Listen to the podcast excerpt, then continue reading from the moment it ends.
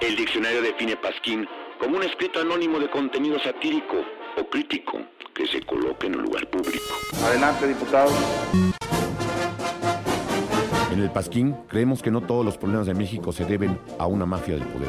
Aunque no les guste a los de la mafia del poder, lo voy a decir. La mafia del poder, lo de la mafia del poder, lo de la mafia del poder, lo de la mafia del poder. También existe la influencia de entes externos. Como los aliens. Convierto en marciano. Los extraterrestres nos visitan, gobiernos mienten. En el Pasquín creemos en el libre mercado, pero el único libre mercado en México es el mercado libre que está en la calle del municipio libre, de la colonia Libertad, junto a la Escuela Libre de Derecho. En el cual solo venden los productos de los monopolios de este país.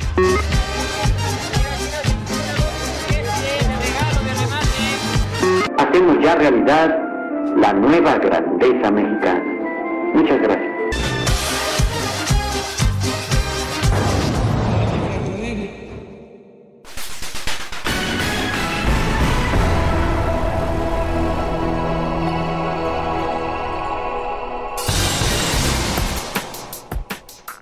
Después de tres años, al fin la OMS declara el fin de la pandemia, aquella que iba a durar 15 días y que terminó por llevarse a tanta y tanta gente que amábamos. Pedro Coelho tiene 10 denuncias contra Gatel por el manejo de la pandemia y dice que irá a tribunales internacionales de ser necesario.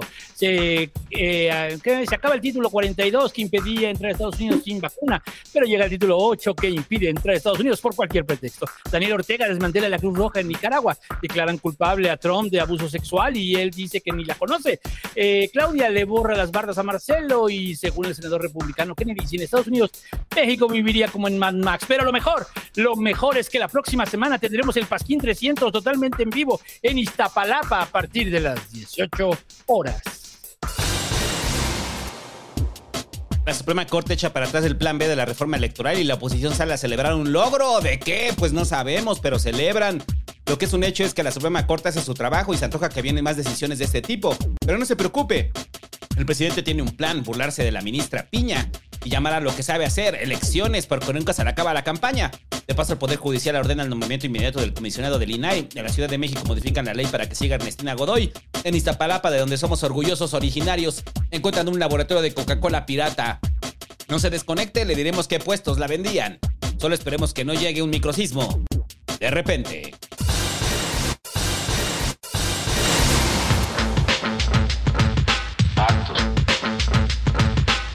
Patos.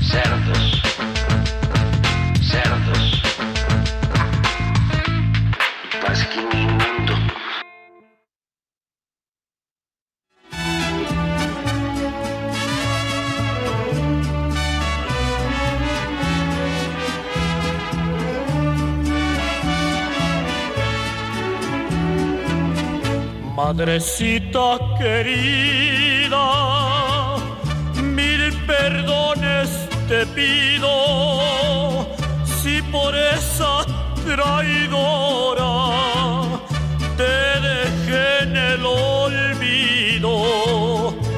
Y ya ves, madrecita, con lo mal que ha pagado, solo tú me comprendes,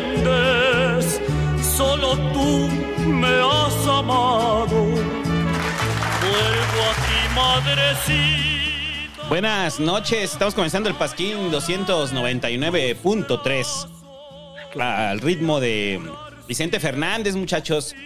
Y esa canción donde se queja amargamente de que se ha desatendido su madre es por culpa de otra mujer. Así es. Porque las canciones de Vicente Fernández, muchachos, es pura masculinidad tóxica de la chida. De la buena, ¿verdad? De la De buena. Todo, lo que, todo en torno a Vicente Fernández es tan boomer, porque sí era un boomer. Era un Él sí era un viejito. boomer. Ahí vale Era un madre, ¿no? boomer. Sí, o sea, ya, sí. que ¿De qué año es? Como de, ¿De qué año nació? Vicente Fernández debe ser como del que treinta y tantos. No, Sí, ¿no? cuarenta y tantos, ¿no? Como Silvestre Stallone, ¿no? Dice, no voy a aceptar ninguna ideología woke en mi película, ¿no? Ajá. Pues sí, Sil- Silvestre Stallone tiene 73 años. Pues es normal, es un boomer, literalmente. Es un boomer. A ver, yo tengo una opinión, yo tengo una pregunta sobre eso. Eh, ¿Tú qué opinas, güey? De, siempre que veo a alguien como de setenta y tantos años haciendo comentarios racistas o clasistas, eh, trato de no discutir con ellos. O sea, es así como de no voy a discutir contigo, no tienes un espacio de poder fuerte, que tome una decisión grande, entonces ya van de salida. Esa es mi, mi pregunta, es, mi respuesta es, ya van de salida, güey. O sea, entonces ya para qué te peleas. O sea, no los vas a cambiar de opinión. O sea, alguien que Vicente, como Vicente Fernández que viviera todavía no diría, no, tienes razón, me has convencido. Sí, me has convencido. Creo que mis canciones son muy machistas, las voy a dejar de cantar. O sea, no los vas a cambiar de opinión, ¿no?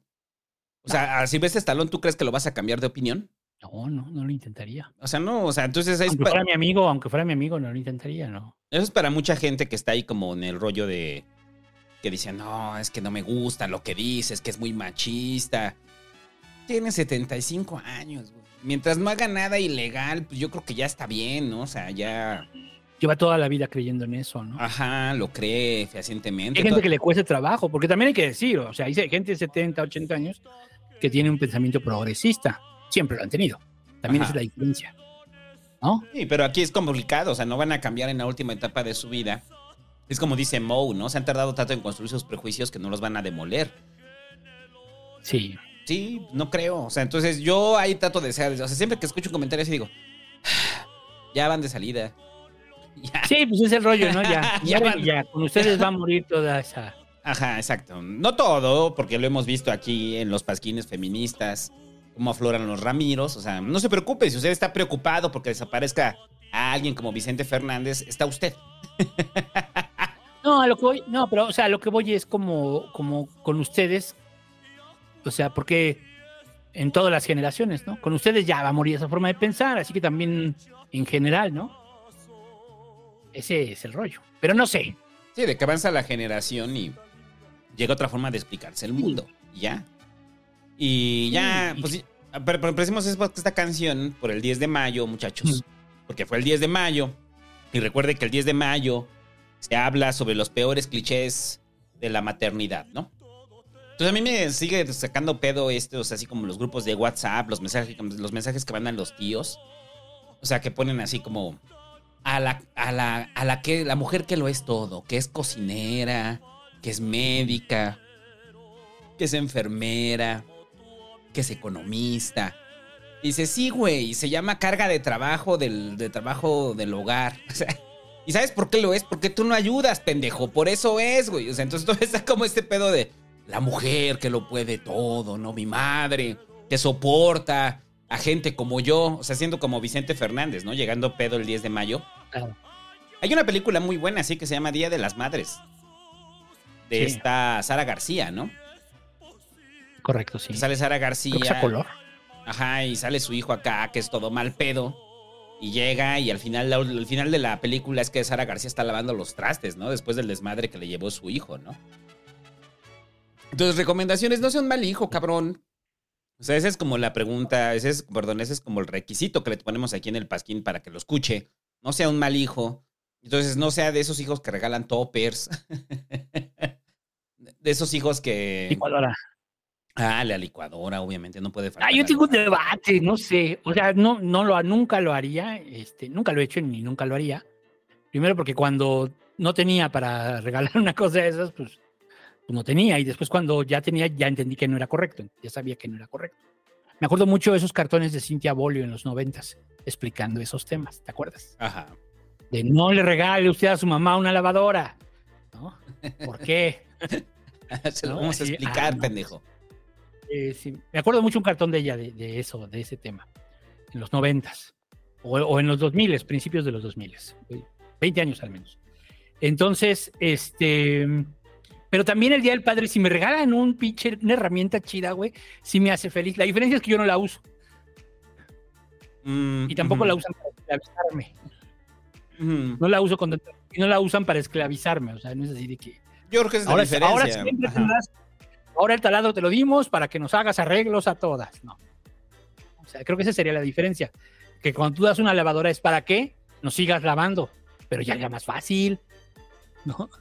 Y de repente Ya, llega y dice, ay, jefa, le puso cloro a mi camisa, ya se me despintó. ¿Para qué le regalé la lavadora? Y sabes de quién me acuerdo mucho que un día estábamos sentados así en la banqueta y en el barrio, el Vitolo. Entonces, él dijo, le voy a regalar una lavadora a mi mamá. Y que, no, güey, no le regales eso. ¿Por qué? Porque le estás haciendo, la obligas a que siga lavando de todos modos. No, mejor lava tu ropa tú, güey. O, o cómprala, pero lava tú tu ropa, güey. Y la respuesta del Vitolo fue, eres culero. No mames. No mames, güey, estás bien pendejo, güey. Ya se la compré en el Electra. Entonces, del Pasquín, queremos mandarle una cordial felicitación a todas las mujeres que son madres eh, y que escuchan el Pasquín. Felicidades, mamás, aquí en el Pasquín. Eh, yo quiero mandarle un beso y un abrazo a mi señora madre. Obviamente, que escucha el Pasquín, mi mamá, güey. Luego, este, casi casi Ahora, me regaña. ¿podrías regalársela si vive sola? Le preguntas, ¿no? Previamente. O sea, porque le ¿le das hace- un paro. ¿Le si no hace tiene- falta? ¿Le hace falta una lavadora? si no tiene lavadora y vive sola, pues le harías un paro, ¿no? Yo digo que preguntas previamente, ¿no? O sea, Preguntas, preguntas. O sea, oiga, le hace O sea, como que lavadora. ya vive sola, yo creo que casi todos los regalos son válidos en ese sentido.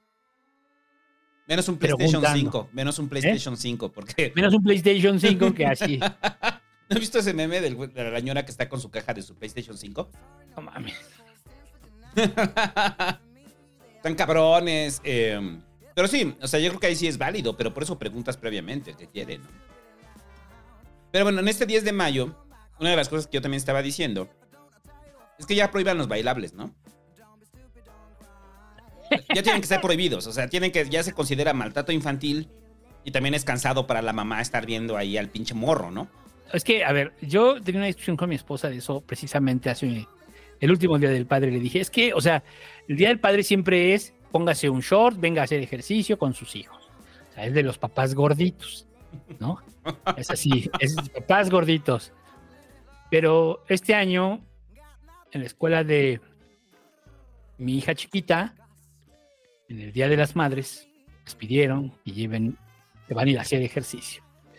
Y entonces fue cuando mi esposa dijo, ay, sí, tienes razón, sí es discriminativo. O sea, me di cuenta hasta que me pasó a mí. Cuando yo se lo dije, pensó, ay, pinche loco, ¿no? Ay, estás exagerando, búho. Estás exagerando, búho, como siempre. ya que le pasó a ella, es como, no, no, no. Se tiene que Entonces- frenar esto. ¿eh? Exacto, pero y sí lo había pensado, dije, ah, qué chingón, o sea, a ellos les hacen bailable y todo, ya nos, nos ponen a hacer ejercicio, o sea, qué, qué pinche chiste. Claro, en principio convivimos más, Ajá. en principio se convive más con esa actividad, pero bueno, esa es la anécdota de este año. Pero entonces no hubo bailable este año. No hubo bailable, ah, mañana habrá jornada de ejercicio para mamás gorditas. Aún así no es disfrutable para la mamá. ¿Qué mamá quiere ir a hacer ejercicio el 10 de mayo? Exacto, no, O otra, sea, debe ser otra cosa, o sea, otro, otro tipo yo de... creo que cambiaron, o sea, cambiaron por completo. O sea, tenían como la actividad que era. O sea, prefiero el bailable. O sea, para mi mamá, o sea, yo no me imagino yo de morro y mi mamá ella haciendo ejercicio, ¿no? O sea, prefieres que se vaya de bailable, ¿no? En lugar de estar haciendo ejercicio ahí en la escuela. Sí, pero vamos a ver. No, no van a quitar los bailables. Es un tema. No, no, no, que se prohíban, que se a prohíban. gusta Es un a horror. gente- a la gente le gusta ver a su pequeño changuito haciendo curiosidades. Pero hasta las 8, hasta los 8 años. Que es todavía donde tienen gracia. O sea, ya un morro ahí de 10, Y 11 ya a partir años. de cuarto de primaria ya, ya, ahí sí ya no debería de valer. Sí, Sí, ya. no, ya es como re- ya es como de, ay, güey, pues en eso estoy gastando. Que hagan una obra de teatro mejor. Ajá. De verdad, que hagan una obra O que de teatro. declamen poesía, ¿no? Así como. Una obra de teatro podría ser así una bonita obra, como la del Día de las Madres, la película de Sara García, la podrían hacer en obra de teatro y darían un gran mensaje, los niños se llenan, o de otra cosa, o de una comedia, o lo que quieran, pero hagan otra cosa, o sea, ya sí, bailar pero ya ¿estás de acuerdo conmigo que después de los 8 años ya pierden la gracia? Ya Este debate lo tuvimos hace ya. Ya este verlos bailar los ya es como- Lo hemos tenido cada año. Cada, Cada- año cada 10 de mayo. ¿va? Cada re- 10 de mayo tenemos el debate de los bailables. Alguien nos dijo ahí que lo- él había bailado sopa de caracol. y usted díganos ahorita en el chat cuál ha sido la canción más ridícula que le hicieron bailar en un 10 de mayo. Estaba acordando de. ahorita los voy a ir leyendo. Yo me estaba acordando del doctor Adán de la Peña. Saludos a mi jefa y al doctor Adán de la Peña que un 10 de mayo le tocó bailar los concheros. Entonces estaba con sus. Sí, ¿qué dices? Pero si le preguntas ahorita se sentiría muy orgulloso. Ah, no, claro, pero yo no sé que mi jefa en que si lo disfrutó, o sea, que lo vio y dijo, ah, no mames, ¿esto qué es? O sea, sí, Y aparte o sea, los ve, pinches- ve, ahí está, güey, Mambo number five, suavemente. ¿Eh? Sopita de caracol. Este. ah, bueno, aquí ya pongamos Denise de Calaf, ya le hemos puesto. eh, el ratón vaquero, yo también bailé el ratón vaquero, pero tenía, era, era chiquito, Despacito. despacito. La del sapito, los pusieron a El bailar. sapito, güey, el sapito. Mambo number five también, el sapito, follow the leader. Es todo mundo hemos pasado por esta humillación. Estoy de acuerdo. Eliminen eso. Que se prohíba. A partir de cuarto año eh, queda prohibido y se hace otro tipo de actividad. Sí, o sea, el niño cumple ocho años y ya se le acabó la gracia. Pero podrían hacer baile regional. Tampoco está tan mal el baile regional. Ay, no, a mí, ah, ya me acordé, yo bailé el baile de los machetes. En, el- en la secundaria, el taller que había en mi secundaria, creo que también contigo, o ya había más talleres, era baile regional. Ajá, baile regional. Era baile regional. Y estaba chido. Y estaba chido. Lamentablemente los maestros no eran tan buenos en historia, entonces no te podían explicar todo el rollo, cautivarte, emocionarte. Simplemente te explicaban un poco del vestuario y en qué consistía, pero como de monografía, pues. Como de monografía. No, o te lo dejaban investigar a ti. ¿O te lo dejaban investigar a ti? Sí. Entonces, ¿apruebas mi reforma para que Caballo queden prohibidos todos los bailables en el, a nivel país? Sí, totalmente, güey. Ve, Este lo hicieron bailar Daddy Yankee, güey. No mames, güey. O sea, estoy leyendo, güey. O sea, de verdad. Backstreet Boys, bueno, todavía. Las de Creep pues, son un clásico, pero pues sí. Pero pues, estamos pensando como de cuarto, quinto y sexto, así. Es donde a usted ya le avergüenza hacer esto. Donde usted ya no se siente cómodo. Y que tampoco se veía con gracia, o sea, ya no Ya se no ve se ve agradable verlo, o sea, ya es un preadolescente, es como de, ay, ya, güey. Sí. Baile de los viejitos está chido. Mm. Baile de los chiquitos está chido. Parece el mono de alambre. El Gangnam Style, güey. No mames, Sebastián. ¿Cuántos años tienes? Y para bailar el Gangnam Style está cabrón, ¿no? Bueno, eso Sí. fue hace una década, ¿no? Por Entonces eso supone que lleva- tiene 19.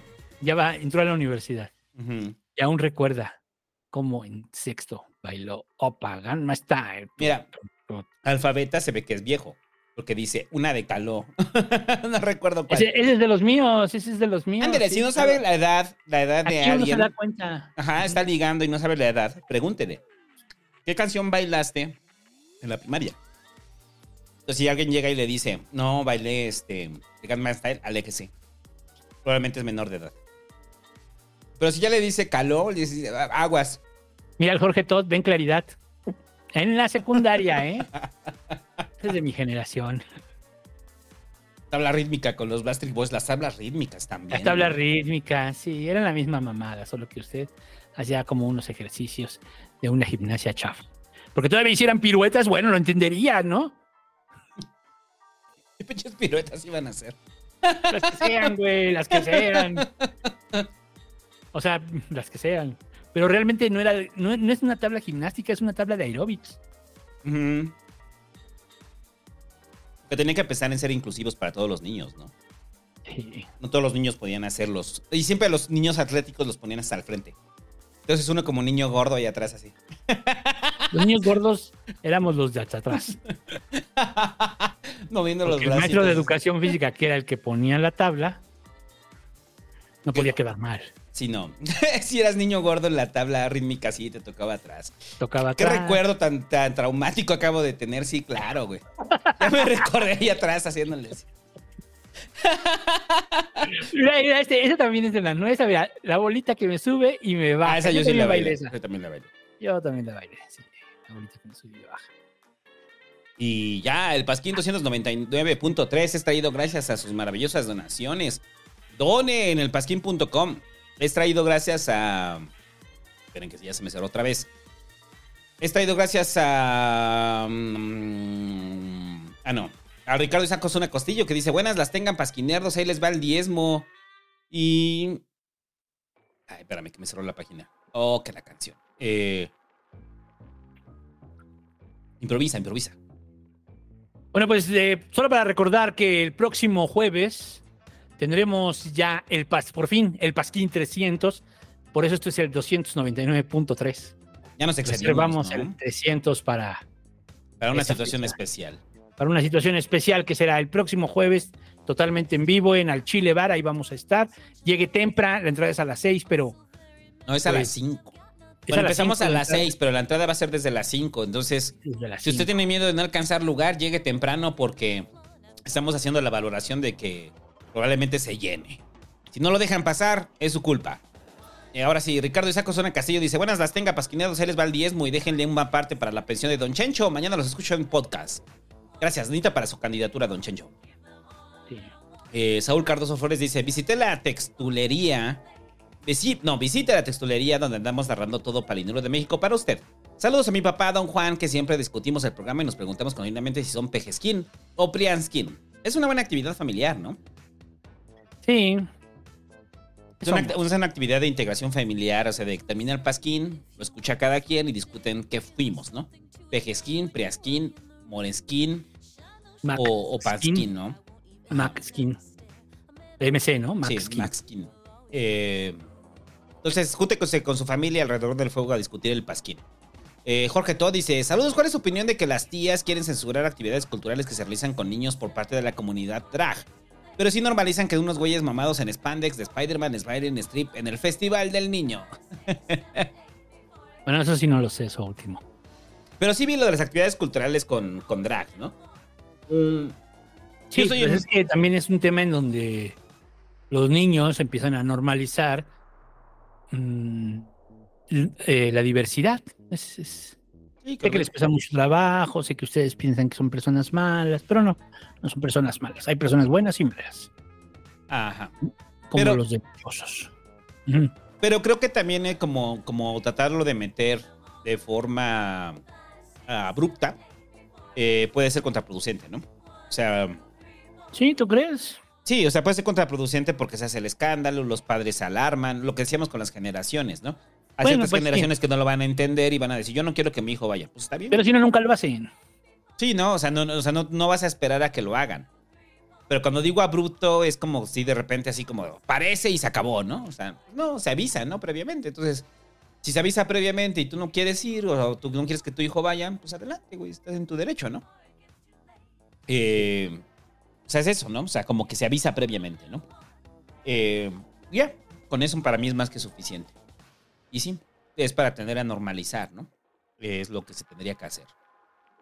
Eh, y ya eh, dice el Mayus Rojas, dice, hagan un, ¿qué están haciendo los inmamables? Porfa, para que ya venga el atro, no, al rato. Eh, Julián Merites Domínguez dice, ah, no, muchas gracias porque ya le mandamos su barbosa.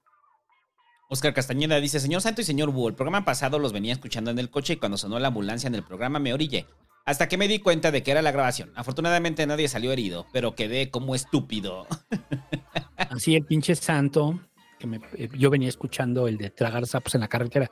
Dije, ah, voy a hacer un viaje largo, me lo voy a chingar en la carretera, pero venía manejando yo solo. ¿no? Y de repente los efectos de los claxons y cosas así me sacaban de pedo. Es lo chido. De repente escuchaba un claxon y así, yo, ¿qué pedo, no? O sea, imagínate, vas en la carretera y escuches un pinche claxonazo, sacas de pedo, ¿no? Que más vas concentrado, porque vas a cierta velocidad, ¿no? Este, atento en el camino, bla, bla. y un claxonazo en ese momento. Bueno, y escuchando la historia, obviamente. Un claxon en ese momento, ¡pum! ¿no? Saludos al Mura, que el Mura también se quejaba de eso, que dice que lo hice brincar. Pero así es. Y que por cierto, ya se está liberando tragar sapos para todos. Ya pasó más de un año. Entonces suscríbase ahí, busque tragar sapos en Spotify, en Apple Podcast o en YouTube, donde escuche podcast. Se va a liberar un episodio por semana. Ya se liberó el episodio 2. Y si no quiere esperar, pues hágase miembro, Patreon o suscriptor en Twitch. Y si no, pues compre el libro. Ya. Eh, dice el diseñador de Vía que el comandante Chávez le explica a Mickey Gamer dónde está el clítoris. Todo buen amante debe saber dónde está el clit, el clit del amor, el clit, el clit del placer. Y si no lo sabes, es porque eres un maldito capitalista. Si te has puesto a pensar que eso probablemente se escucha afuera en la calle. y, la, pues, y que después te vaya pasando y diga, "Ala". A la verga, ya empezó el pinche loco del vecino. Y ese pinche viejo loco, o sea. Ya me tiene harto, o sea, si no habla del clítoris, habla de la Coca-Cola y todo con la voz que se cree Chávez. David Ángeles Nogués dice: Buenas noches, pasquinerdos. Que la tía panista le dé consejos al Mickey Gamer sobre su elección de prepa y de carrera para que no sea como Ramiro y mejor sea como Taboada. Denle like. Ay, Mickey, mira, yo te quisiera ayudar, pero naciste, pues, pretito, ¿no? O sea, no, no puedes. O sea, para ti la UNAM, métete a cosas así como de drogadictos, filosofía, letras hispánicas, psicología. Esas cosas, ¿no? Que le gustan así. Porque, pues mira, para, para ser administrador de empresas de entrada tienes que estar güero. ¿Y de qué universidad, tía? Ah, no, de, de que del TEC para arriba. O sea, del TEC para arriba. La universidad privada sigue siendo lo mejor. ¿Y en Harvard? ¿Y en qué, perdón? En Harvard. Ah, Harvard sí, pero eso es para algunos. Pero el colegio Harvard que está aquí en, en, en la López Portillo. Ah, el que antes era el Kinder La Ranita, ¿no? Ahí estuvieron a Sofi. le daban, le daban Ahora muy buen, colegio Harvard. le daban muy buen inglés. Muy buen inglés. Eh, a los al año y medio, ¿no? O sea, pero ni siquiera tienen todas las habilidades para desarrollar el idioma. así. Sí. Em, Al año, ¿no? Les ponen ya. Ajá. Ya le estamos enseñando en inglés. Ya está pensando en inglés como Martí Gareda. Ricardo Franco dice: Hola viejos sabrosos, ¿vieron la nota de Polaris en Monterrey? Que toda la planta hizo un paro por falta de pago de utilidades. No, no vi. ¿Tú viste? No. Eh, Ali Sánchez dice: Buenas noches, papá santo y tatabúo. ¿Cómo andan? Todo fino. ¿Puede el búho mandarme un querida con la voz de Juan Gabriel? ¿A quién? Ali Sánchez. ¡Querida! Che, querida, así todo ahogado y gua- aguardientoso. Eh, Ángel Gines dice: Buenas. Es que no es buen momento ahorita. Al ratito. Sí, sí, sí, al rato, al rato. Y la garganta se. que se, que se vaya calentando, ¿no? Eh, dice Ángel Ginis, buenas noches. Pregunta, ¿qué piensan del explicador? ¿Algún otro podcast de divulgación? Ay, que el peje decrete que los diablos ganan hoy en Monterrey. Los diablos ganan hoy en Monterrey. Ganem, yo lo escucho desde hace muchos años, muchísimos años y lo sigo escuchando. Y ahorita ya es patrocinado, ¿no? Sí, a mí me gusta mucho escuchar a Ganem. Mucho, mucho, mucho. Y he pasado por ahí desde, desde que pagabas el podcast a un dólar, desde que abrió su Patreon. O sea, a mí me gusta mucho Ganem. Hay cosas en las que sí exagera Ganem, ¿no?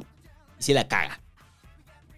Pero como divulgador es bueno, ¿no? O sea, sus opiniones personales sí a veces de repente dejan mucho que desear, ¿no? De Ganem. Mm, pues es muy capitalista, él es muy de libre mercado. Sí. Sí, sí, pero como divulgador, la verdad es que Ganem es muy bueno. Sí, es, es- O sea, es muy bueno y sí, digamos, tiene varias. Por ejemplo, él, no cree en el calentamiento global eh,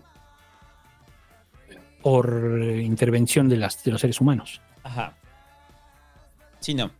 Eh, y que ha citado estudios, Ganem, al respecto. Yo estoy más en esa línea. Ha citado estudios. Y que los he revisado y sí, o sea, estoy más en esa línea. O sea, estoy como en un punto intermedio, ¿no? Porque Ganem no es propiamente un negacionista del calentamiento global. O sea, Ganem lo que dice es, hay calentamiento global, pero la injerencia humana es menor de lo que se dice. Y entonces, en la parte donde sí me convence es en el, en la agenda verde, ¿no? Y todo el cabildeo que se ha hecho y el negocio que se ha hecho alrededor del calentamiento global. Sí, ya está muy hecho. O sea, es- o sea, eso de que las estas madres, las turbinas y los paneles no, que son limpios, o sea, no es cierto. No es cierto. Eso es falso. Ajá. Es falso. O sea, que si no lo ves tú, ¿no? Tú no lo ves porque ya tienes el panel y ya te llega la luz y, ah, no, mira qué energía tan limpia, ¿no? Y ya. No, no mames. O sea, para hacer ese panel, los materiales que se utilizaron y luego cuánto tiempo van a tener de tardar en desintegrarse. O sea, imagínense usted que todos tuviéramos paneles en todas las casas. Eso, es un- eso sería como en el futuro, ¿no? Sí. Y cada 30 años estemos desechando. O sea, imagínense los basureros de eso, que además tarda millones de miles de años en, en- muchos de los, de los componentes tardan miles de años en, en descomponerse, como el plástico, pues. Ajá, y muchos de ellos tienen plástico. O sea, por eso es como, es esa parte intermedia, o sea, que, que digo con Ganem, ¿no? O sea, Ganem, Sí, eso sí. ese es uno de los argumentos que da, ¿no? La agenda verde. Y sí cita estudios para, eh, o sea, no, no niega el calentamiento global. O sea, pues, a diferencia de mucha gente que sí está como en el pedo de negarlo, él no lo niega, ¿no? Dice, sucede, pero la injerencia humana no es tan fuerte, ¿no? Pero bueno, escucha, a Enri- a- Enrique Ganem y saque sus propias conclusiones usted. Eh, eso es lo importante, ¿no? Y Hay otros, pero hay otros en YouTube muy buenos también. El robot de Platón es muy bueno. Ándale. Eh, Enrique Dorantes dice, buenas noches, señores e informantes. Un gusto apoyar el periodismo independiente. ¿Puede el santo y el señor Búho con voz de nerdos felicitarme por mi cumpleaños que fue el martes? Pues, ¿Cuál es la voz de nerdos? Es la misma, ¿no? La misma, güey, pero O sea- podría ser este, algo así como. Este. Pues muchas felicidades, güey, por tu cumpleaños. Sí, sí, muchas felicidades. Cuando todavía hacíamos podcast y pensábamos que teníamos que hablar así. bueno, pero yo sí me he dado cuenta con el Nerdos que sí me cambió la voz. Por fin me llegó la, la madurez a los 39 años, güey. Eso es cuando dices, ay, güey, sí tenía la voz muy aguda, ¿no? Hace rato estaba escuchando el rap, lo pusieron ahí en el grupo. Tenía la voz más aguda, ¿no? En ese Qué entonces. Cantaba. ¿Qué, qué mamás hacíamos? Le vamos a poner la semana que entra el rap. El rap sigue siendo una maravilla. El rap, yo, yo, yo diré, me podré quejar de muchas cosas que hicimos en Nerdos. El rap no es una de ellas. Es una de las cosas que más me siento orgulloso. Sí, estuvo muy cagado. Saludos al ciber, porque todo el ciber llegan y ponen en el chat así la, el estribillo, el de eh, dos cebollas, un jitomate, jabón, la foquita y un aguacate. Un guacal con alas, una lechuga, la- tortillas y una pechuga. Huevo, no, es una- uno de los... O sea, yo sé que cuando estemos muertos, alguien va a recuperar el rap de Nerdos y va a decir, es una de las mejores composiciones que se hicieron en los inicios del siglo XXI. Mamada, güey. ¿Pero qué? ¿Vas a llevar el sampleo o qué? Que, ¿Lo, este... puedes, ¿Lo puedes recrear el sampleo? ¿Sabes recrear el sampleo? Sí, voy a ver, déjame ver. Porque sí, es, es, que- es- es que te digo, el problema de ese sampleo es que yo lo hice. Yo hice todo ese sampler, güey. Sí. Y se perdió. Eh, el Edar Si no, va a decir alguien que sea como experto. Sí, que lo, resa- que lo resampleen, ¿no? Dice el Edar. buena- A ver si alguien puede saber. pues. Perdón. No, sí, sí, sí. O sea, si alguien sabe resamplear, que nos mande mensaje, ¿no? Ah, déjale, digo a Leonardo. A ver si puede. Eh, el Edar dice: Buenas noches, banda. Los escucho mañana. Una duda. Si llevo un año de no guachicol, ¿ya me merezco una taza, un tarro del pasquín? Del pasquín? No, no te mereces nada todavía. Eh, así no funciona, Edar. Eh, dice: Hola, pasquines. Desde las hijas Peña, ahora los del Peje y Calderón. Los de Fox no, porque estos sí se pasaron de verga. Si no revisan lo que hicieron en Colima. Pero qué chinga debe ser para los políticos este tema. Conozco el sentir e Incluso ustedes cuando pasó lo de, cuando de mi gala con el Instagram, cosas muy improbadas, ustedes pidieron respeto a su privacidad. Hay una línea donde deja de ser nota y es invasivo o siempre es permitido. Pues es distinto, ¿no? O sea, los políticos eh, son actores públicos y como actores públicos tienen que ser eh, escudriñados, ¿no? Eh, porque reciben presupuesto Hasta público. cierto nivel. Hasta cierto nivel. O sea, lo que mucho nivel. de lo que se. El problema con los hijos del peje es sobre todo por el discurso que tiene el peje y que no se ve representado en los actos de sus hijos, ¿no? Eh, ¿A quién nos educó? Pues es que no estaba su padre en casa. sí, sí, estaba en campaña. Es eso, ¿no? O sea, eso es lo que realmente brinca las alertas. O sea, lo que te hubiera. O sea, porque todos los escándalos que salen son sobre su vida personal, ¿no? O sea, en el caso de las hijas de Peña, eh, lo dijimos en aquí en algún pasquín, ¿no? O sea, de que la postura frente a la hija de Peña era terrible, ¿no? O sea, era así como de. Pues sí, o sea, su papá vive de eso, güey. Pero ella es una morra que sí puede vivir en el privilegio, en la burbuja, pero pues esa es su vida, ¿no? O sea, ella no está jalando dinero del erario, ella no trae un discurso de austeridad, ella solamente es la hija del presidente. Y ya. O sea, búsquese esos pasquines, porque ahí prácticamente defendimos el, el, el derecho de Paulina Peña a su privacidad, ¿no? Sí, es correcto, es correcto. Y ya, Osvaldo Antonio dice, un chingue su madre a toda la UDG. Este, pues no, no me caen No, mal. no, No, no, pues no me caen mal. Eh, y ya, ahora sí, lo que le interesa, muchachos. Eh, ya se acabó la COVID. pandemia. COVID. Tu sección COVID. Su sección COVID, este, que no había vuelto al Pasquín en mucho tiempo. Eh, pero ¿Por pues, ahorita ya además es la sección COVID para anunciar lo que ya sabíamos. O sea, ya de forma oficial la OMS ya dijo que pues ya se, de- se levanta la alerta sanitaria a nivel global. Eh, eso no quiere decir que COVID haya desaparecido mágicamente, el COVID sigue estando ahí, usted se puede enfermar y hay gente que todavía se está enfermando y se está muriendo de COVID. Como lo dijimos en su momento, iba a ser como la influenza. Hasta el momento hay mucha gente que se enferma de influenza y, este, y muere anualmente, ¿no? Eh, pero la OMS ya pone un punto final, o sea, pone un punto final para la emergencia sanitaria. Esto después de la semana pasada que decíamos que los gringos también ya le van a levantar todas las restricciones que tenían este, todavía por el ingreso al país por la vacunación. Y pues ya, ¿no? O sea, después de tres años, dos meses, eh, en los cuales pasamos por varias etapas aquí en el Pasquín, desde la etapa apocalíptica de, no, está de la verga todo. Y la etapa, búho, tengo miedo, abrázame. Sí. y, y, y, y todas las El cosas que no. El pasquín depresivo, güey, ¿te acuerdas? El pasquín El depresivo. pasquín depresivo, pandémico. Un pasquín que acabó, pero nos sentíamos de la chingada. Y me acuerdo que lo platicamos y dijimos, no, ya no, güey. Este, para el que sigue hay que hacerlo muy divertido. Esto no puede ser depresivo. Sí, hay que sacar notas cagadas. Pero afortunadamente el peje nos dio, ¿no? Y Gatel también. La verdad es que sí tenemos, la verdad queremos agradecer a todos los, en estos 300 programas, vamos a agradecer a todos los políticos mexicanos que nos han dado tanto de qué reír.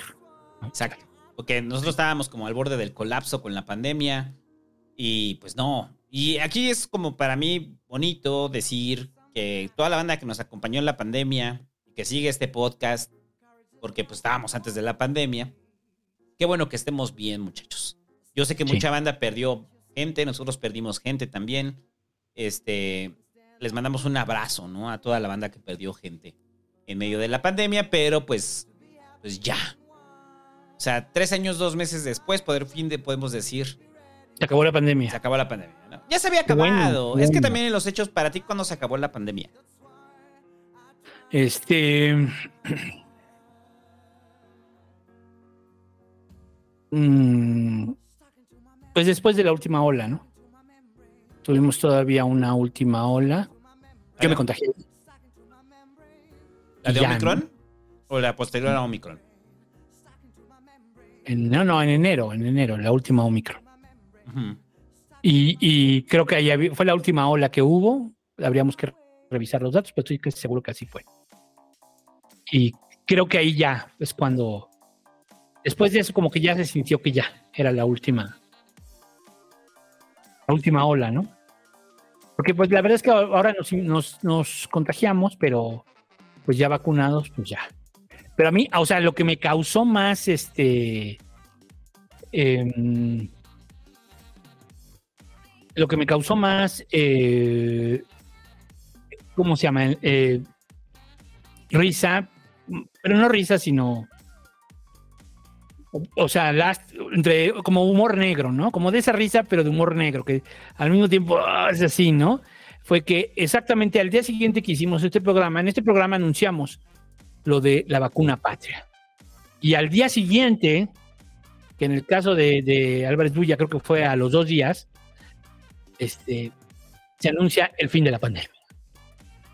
Entonces, este, pues sí, es una pinche cosa así como que, güey, acabarla de chingar, ¿no? Ajá.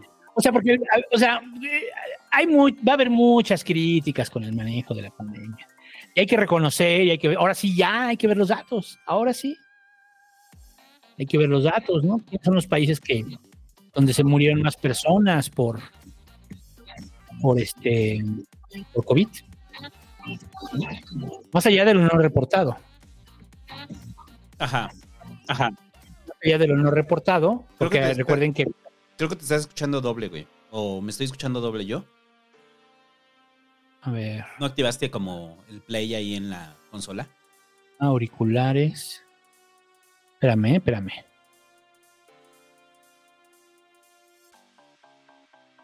O sea, que le hayas dado play al video de YouTube. Ah, puede ser, puede ser. No, pero no debería escucharse, aunque así fuera. Bueno, ya. No, ya. bueno. Creo que ya se dejó. Es que rato se, se estaba metiendo. Ya se quitó, porque sí me avisó como en el. Algo pasó. Que me avisó en el. Me avisó incluso en el. En la videollamada. Que estaba Ajá. teniendo eco. Pero bueno, continúa. Bueno, entonces yo decía que, pues sí, tendrá que revisarse. Ahora sí ya. Ahora sí ya se acabó la pandemia. Ahora sí vamos a revisar los números, ¿no? Creo que es lo correcto. Y ahora sí vamos a ver, porque. ¿Dónde se murieron más personas por, por, por millón? Por cada millón de personas, ¿no? Este, ¿dónde se murieron o sea, en, por- en porcentaje? ¿En qué países? ¿En los países a los que nos parecemos? Todo esto que comentamos, ¿no? Porque yo creo que sí, sí hay una ineficiencia en el manejo de la pandemia, ¿eh? Ya había salido eh, un estudio que comparaba eso precisamente, o sea, por población cuánta gente se murió. Y en México andamos como por el sexto. Sexto, sí no me acuerdo, sexto, octavo. Y fue una investigación de la UNAM. Eh, o sea, digo, ya poniéndolo como en balance, o sea, lo que decíamos en su momento de que se iba a valorar por el número de muertos, pues que eso era eh, evidente. Pues por lo menos contabilizados en el país, cerca de 700 mil muertos, ¿no? cerca de 700 mil muertos y eh, aparte todos los casos que no se supieron o que no se documentaron como muertes por COVID. Todo eso, ¿te acuerdas que en algún momento lo hablamos con el reporte del INEGI? Del exceso Sí. de mortalidad. Entonces, que comparándolo con otros años, el exceso de mortalidad, sobre todo en el 21, eh, fue muy alto. Y son casos que no todos fueron contabilizados por COVID. Ahora, yo, yo seguiré diciendo esto. En el manejo, en los inicios, yo creo que fue un mal manejo. Eh, creo que el, el problema del, del- del discurso de Gatel, que ese audio lo recuperan a cada rato de Gatel, que decía que en una situación catastrófica, 50 mil muertos, ¿no? Es lo que decía Gatel. En una situación catastrófica, 50 mil muertos. Entonces, ¿cómo lo fueron campe- este, campechaneando, no? Y lo fueron evolucionando hasta ya no contar los muertos. O sea, sí hay, sí hay una ineptitud de Gatel al respecto, ¿no? ¿Dónde atina México? En la vacuna. O sea, en la vacuna es donde atina México, en el manejo de la vacuna y el acceso rápido a la vacunación, ¿no? Pero en los manejos iniciales, yo recuerdo esa sensación de desasosiego que teníamos, ¿no? Y mientras tanto, el mensaje de gobierno federal y de la Secretaría de Salud era de que íbamos bien. Todo el gobierno en general. Acuérdate lo del, lo de lo del, caldito de pollo de Barbosa o, o los detentes o el cubrebocas pues no sirve, no está comprobado. Y la guerra contra el cubrebocas que emprendió el gobierno federal, ¿no? La guerra contra el cubrebocas, ¿no? Que al final la perdieron. Es una guerra que perdieron. O sea, la gente usó el cubrebocas hasta el final, ya. Lo siguen usando. Mucha gente sigue usando el cubrebocas. Sí, mucha. En las escuelas creo que sigue siendo obligatorio. ¿no? Eso también hay que ver. Bueno, supongo que ya van a acabar el año con eso, el año escolar. Bueno, ahorita ya no, porque también ya el gobierno de México ya también decretó el final de la pandemia, ¿no? Las escuelas públicas sigue siendo obligatorio. ¿Sí? O sea, ¿los niños siguen tocando clases con cubrebocas? Sí, sí. No sabía. Sí. Eh, El Big Vaporru dice también, dijo Barbosa, sí, cierto. Pero bueno, o sea, todo esto, pues ya, ahora sí ya podemos ver cuál es el. O sea, más allá incluso de las vacunas, ¿eh? Estoy seguro que no, que. que o sea, si, si, si hablamos de que estamos en el lugar 8, puta madre, güey, eso que tuvimos vacunas. ajá. Y eso que tuvimos vacunas. Sí, entonces yo creo que el manejo inicial fue malísimo. Recordamos muchos terrores de la pandemia, o sea, de la gente que, o sea, no sé, la gente que se aventó, las familias completas que se murieron. Hubo familias completas que se murieron. Eh, Sí. Recordamos la saturación hospitalaria, la tan temida saturación hospitalaria que sí llegó. Eh, no sé, esas son cosas que nos tocó vivir en la pandemia y yo la otra vez eh, veía precisamente un- un- una nota, ¿no? De, de que todavía no se miden los impactos psicológicos que tuvo la pandemia, ¿no? Y que eso los vamos a estar viendo en los siguientes años, ¿no? Mucha gente que generó ansiedad como trastorno. Eh, la afectación que tuvo el virus a nivel cerebral, ¿no? En la reducción de las capacidades cognitivas de varias personas. Son cosas que van a ir saliendo con el tiempo, ¿no? Pero hoy por hoy ya estamos del otro lado. Por ahí decían, ¿no? O sea, que es que no se ha acabado la pandemia. Mm, Es que yo, yo nunca dije que ya se acabó la pandemia. Estoy diciendo que se acabó la emergencia sanitaria. Sí, el santo lo aclaró. O sea, lo dije, o sea, simplemente sigue el virus ahí. Claro que va a seguir el virus ahí. Por eso yo lo puse al nivel de la influenza. O sea, luego, luego a tergiversar lo que digo, chingo. no. O sea, se acabó la emergencia sanitaria. O sea, nosotros lo podemos identificar como ya se acabó la pandemia, ¿no? Lo que pasa para nosotros la pandemia. Las posibilidades de que le dé COVID, pues todavía están ahí. Y que lo mate también. O sea, están Ya las son dos. menores, si ya se vacunó, si ya le dio, si este. Algunos ya les dio más de dos veces, tres veces, no sé. El presidente ya le dio tres veces, ¿no? Entonces, si todo esto pasa, pues este, a lo mejor tiene más chance de librarla, pero quién sabe, ¿no? O sea, no se confíen. Pero bueno, nos quedamos esperando la vacuna patria en ese sentido. Ahora será parte de el cuadro básico de vacunación. Ya no las tendremos que comprar. Ahora las vamos a producir aquí. Yeah. ¿Cómo? ¿Quién sabe? ¿A qué velocidad? ¿Quién sabe? ¿Cuántas va a haber y a quiénes van a recibir esas dosis? No sabemos. A ver, pero ya más para terminar este tema, ¿tú crees que la humanidad aprendió algo de la pandemia? Sí, yo creo que sí. ¿Qué aprendimos según tú? Mm, yo creo que aprendimos que mm, un sistema de seguridad social universal sí funciona.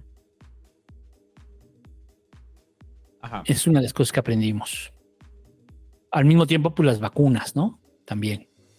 Creo que la, la, no hay, la comprobación de las vacunas fue muy cabrón aquí, ¿no? Respecto a todo el movimiento antivacunas, ahora sí quedaron como estúpidos, ¿no? Murieron muchos de ellos.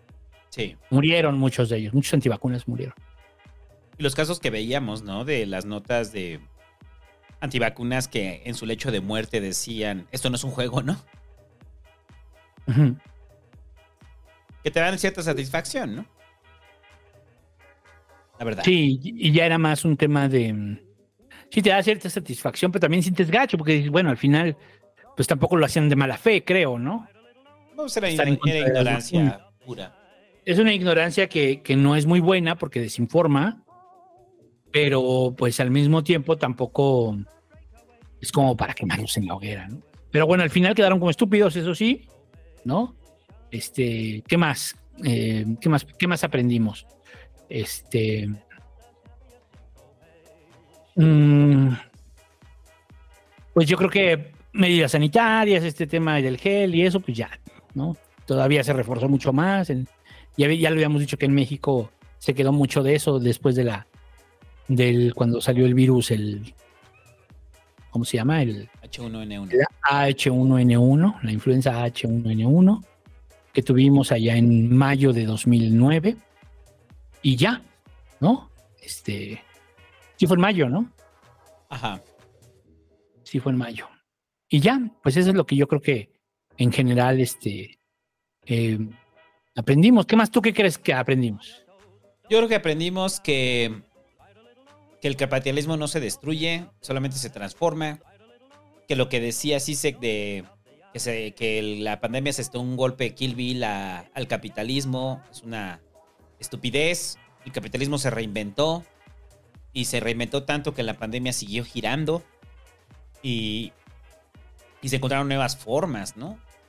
De, de extender la explotación laboral, ¿no? Sobre la banda. Eh, yo creo que aprendimos la necesidad de invertir en ciencia, pero no parece ser como eh, eh, fundamental, ¿no? Para los dirigentes políticos, entre ellos el presidente. Eh, Y sobre todo aprendimos que esto puede pasar otra vez. Y esta es como de las... O sea, nos fue leve. Pudo haber sido peor. Nos Y- fue leve en muertes, Como humanidad, ¿eh? cuando digo como humanidad. sí, en economía también nos fue leve, sí. Entonces, yo creo que ese es como el mensaje, ¿no? O sea, el mensaje es, vuelve, puede volver a pasar, ¿eh? Puede volver a pasar. Eh, tal vez no ahorita, pero en algún momento ya vimos que rápido puede colapsar todo, ¿no? Entonces, que el cubrebocas sí funciona.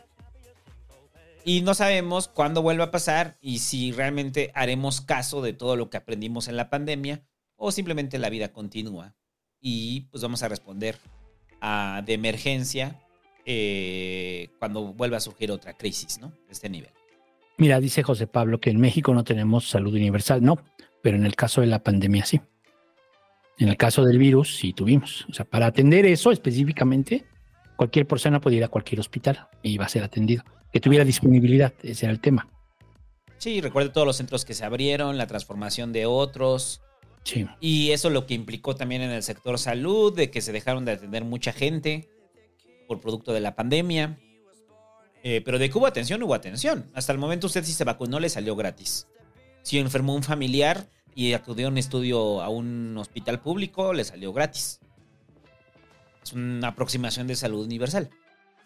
Sí, por eso digo, aprendimos que la, se- sí, sí funciona. Sí, Sí Eh, se puede, sí se puede, porque en una emergencia pudimos. Ahora hay que plantearnos que podamos en todo. Te va a decir, porque eso es una emergencia, búho. Sí, pues, pues todo es una emergencia. Eh, si lo ves así, todo es una emergencia, es prolongar la vida de las personas, ¿no? Pero bueno, para nosotros el mensaje es, ya se acabó, viene el ajuste de cuentas y el siguiente ajuste de cuentas es contra Gatel, ¿no? Que es lo que trae Coello, ¿no? Explícalo tantito en lo que voy rápido nomás a tirar esto, espérame. Pues eh, usted recuerda a la- nuestro abogado favorito, eh, que es eh, Better Call Coello, este, quien es el, el- la- ¿qué, qué podría ser? El abogado de los malos, ¿no? Entonces, este, mm, Javier Coello Trejo. Eh, pues resulta ser que eh, lleva una, le presentó una demanda, este, contra Hugo López Gatel contra Hugo López Gatel, este, a quien lo responsabilizan por, la miles, por, por miles de personas que murieron por COVID-19. Ese, es- ese es básicamente. Entonces, obviamente es político, obviamente es político, obviamente tiene que ver con, con intentar colocar un golpe y en una de esas ganan un caso o hay alguna corte, ya sea nacional o internacional, que declara lo veo difícil que se avienten el tiro, pues, de declararlo culpable a Gatel, pero pudiera ser, nunca se sabe, de repente puede ser, ¿no? Este, lo veo difícil, lo veo difícil porque, pues al final tampoco es así como que, este, no sé, que hubiera puesto una vacuna falsa o que hubiera, o que hubiera, este, dicho que no es cierto, que el virus no existía, por ejemplo, una cosa así, me parecería una falta grave sí fue una necedad el tema de, creo yo, que como ya, como ya lo comentamos y lo hemos comentado hasta el cansancio, el tema del cubrebocas fue una, una necedad de origen. Pero, mm, pero bueno, pues esta necedad de origen, pues este, mm, se quedó, se quedó. Eso creo que es lo más grave, ¿no? El tema del cubrebocas, eso creo que fue lo más grave. Eh, y de ahí en fuera va a ser muy difícil hacer la comprobación, digo, salvo lo que diga la, esta señora que escribió su libro, pues va a ser muy complicado eh, que lo puedan juzgar, yo creo, a, a Gatel, ¿no? Lori, Lori, Lori Ain. Ajá. Que se hizo muy famosa, se, se hizo muy famosa durante la pandemia. Sí. Este, y después ya creo que ya nadie se acuerda de ella, ¿verdad?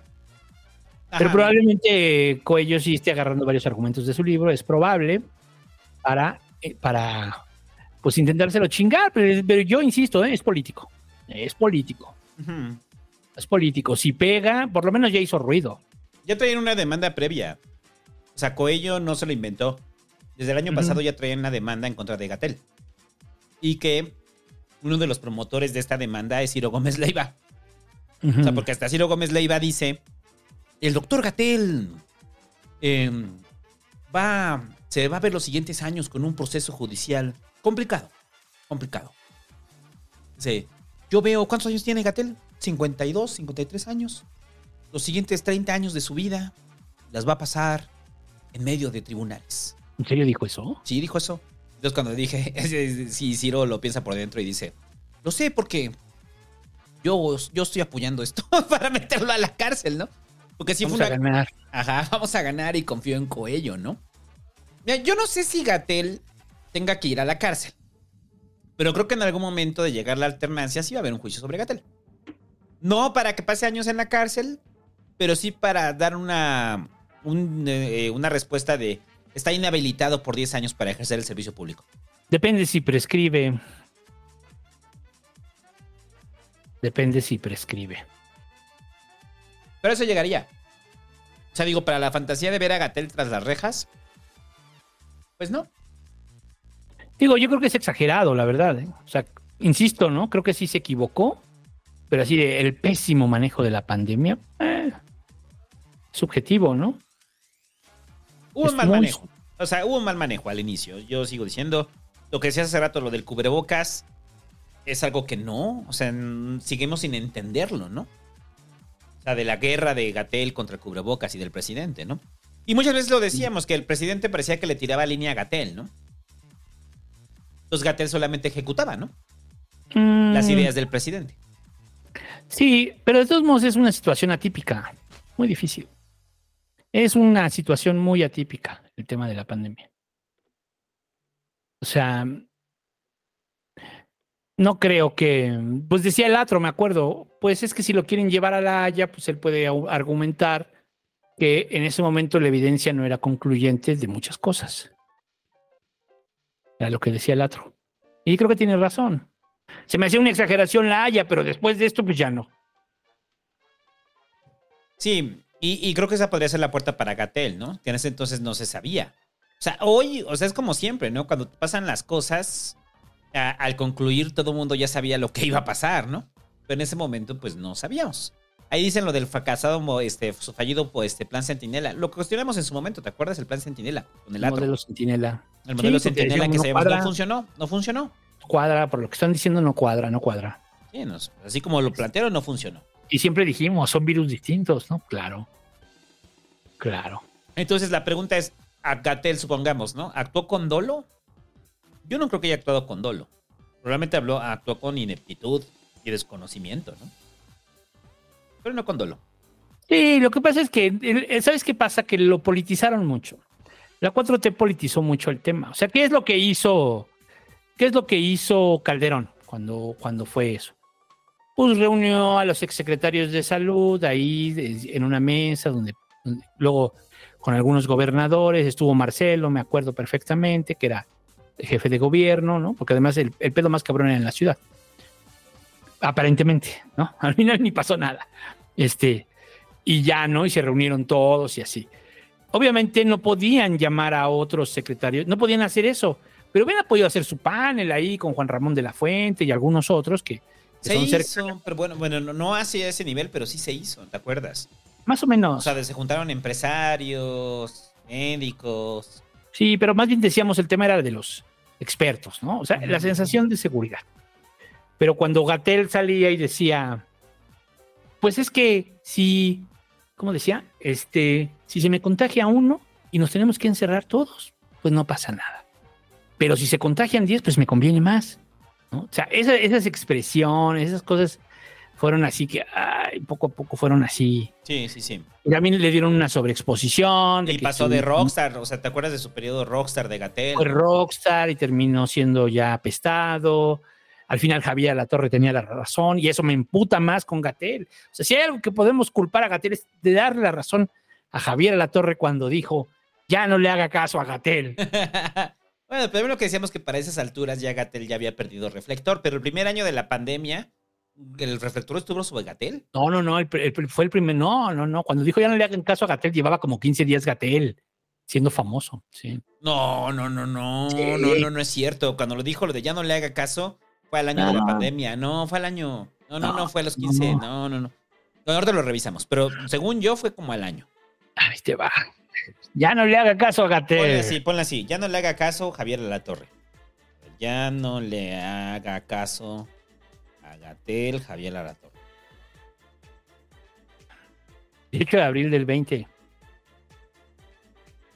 Ajá. Ah, sí fue a los primeros días, ¿verdad? A, a menos de un mes de que se empezara. Sí, porque tenía la impresión de que fue un año O al mes, más o menos. Me acuerdo que los chavos se fueron de, de Puente Benito Juárez y ya no regresaron después de un año. Tenías o dos razón, años. Tenías toda la razón. Sí, sí, sí fue, sí fue así. Fue así. Pero, pero bueno, eso fue lo que más me encabronó de Gatel, que, le- que al final Javier La Torre tenía razón. Ya no le haga caso a Gatel. Y es que es verdad, ¿no? La confrontación con la ciudad, también cómo se confrontó con, con el gobierno de la ciudad, ¿no? Mientras que en la ciudad sí era, sí usen cubrebocas, este, súper obligatorio, ¿no? Ajá. vamos a tener nuestro semáforo, vamos a ser exigentes con el semáforo. Sí, sí. O sea, la- también en ese sentido hay que reconocer a Claudia, eso sí, que man- ellos manejaron bien la pandemia, ¿no? En general.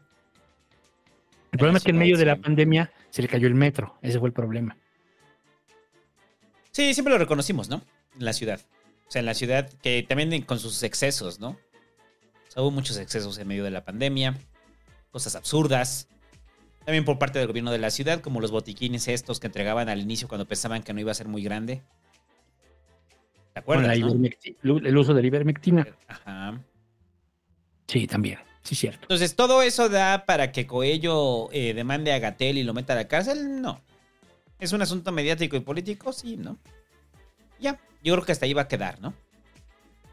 Y, y también decir eh, que es cierto esto, ¿no? Este, al final también supimos mucho qué hacer con la pandemia porque la globalización nos dio demasiada información sobre la pandemia. O sea, la, la forma globalizada e interconectada que tenía la pandemia, la pandemia este, más globalizada, pues más conectada, con mayor información.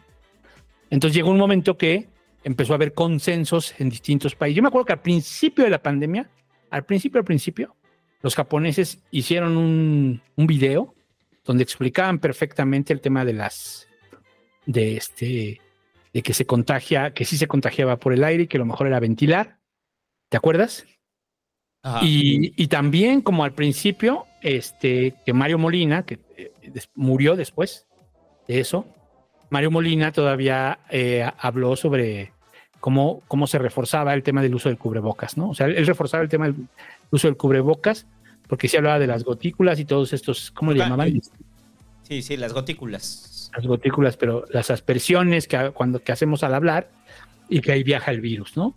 Y que lo descalificaron a Mario Molina, ¿te acuerdas? Y lo descalificaron por eso, ¿no? Lo descalificaron por eso. Entonces, digamos, este sí fue una historia larga que hemos vivido aquí en el Pasquín. Fueron dos años, dos años. No, tres, tres, tres. No, no, Bueno, yo dos. te- dos, dos, dos, dos, dos intensamente, ¿no? Yo te preguntaba, por ejemplo, de eso de cuándo acabó la pandemia para ti. Para mí acabó en septiembre del año pasado. Eso fue cuando dije, ya acabó. O sea, cuando viste el Zócalo este, lleno, cuando ya veías los destinos turísticos llenos, o sea, ya, Sí, no, acabó, ya. ya acabó. Esto ya acabó. Sí, ya. Ya se acabó. Este.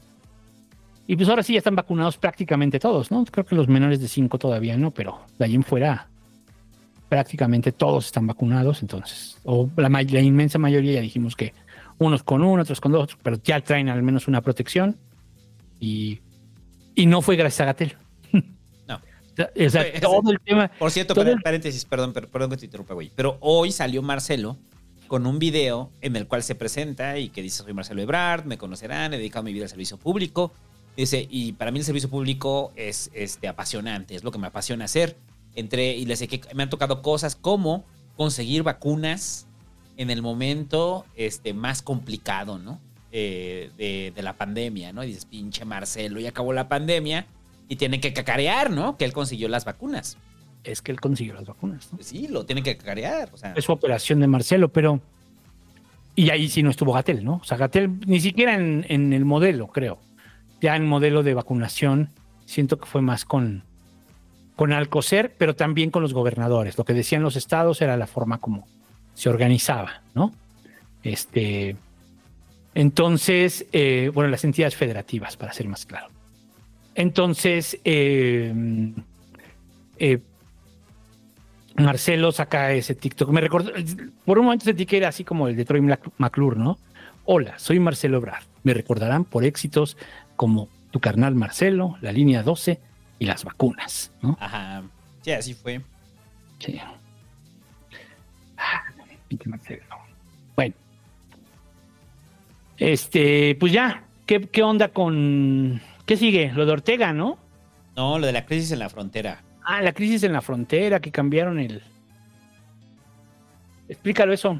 A ver, eh, se generó un caos sobre eh, el asunto del título 42. ¿Qué es el título 40? El título 42 es que por eh, cuestiones sanitarias, las personas que están cruzando no pueden ser deportadas de forma inmediata. Entonces, esto se implementó con Biden eh, después del gobierno de Trump en medio de la pandemia para que eh, se impidiera eh, la dispersión del virus a lo interno de Estados Unidos, ¿no? Y ya, así de simple. O sea, las personas no podían, no podían ser deportadas. ¿no? Y entonces, eh, esto empezó a generar un, cúmulo de desinformación, ¿no? Dentro de, de los migrantes. Entonces, mucha gente trató de llegar antes de hoy, que hoy es cuando se acaba. O sea, el título 42 se acaba hoy. Y empieza a imperar el título 8. Que el título 8 es, en pocas palabras, ya no, o sea, si usted eh, lo pueden cruzar, o sea, o cruza la frontera, lo pueden deportar, lo pueden detener, eh, pueden separar familias que están cruzando, y hay algunos que les va a tocar detención, otros que los van a tocar deportación, y otros que probablemente los dejen pasar, ¿no? Entonces, esto propició una crisis migrante, o sea, en, la frontera, porque mucha gente dijo, vámonos antes del 11 de mayo, porque el 11 de mayo todavía podemos aplicar el título 42. Entonces no nos pueden sacar del país. O sea, una vez que crucemos, ¿no? Entonces, eh, vinieron caravanas migrantes eh, desde varios países de Latinoamérica, Centroamérica, y también mucha gente llegó en avión.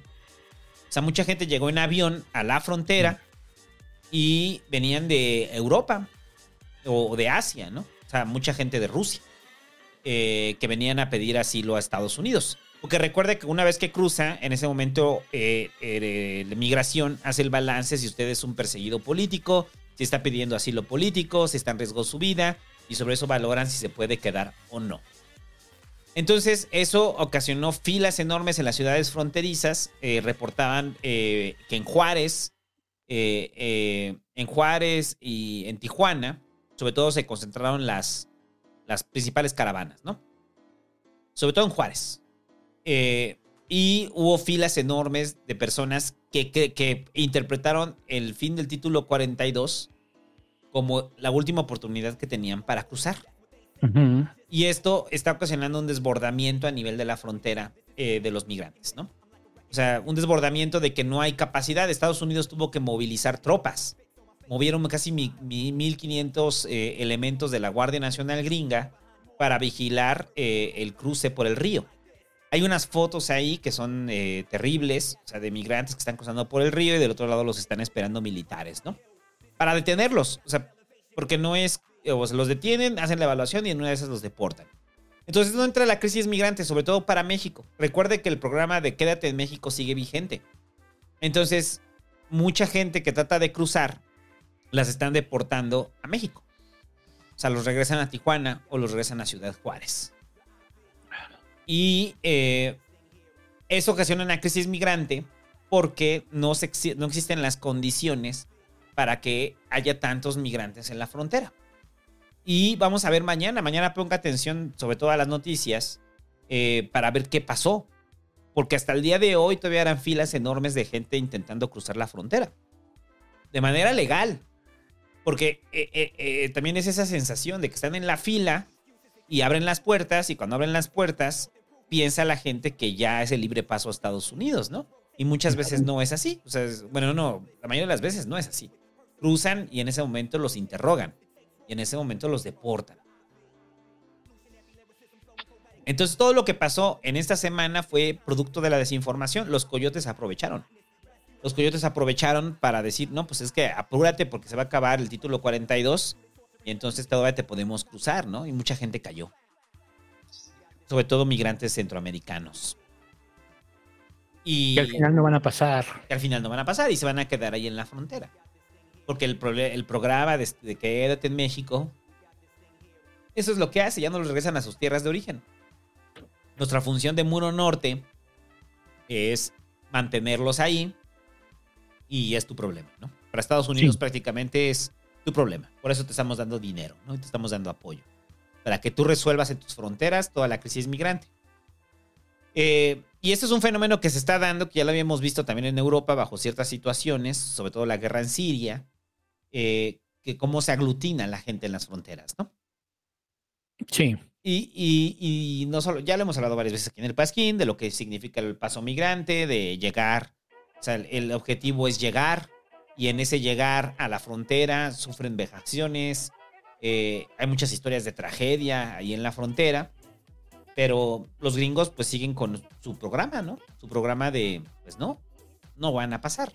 Ya lo decíamos con Condoleezza Rice, ¿no? Cuando llegó con Condoleezza, con Kamala Harris, cuando llegó y dijo de, no vengan, ¿no? O sea, si les tengo que dar un mensaje a los migrantes es, no vengan. Sí. Esa es la política de Biden, que no ha cambiado. Igual la política de Obama, en su momento que decíamos que Obama deportó muchísima gente, no cambió con Trump y no está cambiando con Biden. Entonces, ya... Seguimos igual. Sí, y ya acabado el, el título 42, pues se implementan las reglas que, que inclusive los propios gringos lo dicen, ¿no? O sea, no va a haber más facilidades, encima va a ser más complicado entrar, ¿no? Pero la gente está desesperada y la gente lo ve como la última oportunidad de cruzar, ¿no? Y pues vamos a ver mañana las noticias. Ahí el problema es México, cómo va a atender la cantidad de migrantes que no pudieron cruzar a partir de hoy. Y ya, eso es lo de la crisis en la frontera. Pues, ¿qué te digo?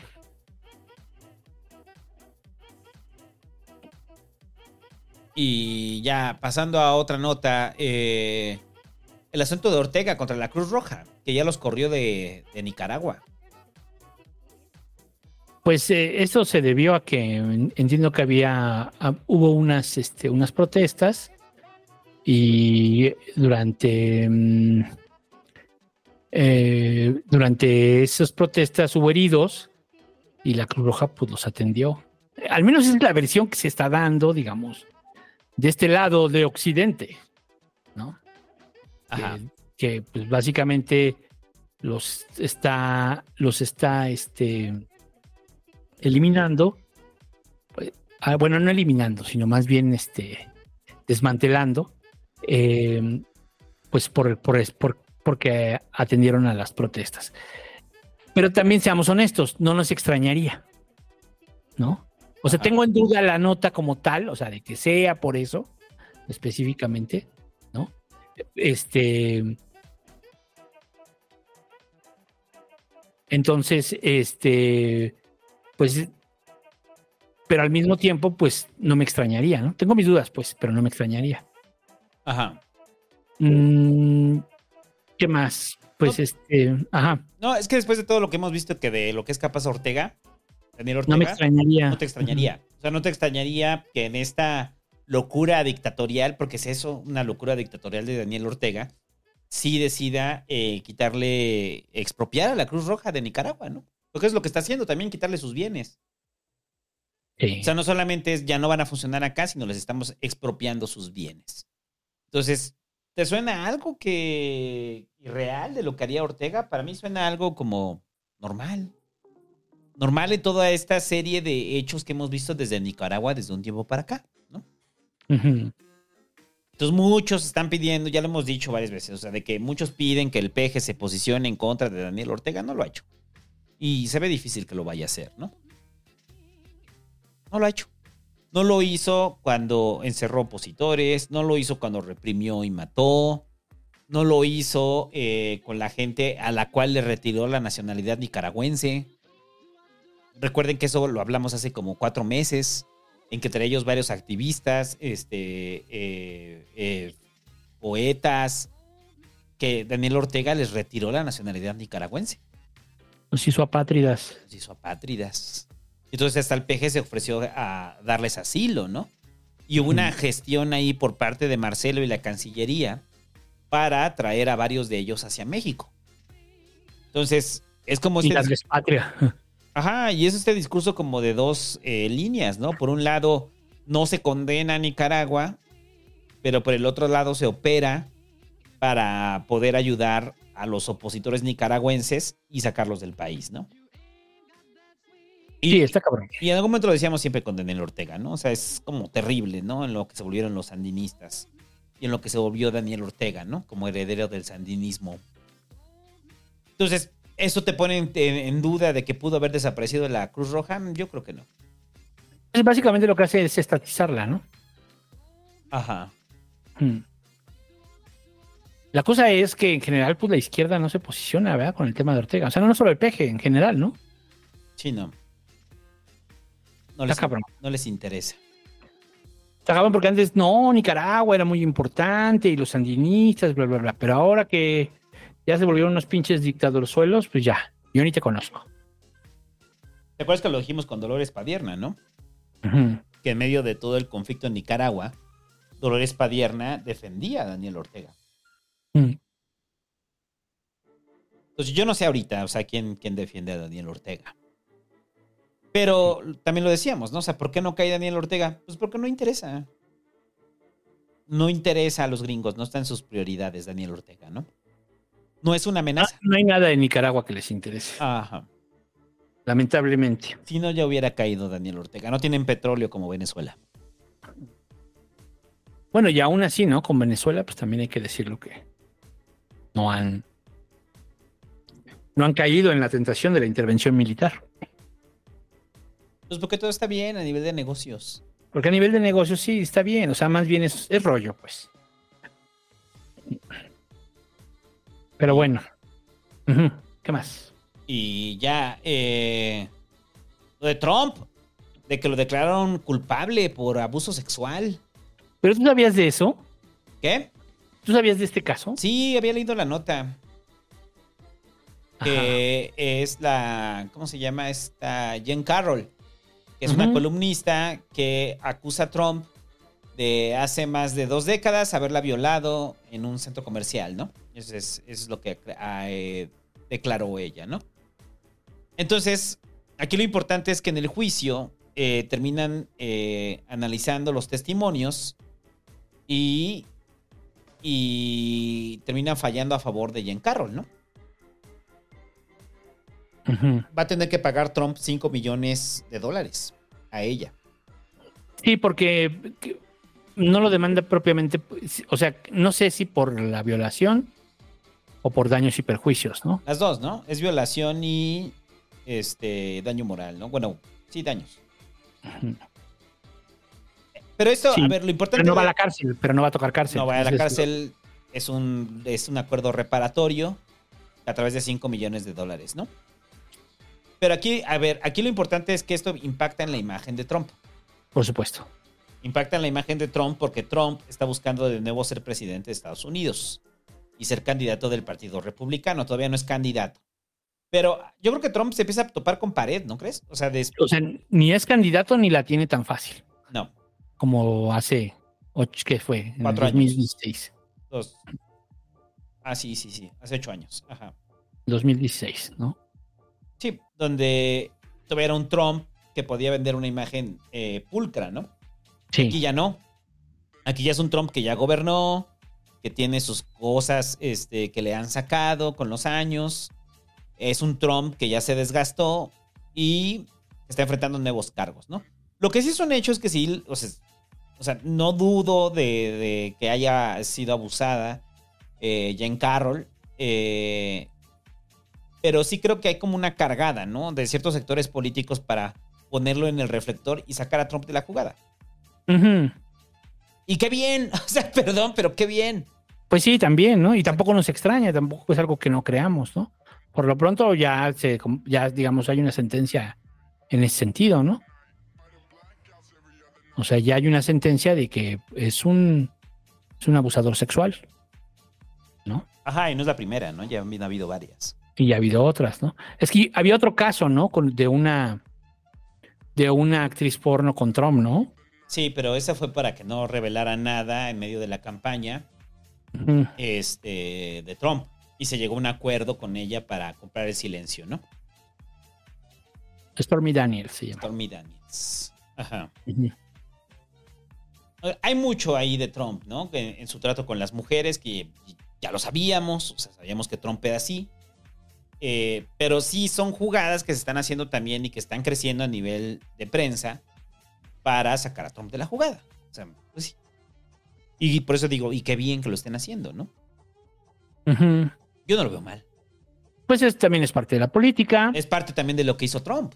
y es parte de lo que hizo Trump y al mismo tiempo, pues, pues es que sí necesita un poquito más de nivel en la política, ¿no? O sea, Trump es como ya la, la degradación de todo lo político, pues, tal cual. Más allá de que, en realidad, eh, o sea, y hay que reconocerlo, es el presidente que no hizo guerra. ¿no? Más allá de eso, de todos modos, este, pues eh, los retrógradas lo aman, ¿no? Lo aman. Algunos, ¿no? O sea, ya, Algunos. ya también ya hay un desencanto con Trump. Sí, pero digamos lo amaban, pues. ¿no? Ajá. Y sobre todo en Estados Unidos. Y al final fueron los que votaron. En masa. Yo no veo a Trump todavía como candidato, ¿eh? O sea, creo que van a pasar muchas cosas antes de que Trump sea candidato. Pero quién sabe, ¿no? Eso decíamos hace ocho años. Y vean lo que pasó. Bueno, hace Sí, siete, hace historia siete, hace siete. Hace siete años, esa historia que ustedes recordarán aquí en el Pasquín. Que no lo podíamos creer en ese Pasquín de martes de noviembre de 2016. Un martes, el primer martes de noviembre de 2016. Estábamos aquí en el Pasquín en la noche, como a esta hora, diciendo, no mames, ganó Trump. Sí. Y, y ya. ¿Algo Eh, más de la denuncia de Trump? Nada más. Vamos a ver cómo evoluciona. Porque también los demócratas tampoco traen como mucho, ¿eh? O sea, Biden ya dijo que va, pero los demócratas como que nadie le quiere arrebatar la candidatura a Biden. Pues es que es un poco hasta de protocolo, ¿no? Ay, Dios. No se ha acabado la pandemia. este, sí. Sí, no, no, no. Ahorita no, no se quieren meter con Biden, con Trump. Yo creo que estas definiciones las vamos a tener hasta finales de año, ¿no? Y ya, eh, a Marcelo le están borrando sus bardas en la Ciudad Ese de pedo, México. güey. A ver, yo creo que ya la guerra está descarada entre, entre Marcelo y Claudia. Y Marcelo ya está un poco llorón. Ah, sí. Ya Bueno, pero no fue llorón. él, fue, fue su operador acá en la ciudad, ¿no? Sí, que denunciaron que les han estado borrando las bardas y que mm, este, en una semana les borraron 600 bardas. Es una exageración, desde luego. Obviamente no había 600 bardas en la ciudad de Marcelo, lo hubiéramos visto. Ajá, Pero sí creo que les han, yo creo que unas, unas 100 sí les han borrado, ¿no? O sea, que sí las andaban cazando y en cuanto las veían, ¡pum!, les aventaban el, la pintura encima rápido para borrar. Ya más es rápido porque con una pistola de pintura en chinga las tapas, ¿no? Y a otro, y a otra, o sea, sí. Se puede hacer muy rápido. Entonces, este, ya dijo Claudia que ya no fue, pero pues fue su banda de Claudia, obviamente. O sea, no es así que haya Yo no creo que haya la- contra las bardas, ¿eh? Pues yo no creo que ya le haya girado la instrucción el equipo de Claudia. Yo creo que. fue No, una- es, es una- iniciativa. Exacto, fue una espontaneidad, ¿no? O sea, de como de. Ah, ese Pero de algún Marcelo, grupo. ¿no? Sí, de algún, De algún grupo, grupo. ¿no? Que andaba pintando bardas. Que no, no, no, no, aquí es territorio Claudia, ¿eh? Y aparte con el, con el dibujo mal hecho de Claudia, ya no se esmeran, ¿eh? Yo lo que quiero decir con la gente que hace pinta las bardas, ya no se esmeran. Yo subí otra vez una foto donde Claudia parece el duende verde, porque aparte es del Partido Verde y dice, es Claudia, es verde. Y ves el dibujo así con la coleta de caballo y Claudia se parece al duende verde, güey. O Hay otras donde sí dices, no mames, parece un urujay, un pedo así, o sea, Sí, ya que no mames. cómprense un stencil, o sea, tal cual, Sí, o sea, no agarren el stencil y ya lo hacen bien, porque las O facciones hagan de su plantillita, o hagan su plantillita con, con tablas. Pero háganlo bien. Sí, no, ya Claudia es así como.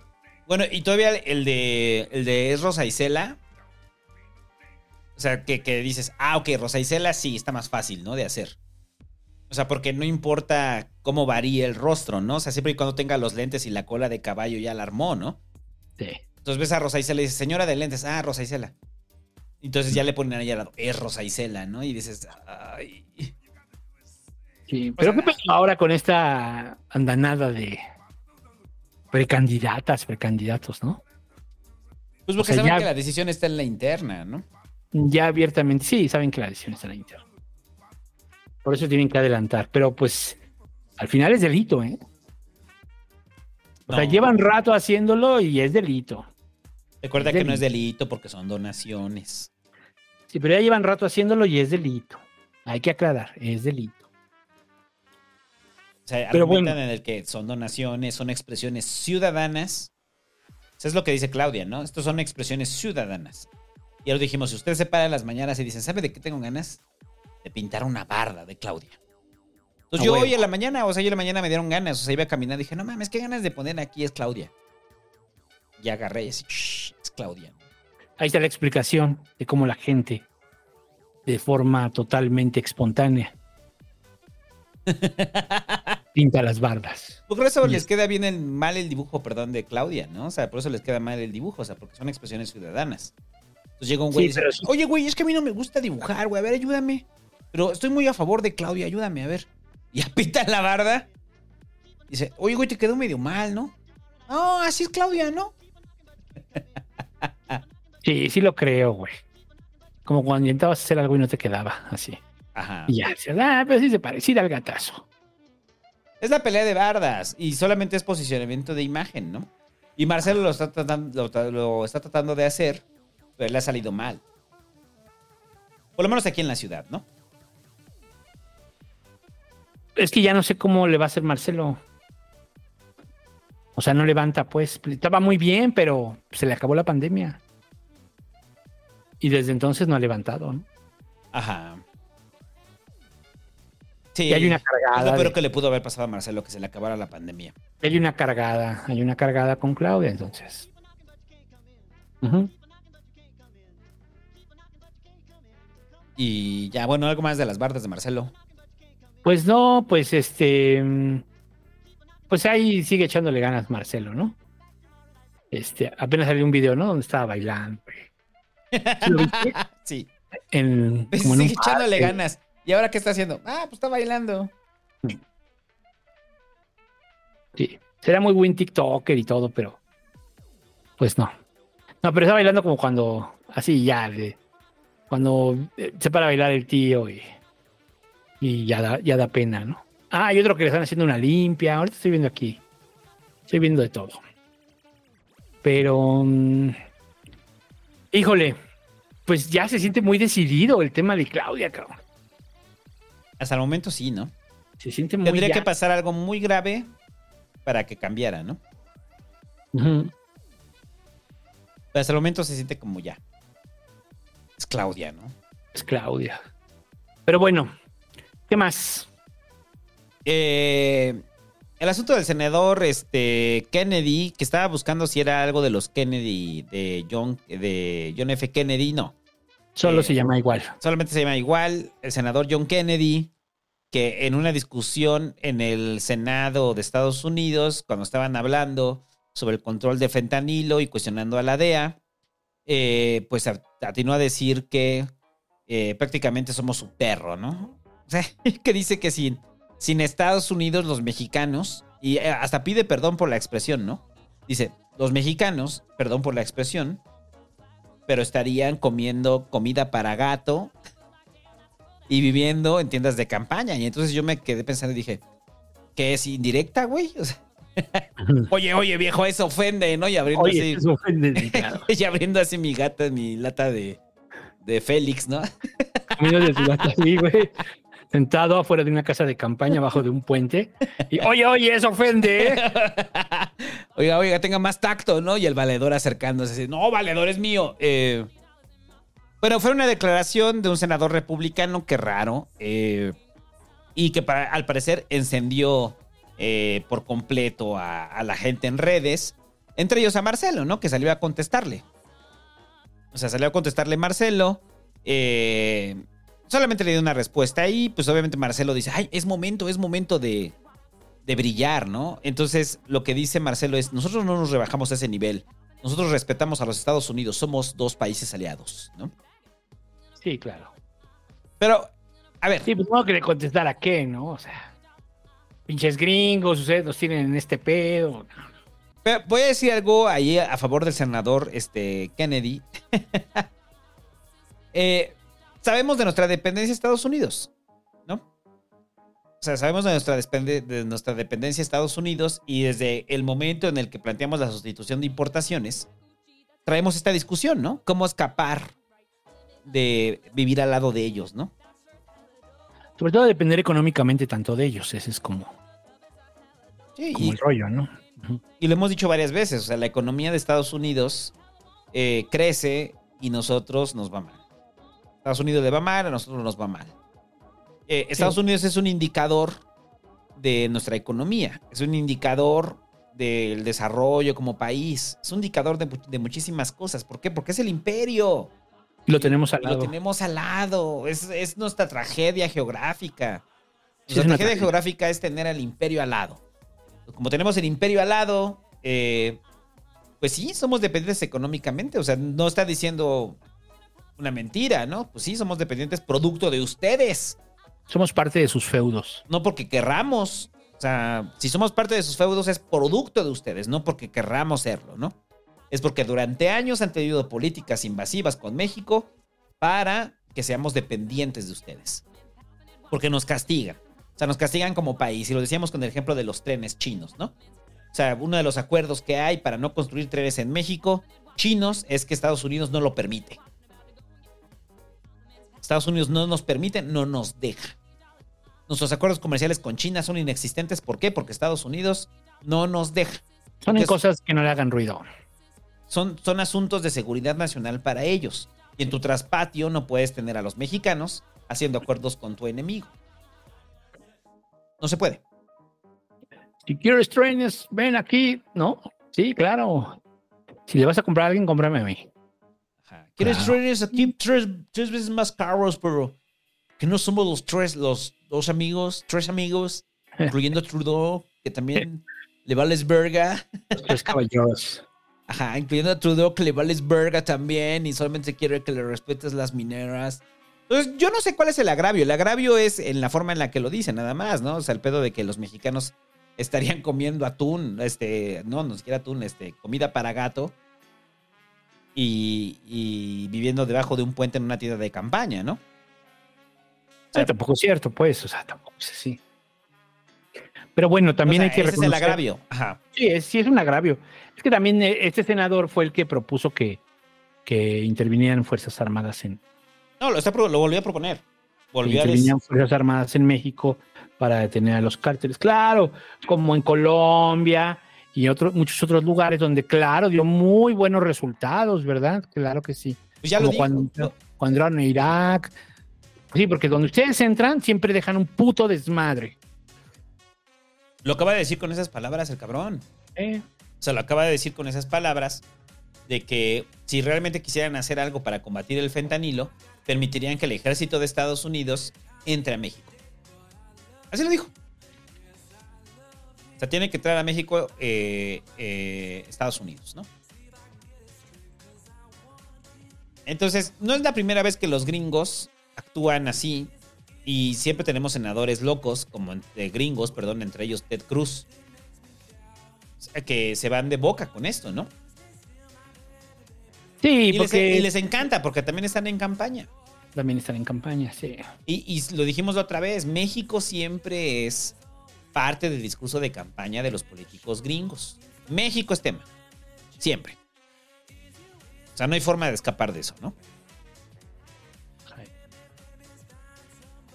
Bueno, pero sí me imaginé esa escena en Mad Max cuando comienza que abre una lata. En este caso es comida para perro. Y se le empieza a comer. Ajá. ¿Sí ¿Te acuerdas? Sí, que es comida para perro. Es que esa es comida. Así me lo imaginé. O sea, así se imagina. Vivirían como en Mad Max si no fuera por nosotros. Como salvajes comiendo comida de- gatos. Ajá, pero entonces este güey sí vive en Mad Max, ¿no? Sea, para hablar de la comida de los gatos, sí, sí vio Mad Max. Y ya. Vamos a una pausa, muchachos. ¿Ya? ¿La pausa? Ya, este programa va a durar poquito. No hay tanto tema. ¿Tenemos reporteros pasquirijes? Sí, te da chance de hacerte un sándwich. Oh, qué bien, qué bien. Y ya. El Sandwich Wonder. Wonder, patrocinador oficial del Pasquín. Y ahorita venimos. Y de, y de la NBA. Y de la NBA. No se vaya.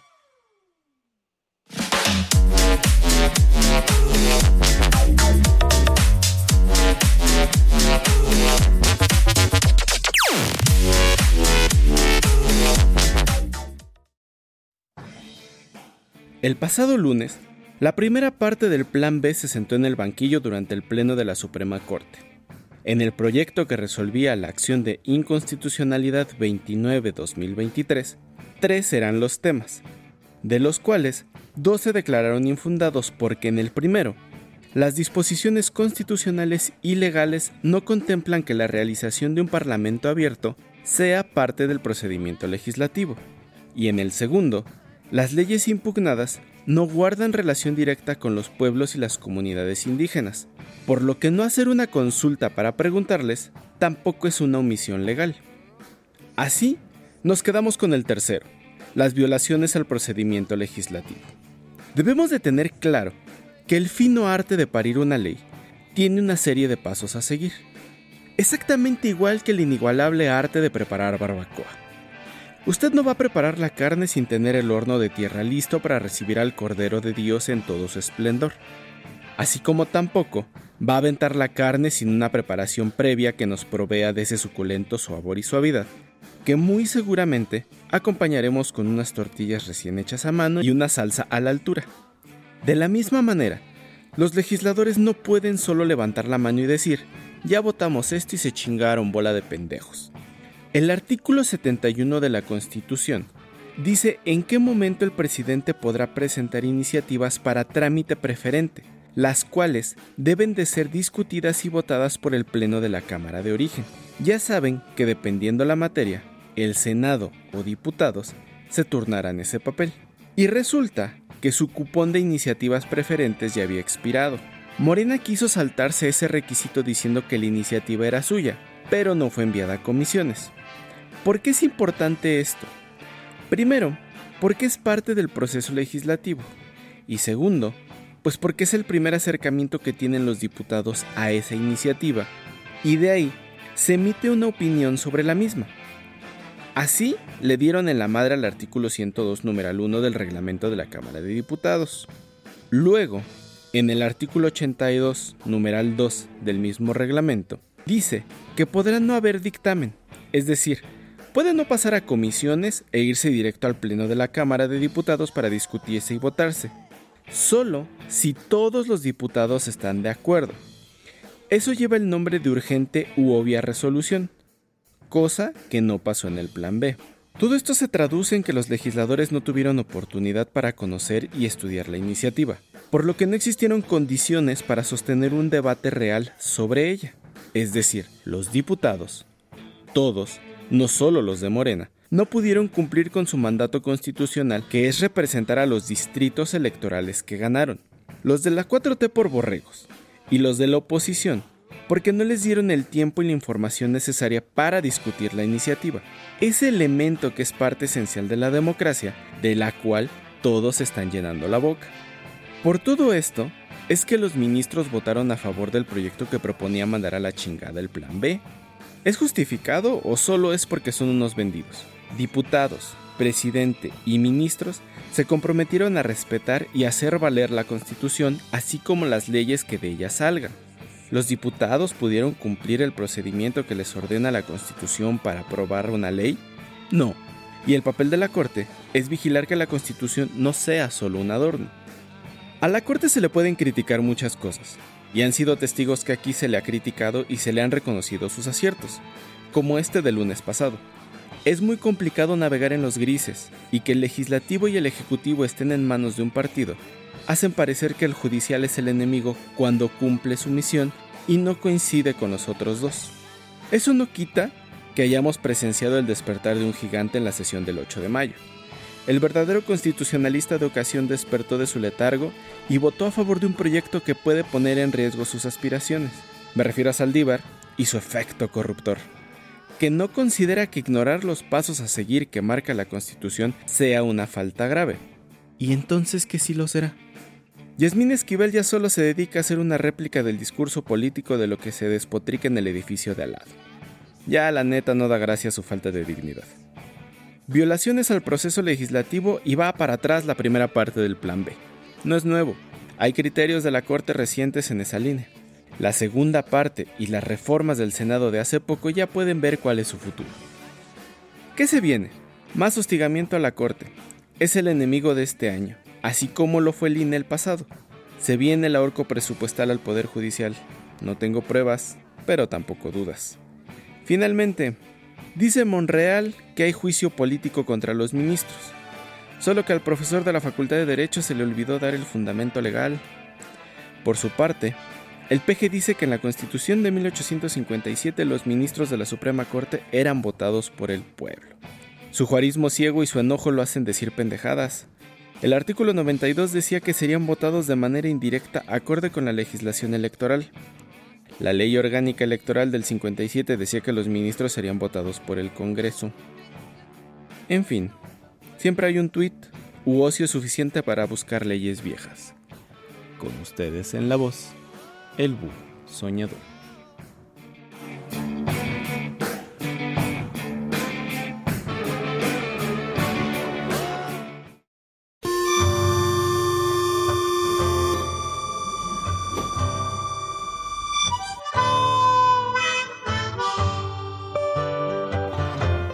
Escena de una película de zombies, es lo que algunos podrían decir exagerando, que parecía el día 9 de mayo en la estación Patitlán, debido a que según el propio metro dijo que solo era alta afluencia, cuando se sabe que a la falta de trenes y gran demanda de pasajeros, el servicio del metro colapsó, ocasionando una estampida humana y dando portazo para entrar a la estación que por cierto, según el sindicato y algunos expertos de TikTok, aseguran que está en un severo riesgo de colapso, tanto de los puentes de acceso del peatón como del convoy que se dirige a la estación Puebla. Y sí, es obvio el desgaste de la estación por hundimiento y traves enchucadas, así como escaleras separadas y hundimientos en las banquetas. Pero, ¿cuál fue la respuesta del metro y el gobierno de la Ciudad de México? De las primeras autoridades en responder fue la Secretaría de Obras y Servicios, que desde el 13 de febrero emitió una tarjeta informativa en la cual informaba que el metro y la Secretaría de Obras mantenían de forma permanente monitoreo sobre la línea y que los usuarios no corrían riesgo pero debido a que en las redes seguía mucho el revuelo, se emitió una segunda, en la cual ya se explicaba que junto con el Instituto para la Seguridad de las Construcciones, la línea 9 estaba en condiciones para su operación y no representaba algún riesgo para los usuarios. Pero como todo problema de la ciudad, se convirtió en asunto político, ya que el grupo parlamentario del PAN demandó a Guillermo Calderón atender la solicitud del sindicato del metro que pide que cierren temporalmente la estación Patitlán de la línea 9. Pero todos los chilangos sabemos que es notorio el desgaste del metro, ya que tan solo en el día del portazo de Patitlán, otros usuarios reportaron fallas en la línea 5 con un convoy lleno de humo por algún cortocircuito. Y ahora que empezará la temporada de lluvia será más notorio las goteras y que en algunas estaciones se convierten en verdaderos parques acuáticos improvisados. Y sabemos que el metro para las autoridades es una caja de donde saquen dinero o apoyo político por parte del sindicato. Nadie se quiere aventar el subir el precio del boleto, que sabemos que es necesario. Aún así existe el miedo de que ni subiendo el precio mejore el servicio. Como alguna vez dije, las soluciones al metro es como ponerle vitacilina a un brazo que ya parece pasquín tapado, o sea, lleno de mo y podrido. Para el pasquín, alfabeta.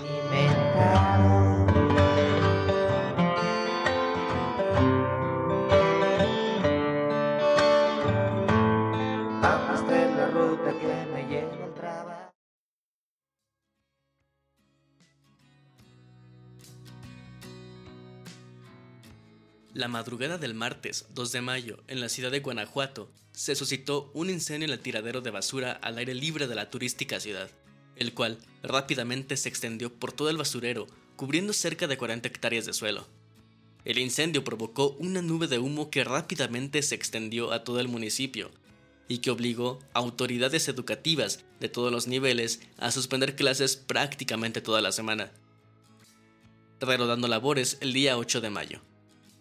Autoridades municipales declararon contingencia ambiental, limitando muchas actividades al aire libre y recomendando el uso de cubrebocas a la población en general. El incendio fue de tal magnitud que los cuerpos de bomberos de la ciudad no fueron suficientes y se tuvo que pedir apoyo de otros cuerpos de bomberos de varios municipios del estado de Guanajuato. Para el día viernes se comunicó que recién se había controlado el 60% del fuego, instando seguir con las recomendaciones emitidas por autoridades.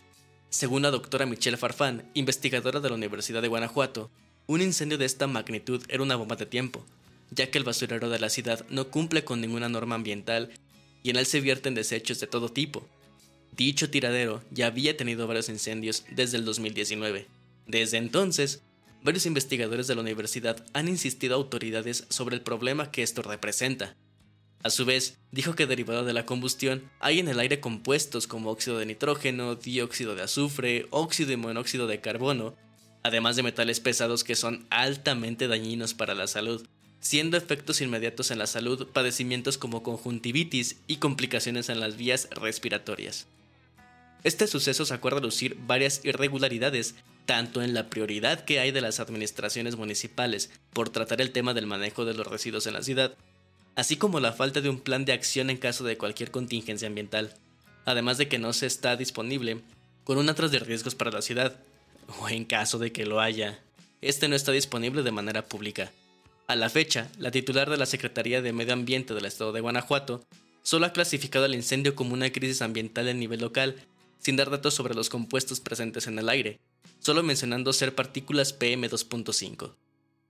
Otro dato es que Siddhartha tuvo un concierto en la ciudad de Guanajuato el jueves 4 de mayo en la Lóndiga de Granaditas, el cual, a pesar de la contingencia, se llevó a cabo, donde la gran mayoría de la gente que asistió no siguió las recomendaciones sugeridas por autoridades. Ni modillo. Al menos te puede decir que ya dio un concierto en Silent Hill.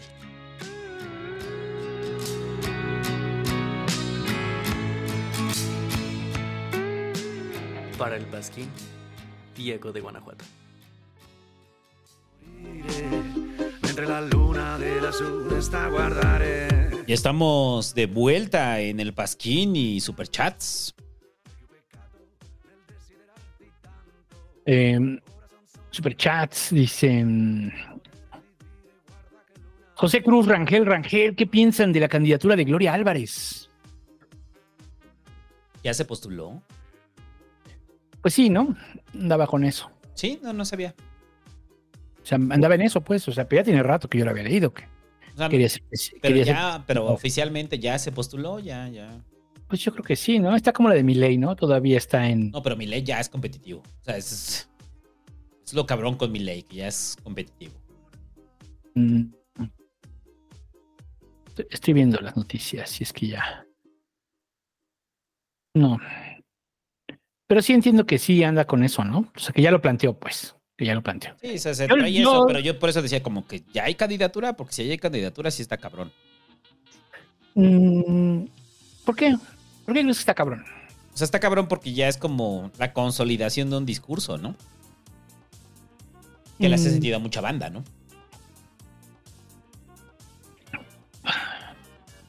Voy a decir algo con mucho respeto, pero son Guatemala y Argentina. Y además, lo que, o sea, yo sigo pensando eso, o sea, también ojalá ganen Gloria Álvarez. O sea, si los guatemaltecos deciden que, que Gloria Álvarez es la mejor opción para ellos y votan por ella, pues, este, pues va a ser un, va a ser un ejercicio muy interesante también el de Argentina, si gana mi ley. Es, es un ejercicio de se los dije. No, pero más allá de eso, no, no, es que no. Yo lo que lo primero que creo es que se van a topar con la realidad. La realidad es otra. La realidad es otra que, vivir en Narnia. O sea, la realidad es un chingo de pedos, ¿no? Y lo que decíamos, te vas a enfrentar a sindicatos y a poco de verdad no vas a cobrar impuestos. O sea, ¿de verdad no vas a cobrar impuestos? ¿De verdad vas a bajar los impuestos? ¿Y cómo le vas a hacer para todo eso? Y cuando te enfrentes a ciertos grupos, grupos de poder, ¿no? Ese es el. Ese es el rollo, que se encuentren contra la realidad. O sea, no estoy seguro si les va a ir mal. Creo que lo van a hacer igual de mediocre que los anteriores. Ajá. Sí, pero, Eso es lo- no- pero es lo que pensábamos con el peje, que se iba a romper su burbuja de ilusión y no se ¿Y rompió. se le rompió? Bueno, en algunos sectores, hay otros sectores que no. Otros sectores que siguen creyendo todavía esta burbuja de ilusión del peje, ¿no? Pero digo, desde un análisis, análisis racional de las cosas, eh, el gobierno de Obama, de Trump, de Bolsonaro, del PG, todos estos gobiernos que, digamos, plantearon en algún momento un cambio, ya sea para bien o para mal, realmente pues fue lo mismo, Ajá. fue lo mismo. Entonces, mm, pues sí, va a ser muy interesante, o sea, como que se enfrenten al gobierno, o sea, el gobierno no es el TikTok. Que se enfrenten a gobernar un No, no país. son las redes. Eso va a ser interesante ver a Milei si ganará, ¿no? Ajá. Pero, pero se ve complicado todavía. No dudo que pueda pasar, pero a mí lo que me, me- lo que sea con Gloria Álvarez es cuánto ha crecido su discurso. De esos güeyes. O sea, de gente como Gloria Álvarez, de gente como Milei. Eso es como para mí el indicador. Pues sí, pero hay de todo, ¿no? También en la izquierda hay, ¿no? Ah, sí. Los de Podemos ahora ya se volvieron YouTube, ¿no? YouTubers, o sea. Sí, los de Podemos, qué pedo. ¿Qué pedo con Podemos? ¿Por qué? Sí, o sea, pero después del Pablo, de la salida de Pablo Iglesias, en la cual dijo que ya no quiere saber nada de la política y demás. O sea, se regresa a su rol mediático, ¿no? Se van al rol mediático, pero tienen una razón, pues el. O sea, el asunto es que sí los difamaron. Sí. Y, los difa- y, y estuvo y está comprobado, pues, que todas esas difamaciones que les hicieron este, fueron falsas, la gran mayoría de ellas. Difamaciones. No así, falsas. el, no así el, el enriquecimiento. En el enriquecimiento no hubo difamación. Más o menos. Era de sus Más salarios, era de sus sueldos, pero es, es, es evidente que les empezó a ir mejor después de Podemos, ¿no? O sea, se impacta, pues, o sea, y no tiene nada de malo. El problema es la misma bandera del peje, mientras te mueves con el discurso de la austeridad y por el Sí, otro la lado es que- estás viviendo bien. O sea, ¿Cuál es, el, como- ¿Cuál es el crecimiento? O sea, ¿cuál es el enriquecimiento? O sea, es que es como. O sea, obviamente empiezan a ganar bien, ambos. Ajá, Empiezan a ganar, de, de ser profesores universitarios a ser políticos de carrera. a ser vicepresidente y líder de mujeres en Podemos. El cuestionamiento es, ok, salió del partido, ¿no? ¿Por qué el ostento? Porque si hay ostento de por medio con Pablo Iglesias. Pues para nosotros sí, no sé. No, no, no, para las notas españolas, o sea, para las notas españolas sí es un ostento. La casa que se compraron no fue en una zona privilegiada. Sí. Sí, no se lo compraron en el centro de, bueno, el centro de Madrid es caro, ¿no? O sea, sí es una zona de alta plusvalía. Y, y que creo que eso es lo que impacta en ellos. O sea, por eso digo, sí hay difamación, pero difamación a medias. También lo hicieron, ¿no? Pero también muchas cosas que no hicieron, ¿no? O sea, lo de Venezuela, lo de. O sea, hubo cosas Ah, no, eso sí es difamación. que, que fue cabrón. ¿no? Entonces, más bien el planteamiento de ellos fue: pues vamos a responderles en tiempo real. Entonces, Sí, llevaron a esta. ¿Cómo se llama? La que estaba en. Aquí les va. Esta. La rusa, ¿cómo se llama? No me acuerdo. Bueno, no sé. Ina, Ina y Fagenova, algo así se llama, ¿no? Este. Se la llevaron a. Ya la reclutaron, ¿no? En, el, en, el, en su canal. Entonces están desde ahí, pues, haciendo su. Invitan, de repente invitan a Paco Ignacio y. ¿Pero no crees Se que es una regresión para Podemos? ¿Qué? O sea, de que pasen de, de ocupar lugares políticos y se regresen al asunto mediático. Entonces tu lugar Mm. no era el lugar político, ¿no? Fue lo que no aguantaste. Puede ser, puede ser, y puede ser el mismo caso de Milei, ¿no? Puede ser el mismo caso O de sea, Milei. tú eras un ente mediático, después incursionaste en política y te diste cuenta que no funciona como funciona en la tranquilidad del púlpito mediático. Puede ser, puede ser.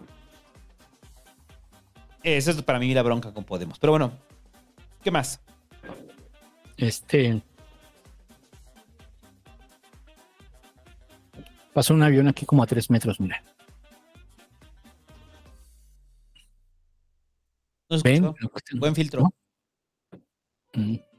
Bueno, entonces, este, eh, dice, mm, bueno, pero eh, creo que le puede pasar lo mismo a Milei y a esta Gloria Álvarez, ¿eh? O sea, también. Eh, Amenopus dice, no sé si jala mi tarjeta, ¿me ayudan? Sí, sí funciona, está funcionando bien. Eh, haz otra prueba y ahorita te decimos. Si usted tiene dudas si su tarjeta funciona en una terminal, vaya al Pasquín 300, ahí va a haber terminales para que pague sus chelas y lo que se coma. Y ahí le van a decir si funciona bien su tarjeta. Dora Moro dice, admiro los gracias, pelón, mande merch de amor, please. Besos a Doña Mora, a Doña Dora Moro. Ya le va a mandar su merch porque nos han mandado regalitos, entonces se merece su merch, pero nada más que llegue porque no ha llegado. Muy bien. Edgar Uriel dice, saludos, vengo a presumir que ya soy Patreon, los escucho mañana en podcast. Qué bueno, hágase Patreon. Fantasmitas Rojos dice, sigue sin haber varo, pero la neta, Ale se rifó escribiendo, filmando y editando la historia del 10 de mayo. Eh, recompénsenla y vayan a dejar su like, porfa, 10 de 10. Ahí está, Fantasmitas Rojos, y busquen el de la historia del 10 de mayo que hizo Ale, ¿va? Para que les ayuden y háganle crítica constructiva. J. David Martínez deja ahí su superchat, Viva Fantasma, dice, saludos chatos, dejo el diezmo, recomienden buen libro de Ibargüengoitia para empezar a leerlo. Si es el primero, la ley de Herodes. Ahí de lo es la entrada de todo Ibargüengoitia. sí. Que no es el libro, no es la película, ¿eh? Es otra cosa, es otra historia. Más bien son historias, ¿no? Son, son como... Son cuentos, son cuentos. Cuentos Son- chiquitos, Son cuentos sobre- y sobre su vida. Son cuentos sobre su vida, son cuentos sobre su vida, sí. Eh, y le- les va a mamar. Eh, Tamalito Ácido dice que AMLO felicite a la licenciada Diana por pasar Ceneval. Felicidades a la licenciada Diana. Hasmani Arturo Ramírez Díaz dice: Saludos, Pasquini, los escucho en podcast y los veo el siguiente jueves. Allá nos vemos. Allá nos vemos en el Chile Bar. Vamos a poner la dirección porque no la tengo a la mano. Pero. no aparece al Chile Bar, pónganle al Chile Bar Iztapalapa y ahí les va a aparecer. Ajá. Está, para más referencia, está frente a Plaza Oriente. Frente a Plaza Oriente, más bien. Frente a la. bo- No, no es la bodega. A la Mega. A la Mega Comercial Mexicana de Rojo Gómez. ¿Aún será comercial? ¿No será ya Soriana? Ah, no, tú es comercial, ¿no? ¿O No sé, yo no sé, no Bueno, sé. ahí. de- A la Mega. En la Mega, en el cruce de Eje 4 y este. ¿Y cuál es la otra? Rojo Gómez. Y Rojo Gómez, y Rojo Gómez. Si usted viene del poniente, toma la línea 2 del Metrobús que va a Tepalcates, ubiquen esa, Tepalcates, en la línea 2, y se van a bajar en Plaza Oriente. Y van a cruzar Rojo Gómez, y ahí lo van a ver, al Chile Bar. Entonces, ese es. Y si usted viene del Oriente, pues también puede llegar por el mismo Metrobús que va a Tacubaya, y, y ahí donde tienen que bajarse. También, ¿verdad? En Plaza Oriente. Sí, y ahí sale en el Google Maps Chile Bar y Restaurante La Familia Sí, Grande. sí sale. Ahí está. O sea, nada más póngala ahí, es en la colonia Leyes de Reforma. No se preocupen, está tranquilo porque mucha gente da con el pedo de, ¡Ey! Me van a robar, ahí está fresa. Ahí es donde nosotros íbamos a freciar. Entonces, este, está en mero canal de Tezontle, esquina 10 de abril. Recuerde llegar a las 5 porque no, no nos hacemos responsables si no alcanza el lugar, ¿eh? Es como vayan llegando. Y recuerda que ahí hay un hotel enfrente, si usted tiene varo, se puede quedar ahí enfrente. Es un hotel, el Cristal, ¿qué es el Cristal? El cristal. Sí, ¿verdad? Hotel Cristal si va a dormir, el hotel a- Motel Abasto si va a coger. Las, las- Sí. Mm. las dos. ¿Quién sabe si encuentra el amor de su vida ahí en el, en el, en el Pasquín en vivo, no? Sí. Yo sí, es que ese es chiste del ciber, perdón. Entonces yo les decía a los de ciber, ¿qué tal si se encuentran ahí, se ligan? Ya ha pasado, ¿no? Ha pasado. No, no, no, pero entre vatos, ¿no? Que dicen, oye, ¿te Ah, gusta sí. el Magic? ¿A ti también? Sí, me gusta mucho el Magic. ¿Y, qué, ¿Y te gusta el ciber? A mí también. Uf, somos almas gemelas y ya se quedan en el motel Abastos. Motel Abasto, sí. Luego dice de Helly Robin, dice, acá en Minnesota está una hora adelante con respecto al centro de México. Es decir, acá el Pasquín empezó a las 10, como en los viejos tiempos. Uf, los tiempos que empezábamos a las 10, pero era cuando el Pasquín duraba dos horas. Joaquín Hernández dice, ¿puede Chávez y Ciro recomendarme lugares comer hamburguesa en la Ciudad de México? Eh, gracias, de antebrazo. yo te recomiendo unas hamburguesas muy buenas llamadas Judas Priest. Ah, no, Burgers, Burger Priest. Están en. Es que sí es de Judas Priest. Eh, están en Eje Central y Popocatépetl. ¿Cuáles recomendaré yo? Pues las de acá, ¿no? Ya te digo cómo se llaman. Eh, si andas por Villa de Cortés, ve al Terraza Freeze. Así búscalo en Google. ¿Las de la Carbón ya no están chidas? También, también puede ser las de la Carbón.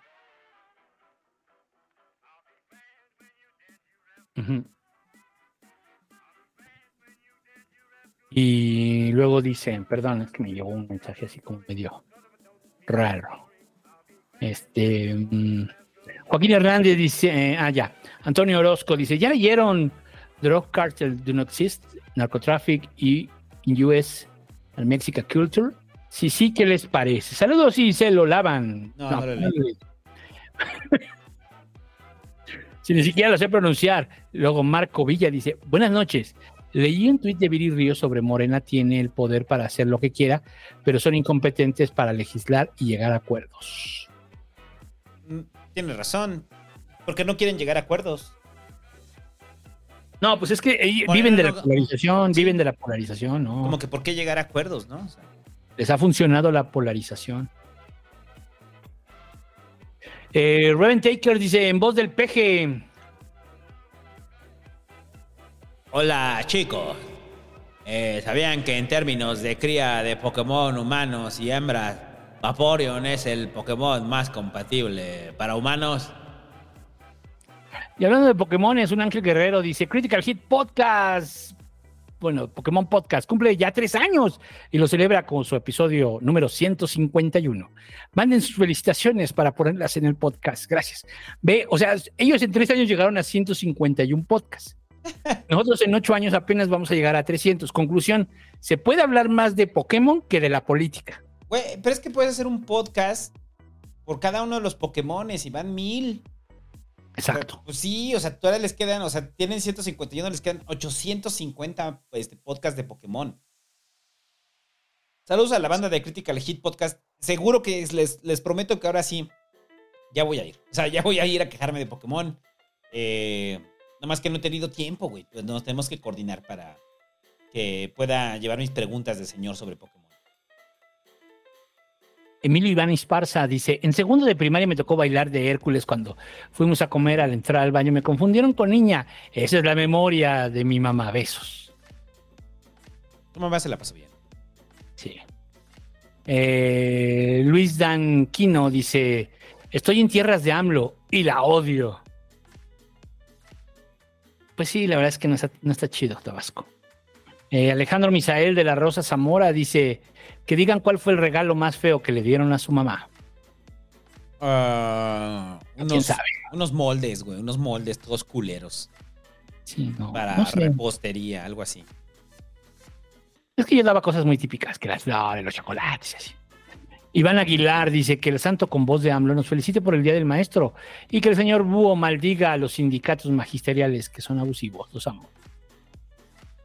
Eh, feliz día del maestro a Iván Aguilar y a todos los maestros, en particular a la, a la maestra Delfina, que es una maestra eh, ejemplar y va a ser gobernadora.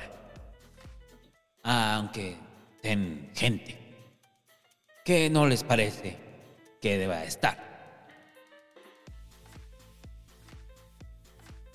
Pues malditos sindicatos magisteriales que son abusivos. sí. Eh, Enrique Arturo Álvarez Sánchez dice: Pasquines con voz de Alfaro. Pero la foto es sensacional en foro, la cuerda. es que sí, Alfaro está chido para hacer spots de rock, ¿no? Sí, sí, sí, vas. Ve la foto es sensacional en foro, la cuerda cultura en Guadalajara, 2 de junio. Vayan o cancelo el pinche evento. Vayan o lo pinches cancelo. Como me llamo Enrique Alfaro, lo voy a cancelar. Ya, señor Alfaro, cálmese, está muy enojado. Cálmese, cálmese. Cálmate tú, pendejo. Cálmate tú.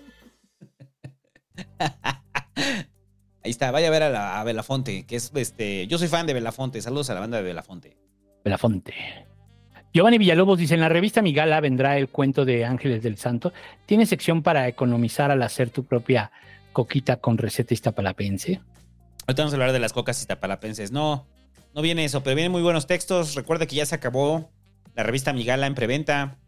Y eso va a ser, este, ya viene la venta general hasta junio.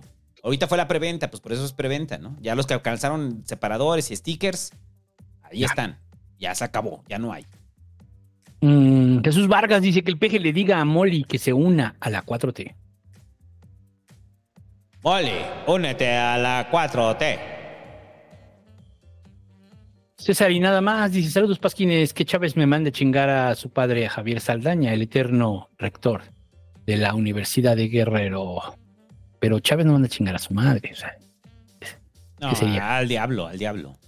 ¡Al diablo Javier Saldaña, que ya se enquistó en el poder de la Universidad Autónoma de Guerrero!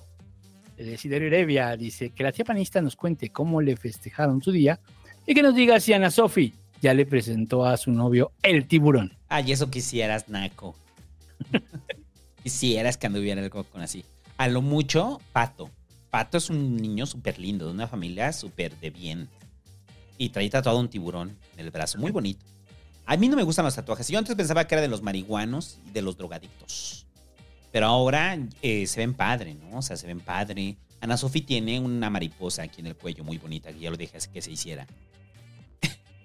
¿Y cómo me festejaron? Pues de la mejor forma, o sea, regalándome cosas. O sea, regalándome cosas, demostrando que mi amor cuesta. Sí, claro. O sea, Pero ya, ¿qué más? de seguro tú no, es que no es que te ríes, búho, porque tú seguro regalas así cosas insignificantes, Pues sí. chocolates ahí todos feos. Creminos. De esos de los que comen los pobres, ¿cómo se llaman? Creminos. ¿Qué le pasa a los caros? Ahí vi un, así vi un, un, este un meme, creo que decía que cuando pensábamos que ibas y te comprabas un bieneta y que era así como que, uff, soy rico. El bienete era de rico. El bieneta era de rico. Igual el cremino, sí, o sea, el cremino de repente es, uh, papá, ¿traes cremino? Exacto. Ese güey tiene varo. Pero ya después se abarató, ¿no? Es que cuando eres, tenías, no tenías tanto varo, eran las vaquitas, ¿te acuerdas? Las vaquitas, las- Y ya, si te cansaba un poco más de varo, el cremino. una coronita. Ah, no, coro- no, coronita era más de pobre, porque era más como de bolsita, ¿no? No, varo era el cremino. Y ya el junior, el que sí realmente tenía varo, traía Carlos V. Y las de las particulares ya eran Ah, ya, Ferrero Los- Rocher. los americanos. Chocolate Ajá, americano. Chocolate americano y Ferrero Rocher. Y así decían, ¿no? Chocolate americano, lo vendían así. Ajá. Y eran todas las marcas estas de. Pues el Snickers, el Hershey's, el. Los que venden ahora en el Oxxo. Pero eso fue ante- antes del Tratado de Libre Comercio, ¿te acuerdas? Chocolate americano. Aquí se venden chocolates Chocolate americanos. americanos. Como los dulces, ¿no? Que vendían en Chapultepec, los Popeyes y todo eso, ¿no?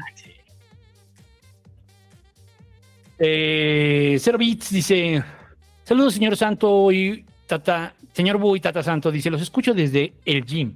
Que hoy tocó venir en la noche. ¿Es cierto que el Pasquín ayuda con los gains? Abrazos desde Monterrey. Sí, ayuda completamente. O sea, si usted va al gimnasio, ponga el pasquín. O sea, en el momento en el que se ría de algún chiste pendejo que hacemos aquí, va a tener que hacer más fuerza porque si no se le cae la pesa. Exacto. Y eso hace que su cuerpo se acostumbre a la risa y el dolor. Exacto. Y entonces aquí, o sea, yo estoy certificado. Escuchar el pasquín lo pone más culón. O sea, si se está trabajando glúteo escuchando el pasquín, pinche güey culón. O sea, va a ver en el, en el pasquín 300, va a ser el desfile así de los güeyes culones. Ya le pusimos el meme de Ponte el Pasquín. Lo ponemos la semana que entra, de Ponte el Pasquín. Ponte el pasquín. Eso es muy bueno. Y usted cuando va a ser el delicioso pone el Pasquín, Ajá, orgasmos, multiorgasmos garantizados para su pareja. así es. Multiorgasmos. Incluso si es hombre, se va a venir muchas veces. De verdad. Eh, dice Adrián Durán. Saludos, Pasquines. Escuché el primer capítulo de Tragar Sapos hoy en la mañana y ya voy en el 13. Saludos. Pues que el peje decrete ganador a Maldonado. Ay. Ay. eh, No va a pasar, pero bueno. eh, Maldonado es. El senador Oscar Maldonado es mi gallo. Y va muy bien para gobernar la ciudad. Yo tiene todo mi apoyo. Escucha tragar sapos, ahorita que ya es público. Ya, ¿verdad? ¿Se- ¿Cuál, cuál, se, cuál se posteó hoy? ¿El 2 o el 3? Dos. El 2. Jaime Arteaga, y, y- y me encanta porque entran a YouTube, escuchan el 1, el 2, y dicen, ay, ya la verga, me suscribo. Sí, y se van así seguidos. Ya he visto varios comentarios así como de, no, no, no, no, no, no. O sea, lo empecé a escuchar un güey me puso, eh, lo empecé a escuchar hoy y ya voy en el 10 y yo así, no, ma.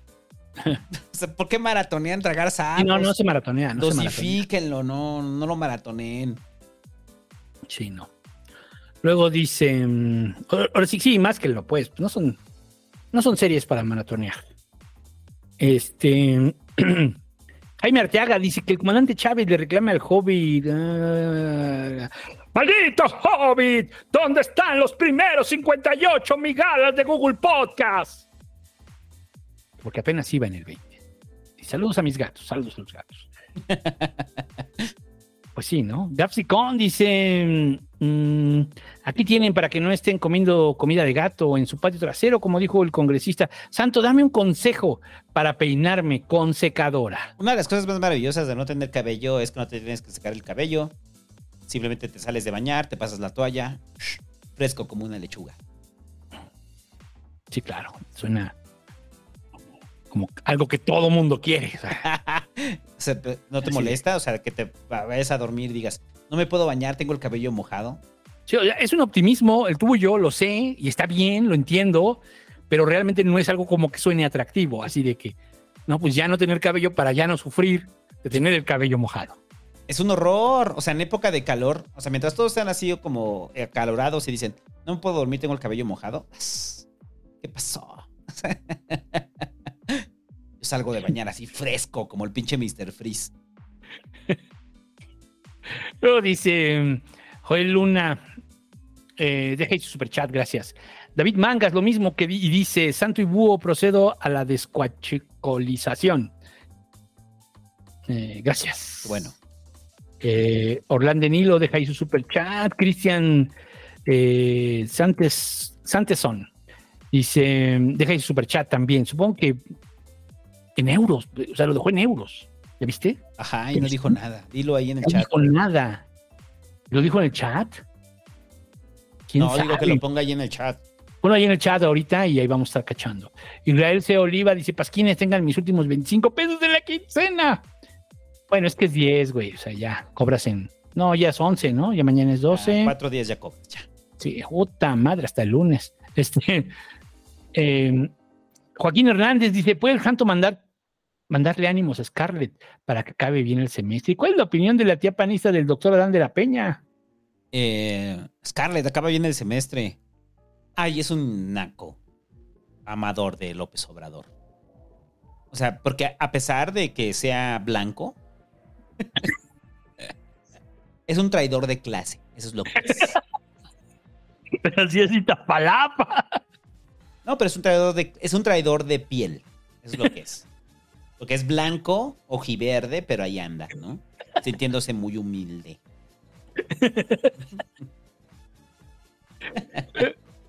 Omar Silva deja ahí su superchat. Eh, Gerson Solórzano dice: Gloria Álvarez en Guatemala vale mucha verde. Dice: Saludos desde la tierra del Quetzal. Ok, ahí dice Gerson que estamos pendejos, eh, que no pasa nada.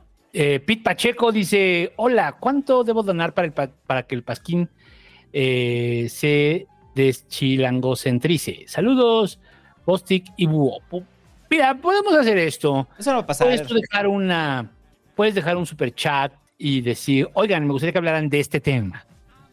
¿no? Y podría ser. Pero también tiene que ser un buen super chat, pues, para que nos inspire a buscar la información. Pero difícilmente va a pasar porque pues, nuestra visión es chilangocentrista. Así es. Byron Castro dice, saludos Pasquines, mandé mi cápsula y no salió. ¿De qué, de qué hablas? Que mandó su cápsula. Eh, no sé, la mandaron tarde o no la alcancé a meter. ¿A dónde la metiste? ¿A dónde la mandaste? Sí. Eh, el búho follador, fíjate, el búho follador. Dice, ¿qué opina Ciro y Manuel de Critical Hit Podcast? Estos adolescentes confundidos que están metidos en esto que le llaman, ¿cómo le llaman, Manuel? Eh, Anime, creo. Anime. Anime. Anime, anime, anime. Sí, que vas pasando ahí por el centro, ¿no? Y tiene este aroma terrible, eh, agresivo para la nariz, ¿no? O sea, Unos depravados, Ciro, unos depravados.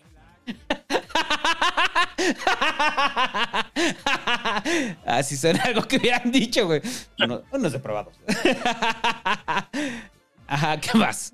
Cadaver dice, ya listo para ponerme hasta el pito en la pasquipeda. Oh, que la chingada que no es pasquipeda. Que no es O pasquipeda. sea, todo el mundo está con el pedo de que es pasquipeda. Esto no es No pasquipeda, o sea, No, es en jueves, güey. en jueves. Eh, Y agra- agradezcan que no lo hicimos en un café. Exacto. El S Podcast dice, vengo llegando, andábamos muy migrantosos. Ya podemos decir que Adán Augusto ya enloqueció de poder en Twitter o todavía no. Nah, todavía no.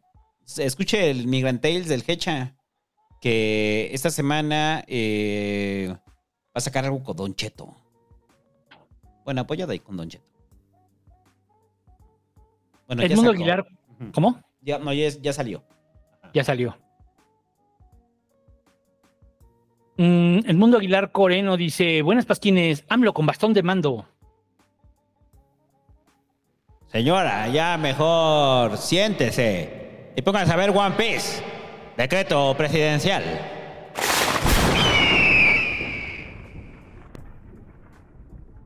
Gustavo Toski García dice, máscara Sex Magin de venta en el Pasquín 300. y en el Chopo. ¿Van a ir a vender sus cosas al Pasquín 300? Sí. Se van a poner allí en la banqueta afuera. Así como en los conciertos. La, banquetero. lleve la tocha del Pasquín, no pague la oficial, esa sale más barata. Lápiz, este pinche logo mal dibujado del Pasquín, ¿no? Pero una taza así totalmente blanca, ¿no? Oiga, aquí no dice nada del pasquín. No, pero sí trae el Pasquín, pero ahora sí es un panaderito, ¿no? Es que la siguieron mientras escuchaban el pasquín. Ah, sí. O le ponen un panadero de verdad. Este. Luego dice. Legión Agegaubu oficial. Que Alfaro active el botón de emergencia, please. Ya no es tiempo de activar el botón de emergencia, ya acabó la pandemia. Como ya acabó la pandemia, ya no voy a recibir más preguntas. Yo quiero hacer un grupo de control de ira, sigo pensando con Alfaro. O sea, sería chido, ¿no? Llegar y decirle, a ver, señor Alfaro, pégale al costal. Duro. Duro. ¿Quién es? ¿Quién es? Díganos. Todos, todos me cagan, los odio a todos. Alfaro sí se me codia a todos, ¿no? O sea, sí. odia a todos, odia su vida. Ajá. Y Hirohige 2.0 dice: El año pasado compré un celular que venía con una tarjeta de Google Play. Así que aquí les dejo un super chat para gastarlo en algo. Saludos desde el reino de Tesla León. Saludos. Hasta, hasta Tesla León. Tesla León. Eh, el búho follador otra vez dice: Buenas noches, papuchos. Que Biden niegue la visa al Hobbit por usar máscaras Sex Magin en el Pasquín 300. Tú no puedes entrar a Estados Unidos con esa máscara que es obscena. Guacala. Y aparte te huelen las patas. Sí, sí, unos depravados.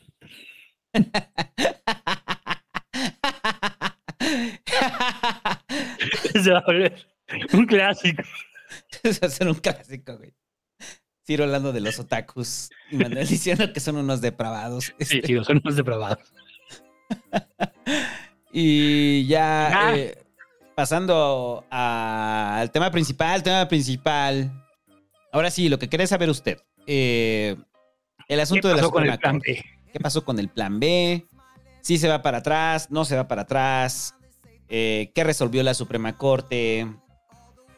Resolvió una parte del plan B, ¿no? O sea, resolvió una parte del plan B de lo que se metieron en impugnaciones y todo recae en que hubo un desaseo en el proceso legislativo, ¿no? La decisión de la No Suprema puedo creerlo, no, puedo. te cae. O sea, es así como de, no. Que lo aprobaron fast track, no. Que no pasó por comisiones, no. O sea, no, ¿quién iba a pensar eso, no? O sea, suena medio absurdo, ¿no? Es correcto. Entonces, la Suprema Corte, eh, en un análisis eh, sesudo, pues dictaminaron que pues, se violentó el proceso legislativo y dentro de eso, pues no pueden, este,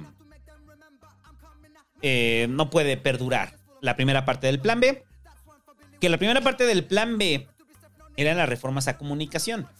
Recuerde que esta era la parte donde los funcionarios públicos no estaban limitados con el plan B a eh, eh, presumir los logros del gobierno y que se consideraran como actos anticipados de campaña, ¿no? Entonces, Pero con el el- tema, el tema, a ver, es que lo que impugna no es como tal, o sea, lo que, lo el que con- echan para el- atrás, el contenido. el contenido, ese ni siquiera llegaron a ello, sino más bien el proceso. ¿No? Porque el contenido a lo mejor está como a... Por eso creo que Saldívar vota a favor de, de- del proyecto, del, del ministro que lo presentó, ¿no? ¿Quién era este? Ah, ¿Quién lo presentó? ¿Cómo se llamó? Este. el- ay, ah, ahorita te digo. Ajá. Ajá. Entonces, el, el proyecto que se presenta, bueno, pues eh, este Arturo Saldívar, digamos, vota a favor, porque no va sobre el contenido, va sobre el proceso legislativo, que sí tuvo muchas fallas, como ya describió aquí el búho soñador, Eres Dayan. Pérez Dayan. Ajá. Entonces, este, pues eso, ¿no? O sea, el, el, el ministro, el ministro, exministro presidente, pues vota a favor. Y solo se mantiene la ministra, pues Yasmín Esquivel. ¿Y quién más? Y la otra ministra, ¿no? Está Loreta. Loreto, ¿no? Y son las que votan en contra abiertamente, ¿no? Abiertamente, pues es que es- ya es muy obvio, ¿no? El asunto. Todavía con Saldívar, digo, se cuida, pues, o sea, Ah, bueno, bueno, ter- termina porque es- quiero hablar de eso. Ajá. ¿no? Pero, pero porque al final no es una crítica a la, a la modificación, sino más bien al proceso. Y al proceso, y es como, pues es que los diputados se lo hicieron mal, ¿no? Puedes volverlo a meter, lo pueden volver a meter, ¿eh? Y ellos entienden que, pues no. Pero bueno, ahorita platicamos del plan C. Ajá. A ver, en el caso de Saldívar, Saldívar eh, cacareó. Cacareó su, su voto para echar atrás el plan B. Eh, lo decíamos en los pasquines pasados que durante los últimos meses Saldívar ha mostrado, ha tratado de mostrarse súper pejista, ¿no? Después de que ya no es ministro presidente. Y es una hipocresía completa de Saldívar. O sea, porque pareciera que jugó allá. O sea, jugó, jugó siendo cercano al presidente. No le funciona. Pues como no le funciona, quiere recuperar legitimidad dentro de la Suprema Corte, ¿no? Y, fue un super aparato de comunicación por parte de Saldívar para poder cacarear que él votó eh, por echar atrás el plan B por el proceso legislativo. Esta parte, pues, esta parte del plan B. Esa parte, sí, o sea, para Saldívar fue como, es el momento del reflector, es el momento de brillar y de que vean que sí, o sea, que yo estoy comprometido con la defensa de la Constitución. Y es terrible de ver. O sea, es terrible de ver cuando en los últimos eh, discusiones de la Suprema Corte, Saldívar eh, estaba cargado con el presidente. Entonces aquí nos habla que algo para- pasó. Algo pasó, el presidente se encabronó, le reclamó a Saldívar y Saldívar ya agarró otra ruta, ¿no? Porque de qué otra forma te explicas eso? O, sea, o, o la otra es que te vieran tal cual como ese grupo. O sea, como el grupo de Loreta, ¿no? Y el de Yasmín Ujú. Esquivel. O sea, que ya solamente son ministras de la Suprema Corte que son extensiones políticas del presidente. Y que no importa lo que venga, van a encontrar la forma de votar en contra eh, o votar eh, junto con lo que desea el presidente, pese a que sea violatorio de la Constitución. Eso es lo que nos tenemos que cuestionar con Yasmín Esquivel y con Loreta. Tenemos a dos este, ministras de la Suprema Corte que están votando con carga política, cuando ese no es su trabajo. Ese no es su trabajo. Su trabajo es vigilar que la constitución, que esté apegada a las leyes a la constitución. Ese es su maldito trabajo. Pero están haciéndolo todo político. Y Saldívar trató de jugar allá, luego jugó acá, no le salió. Y pues ya regresó, ¿no? A quererse reivindicar, ¿no? Porque esto fue un impacto a nivel mediático. O sea, bueno, no sé para los que escuchas si lo notaron. O sea, que después de la resolución de la Suprema Corte que echan atrás el plan B, o sea, se volvió un caos la comunicación, ¿no? Entonces salió la oposición a decir que, que era un gran triunfo de nuestra lideresa, la ministra Piña. Y que es en serio, güey. O sea, O sea, no son un actor político en sí mismo, son jueces. Su, fa- su, su nada más es ver que está pegado a la constitución. Los del otro lado dijeron, no, es que vean que hay Estado de Derecho, hay equilibrio de poderes, lo cual es cierto. O sea, sí es como una señal clara del equilibrio de poderes. Para aquellos que creen que vivimos en una dictadura, pues el equilibrio de poderes permite que eh, frente al vaso legislativo se termine echando para atrás, ¿no? Entonces, cuando termina lo del plan B, eh, quieren encumbrar de nuevo a la ministra Piña. A mí me dan mucha risa los moneros de derecha, güey. Los moneros de derecha están tan desesperanzados, eh, tan tristes De no tener una figura, sobre todo de la oposición. No, pues los de derecha, pues sí, bueno, la de la oposición. Que apenas sale algo que hace la ministra Piña suspira, güey, y ya la ponen ahí, ¿no? O sea, es como. Y es como su nueva heroína, ¿no? La ministra Piña, ¿no? ¿Qué orfandad? Es que es que es el pedo. ¿Qué orfandad tiene la, la derecha y la oposición para tener a la ministra Piña y darle poderes que no le competen? Porque solamente está haciendo su trabajo. Por eso yo lo decía en la editorial, o sea, pues es su trabajo, ¿no? Su trabajo es analizar la constitución, analizar las nuevas leyes y sobre eso determinar si es constitucional o no. ¿Cuál es el mérito de echar atrás el plan B que lo dijimos en su momento que lo iban a impugnar y que estaba completamente Ajá. impugnable por el desaseo en el proceso legislativo?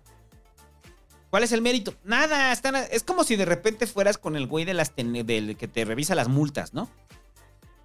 Y de repente al güey que te caga le, le dice, no, no, no, usted tiene una multa, ¿eh? No puede hacer su verificación. Y entonces en ese momento dice, ¡a huevo! ¡Mi líder! ¡Uh! Güey, solamente está siguiendo el reglamento, está haciendo que se cumpla el reglamento. Sí. Eso es lo que Sí, la orfandad total, es la orfandad Los total, ministros o sea- de la Suprema Corte es lo que hacen. Ajá.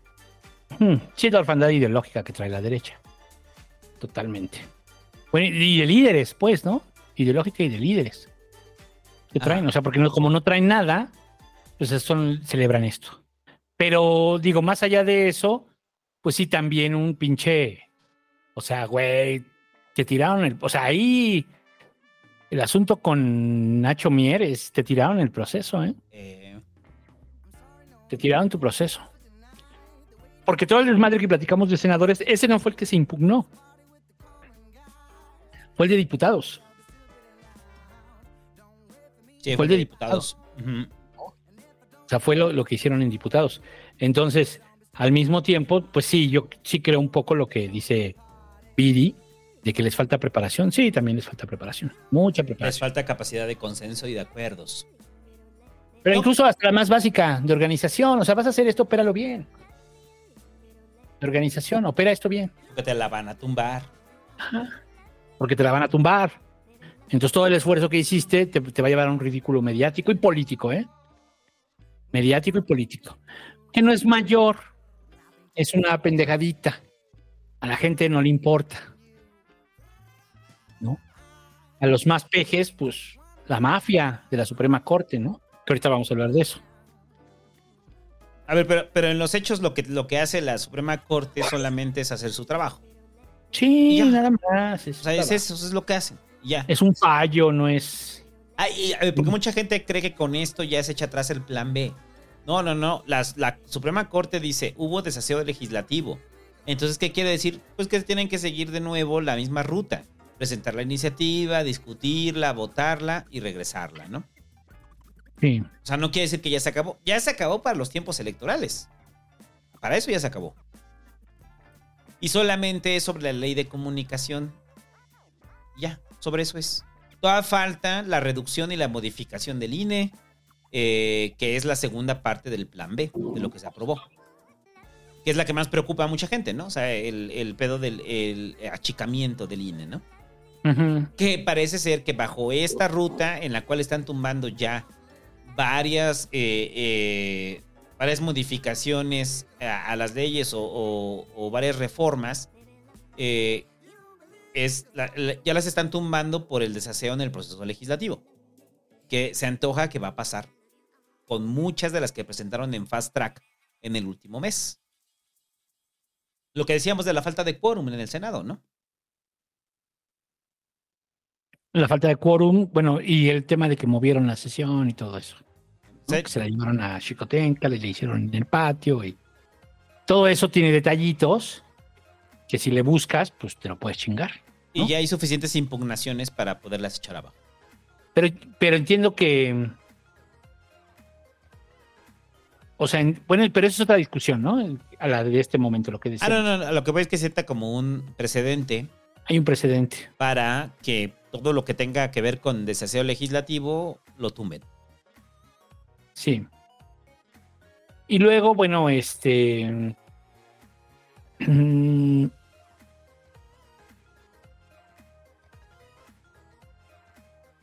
El presidente anuncia el plan C. Se emperra, porque se emperra, Está muy enojado, ¿no? El PG. cabrón, ¿no? Este, por eso digo, se emperra y dice, ah, pues vamos a hacer el plan C. Y entonces anuncia el plan C, este, ¿y qué es el plan C? Ganar la elección. El plan C de casillas, el plan C de curules, ¿no? En- El plan C de cuello a los ministros. Todo eso es el plan C. ¿Qué es lo que plantea el PG entonces en el plan C? No es otra cosa más que ahora que viene el proceso electoral en el 24, se logre mayoría en ambas cámaras para que cuando el Congreso tome posesión en septiembre y él todavía siendo presidente, en el arranque de las sesiones del de la nueva legislatura, mande las iniciativas que faltaban y sin necesidad de, de negociar con la oposición se puedan sacar y así ya no los puede tumbar la Suprema Corte, ¿no? Así es. ¿No crees que ace- acepta como una especie de mea culpa el presidente? O sea, decir que necesitamos mayoría legislativa para que salgan, porque pues la forma en la que lo hicimos no salió porque violentamos el proceso legislativo Y no nos da. y no nos da. O sea, ¿no, no crees que es como el mensaje es propio de, de mea culpa? Ahí, ahí hay que dar un poquito de contexto porque cuando, cuando fue la última elección dijimos que pues básicamente tenía los mismos diputados cuando ganó la elección de 2018 y que al final terminó haciendo una mayoría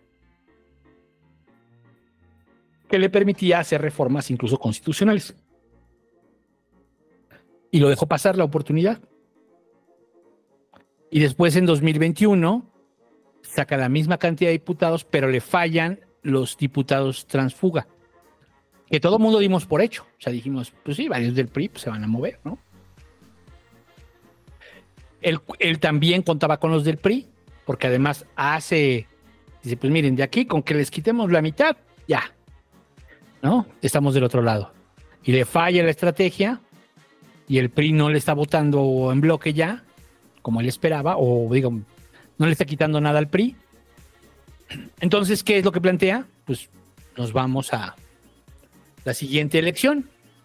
Los diputados toman posesión el primero de septiembre, yo me tengo que ir el 30 de septiembre, así que tenemos 29 días para hacer todo lo que necesitamos hacer, porque yo ya me voy y oye, pero que viene otro güey que a lo mejor... pues, No, la. No cuenta. Ya tal se llega Marcelo. ¿Tú crees que lo va a Es hacer? es una descortesía política, total y absoluta.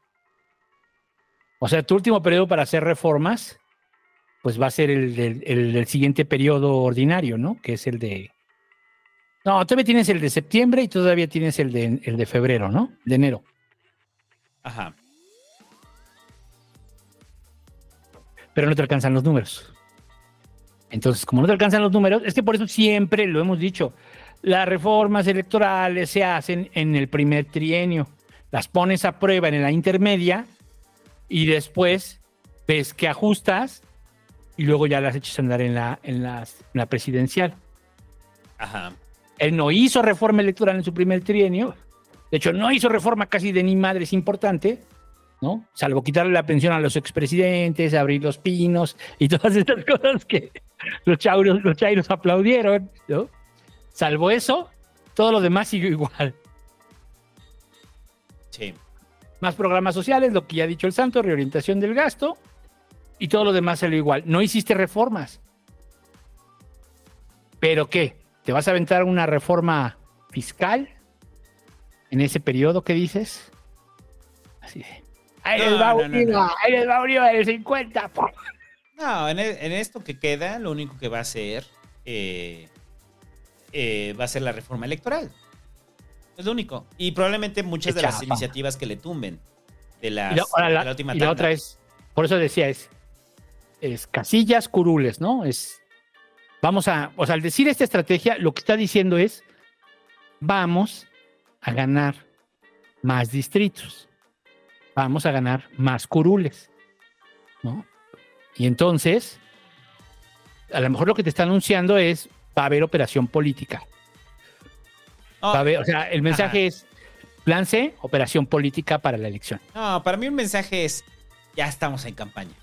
Ya estamos en campaña, ya no importa el gobierno, lo que importa es cerrar lo que tenemos y ya empezó la campaña, papás. Y agárrense, porque ya antes de que me vaya, mi último gran movimiento como presidente va a ser dejar un congreso de mayoría de Morena, ¿no? Que no puede ser un mayor, o sea, cuando dice que va a tener mayoría, está considerando a los aliados, ¿eh? O sea, porque recuerde que por números no les da. O sea, no están imposibilitados para eso. O sea, aunque Morena metiera todos los diputados que, met- que, que metiera, pues no alcanzaría más de la mitad, ¿no? No, Por cuotas, ¿no? 300, ¿no? ¿O qué dices? Sí, pero no les da para reforma constitucional.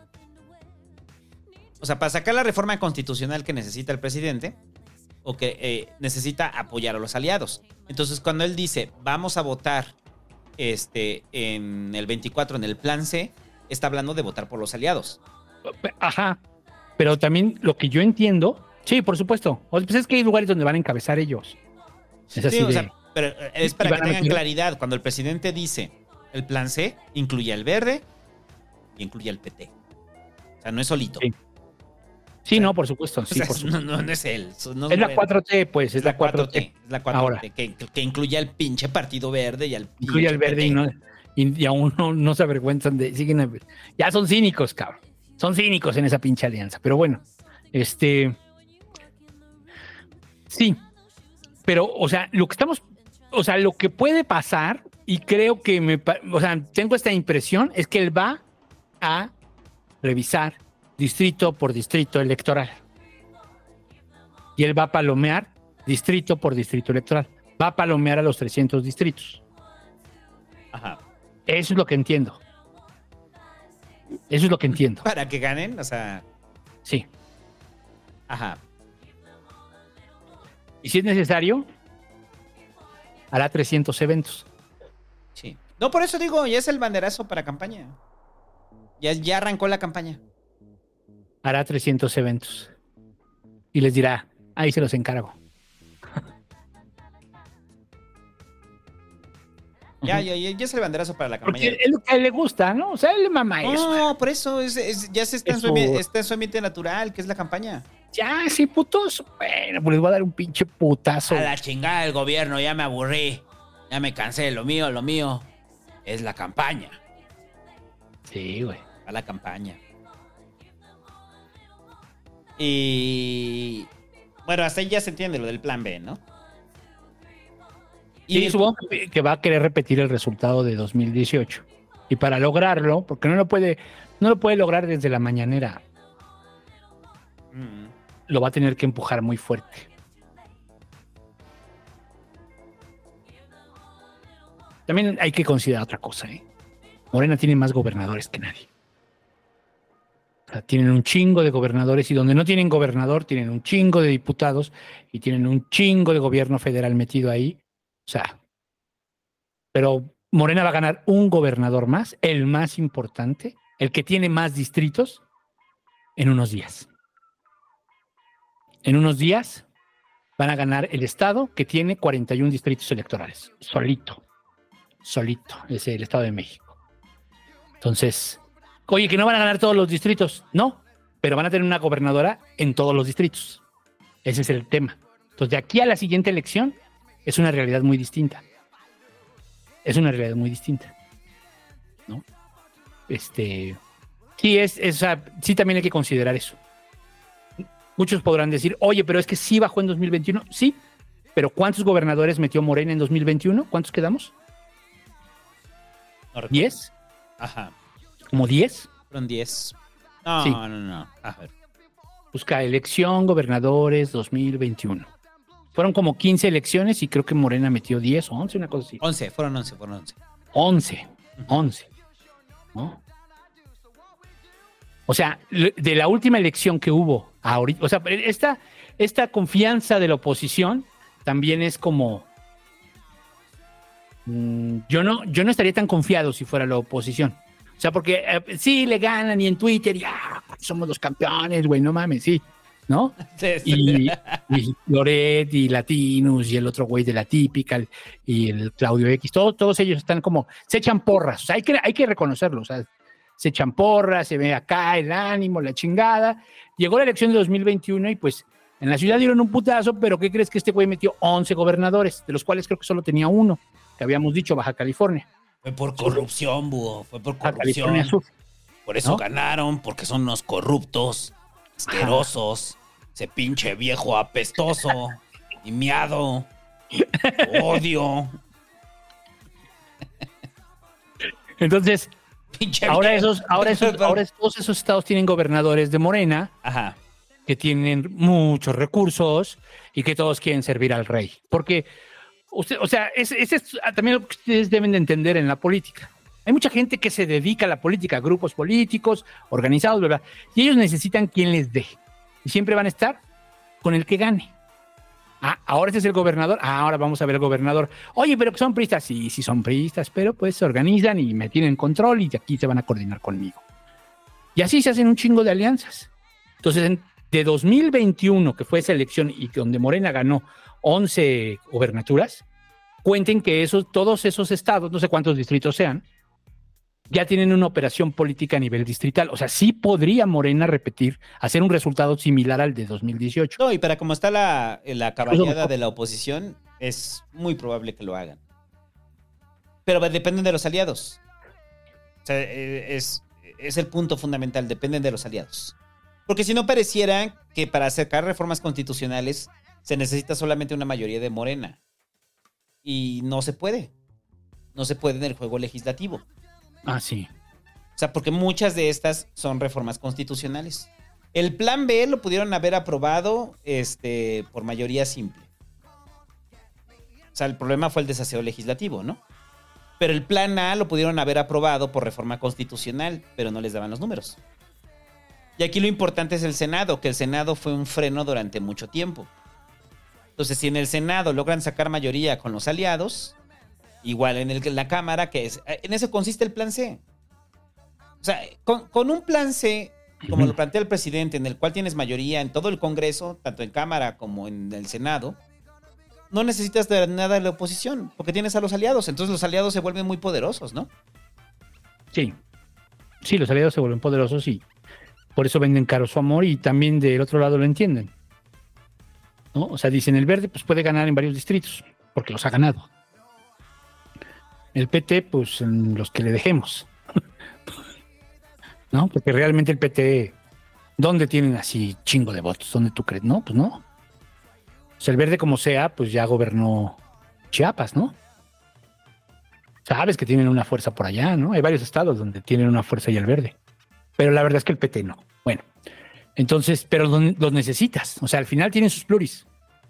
Entre sus pluris y los distritos que les vas a dar y la chingada, van a tener su bancadita. Nosotros podríamos no pasarnos de 300 y con que juntemos los otros, decían que 34. Son 334 diputados para tener las dos terceras partes. Ya lo puedes pasar. Y también recuerden que va a haber elección también en un chingo de congresos. Va a haber elección en un chingo de congresos. Porque también de eso depende una reforma constitucional. ¿No?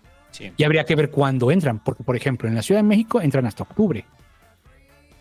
No, no, entran el 15 de septiembre. 16 de septiembre entran. Entonces, habría que ver si en algunos entran en octubre, noviembre, quién sabe. Pero mm, aún así, yo veo, o sea, una es la real, uno es el tema mediático que acá estamos viendo y la otra es lo que sigue, ¿no? La otra es lo que sigue. Pues ustedes vean las encuestas de presidenciables. O sea, si, si pensamos que va a caer en cascada,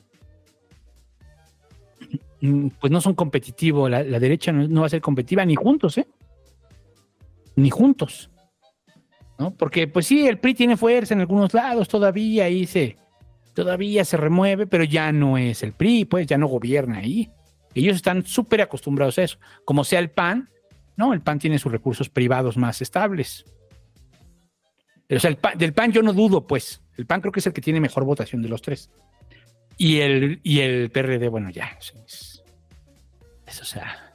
Por cierto, cumplieron 34 años. Ah, sí, viste que su evento de 34 años, la invitada especial fue Alejandra del Moral. Sí, y lo hicieron en la fonda de la esposa de Don Chencho. Está chido así de, para celebrar 34 años del perredismo, tenemos a nuestra invitada Alejandra del Moral y que Alejandra del Moral dice, yo quiero regresar al perredismo, a sus grandes glorias de 1997 y dices, sí, están en Morena, güey. Están en Morena todos esos. Los que ganaron el 97 no están en el PRD. No están en Morena, eh. Muy poquitos de esos están todavía. Ya la mayoría están en Morena. Sí, de los que ganaron el 97. Bueno, entonces, pues yo, yo sí lo veo el asunto del, de Morena y del plan C como una posibilidad, pero creo que es una descortesía política total del presidente al siguiente presidente. O sea, le, le estás, le estás legislando a un mes de que entre unas pinches reformas constitucionales. O sea, Sí, no, y, sea. y- y rompe esta regla, una, no esta regla, este como protocolo que hay de los presidentes de que los últimos meses es Ya ya, no estoy de vacaciones, ¿no? Y ya en el periodo de transición te dejo, ¿no? Porque ese va a ser en el periodo de transición. Entonces se asume que no importa quién llegue, el que va a seguir mandando ahí va a ser el presidente. ¿no? O sea, es un mensaje cabrón eso. O sea, no un importa mensaje quién cabrón. llegue, yo voy a seguir mandando aquí. Siempre hemos pensado, tenemos como la certeza, pero es una certeza, como decía, la noción de falsa seguridad, de que el PG no nunca intentará reelegirse, ¿no? Que él no podría hacer eso. Este, porque él, digamos, en su educación es priista. Y esa es una regla del prismo muy cabrona. Y quien la quiso romper, tuvo pedo, ¿no? Tuvo pedo. El, el que quiso romper esa. Y lo mismo de seis meses, Digo seis años, pero ni un día más. En este caso van a ser eh, cinco años, ¿qué? Cinco años, Nueve diez meses. meses. Diez meses. Nueve, ¿no? No, porque se iban el, el su último día era el 31 de noviembre y ahora es el 30 de septiembre. Nueve meses. Ajá. Son dos, diez meses. Ajá, diez meses. Diez meses. Entonces, este, bueno, pero esa era la regla, ¿eh? Esa era la regla. Hay quien la quiso romper, hay quien quiso seguir ahí operando después y a todos les tocó exilio. A todos los que lo intentaron les tocó exilio. Pero, y empezando desde calles, ¿no? Empezando desde calles. Y a todos los que intentaron seguir gobernando después de ser presidente, les tocó exilio prácticamente, ¿no? ¿O a quién no? O sea, a Echeverría le tocó exilio, ¿no? ¿A quién más después fue a, a Salinas? Le tocó exilio. O sea, A López Portillo no. Pero se quiso seguir metiendo él. Ah, no, no. López Portillo se hizo un lado. Ajá, ese es a lo que voy. O sea, el que no cumplió la regla, ya Sí, saben lo que le pasaba. exilio. Ya le tocaba exilio, ¿no? O sea, ahora, la realidad es que es una figura muy cabrón Andrés Manuel, ¿no? Entonces, vamos a suponer que no se reelige, pero que realmente no se retira de la política. No, y que va a estar ahí en la chingada, bueno, en su rancho. Y lo van a estar entrevistando diario, ¿no?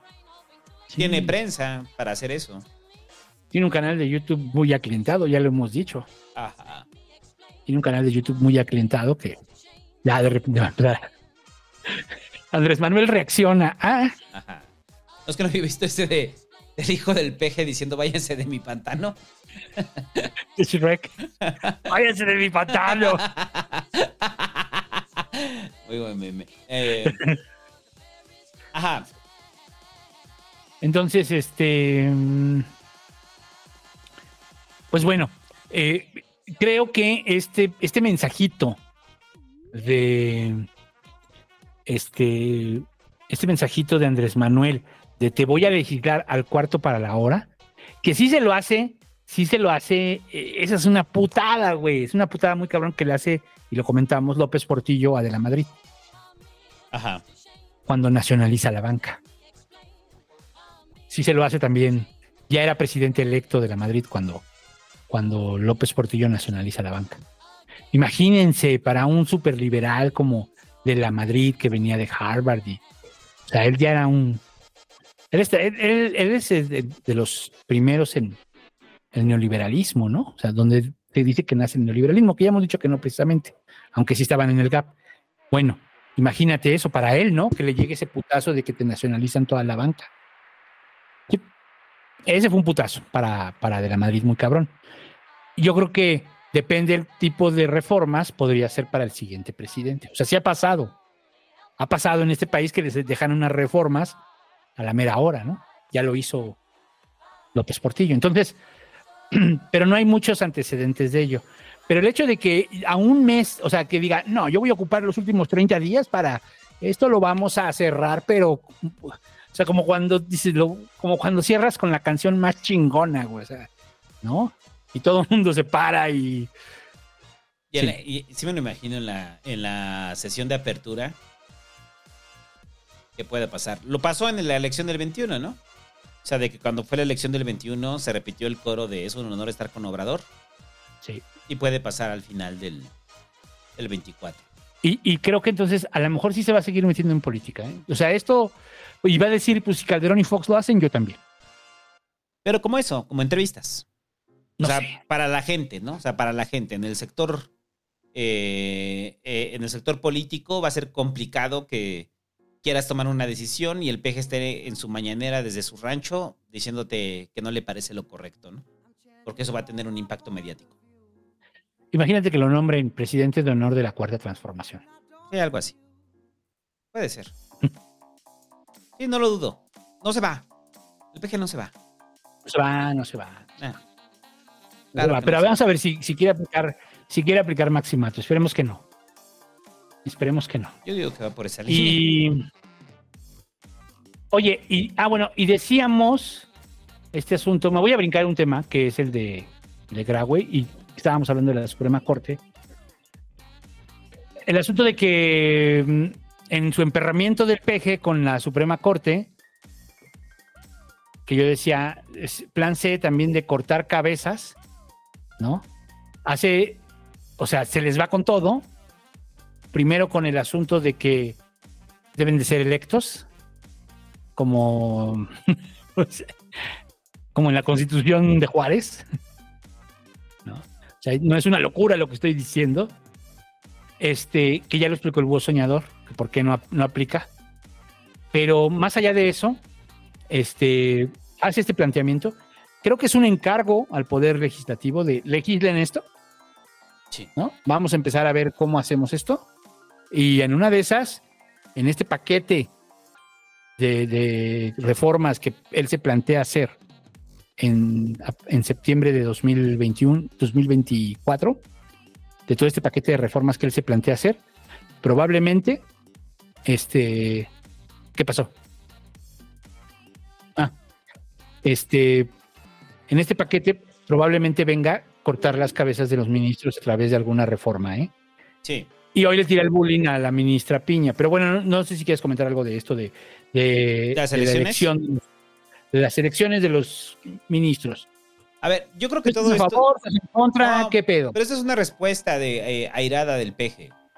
Esta es una respuesta airada. Sabíamos que después de este resultado el peje se iba a ir sobre la Suprema Corte.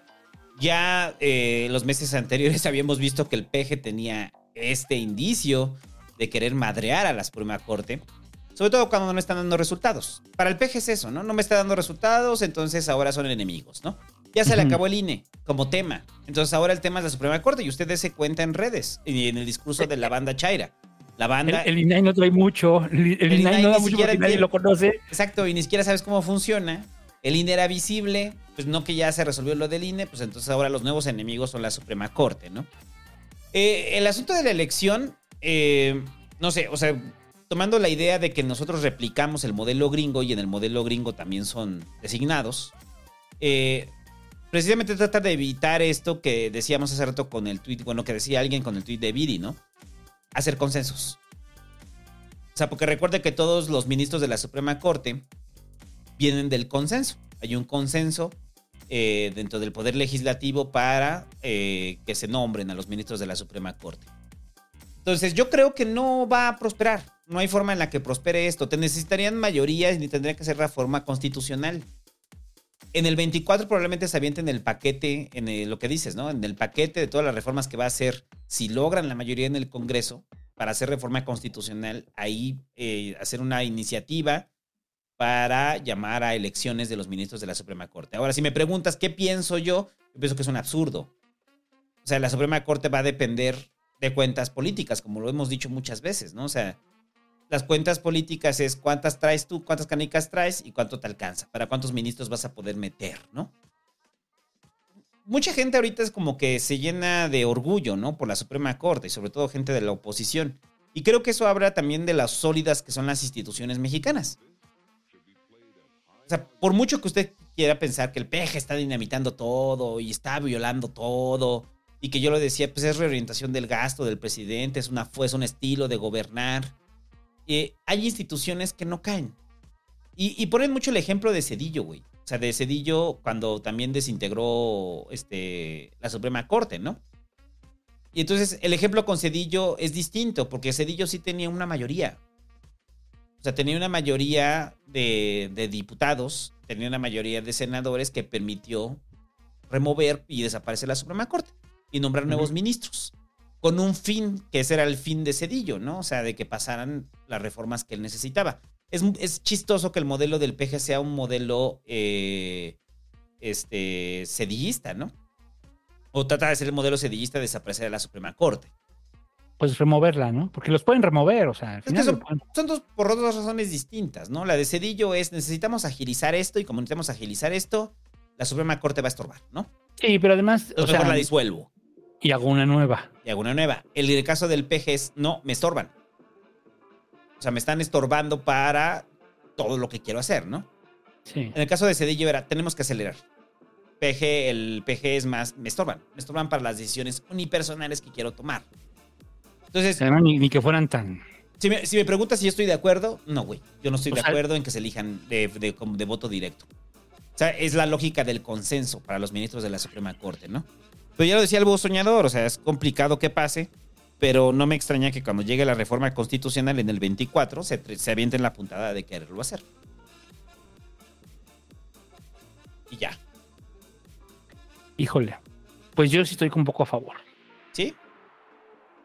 A pesar Sí. de que fueran cuentas políticas, a pesar de que fueran personas que no cumplían los perfiles. Que la, que la Cámara de Diputados lo. O el Senado, no sé, que sean los que hagan las propuestas de. O sea, que propongan cinco, diez, los que sean, ¿no? O sea, Y, y sobre esos votemos. y de ahí quedan dos.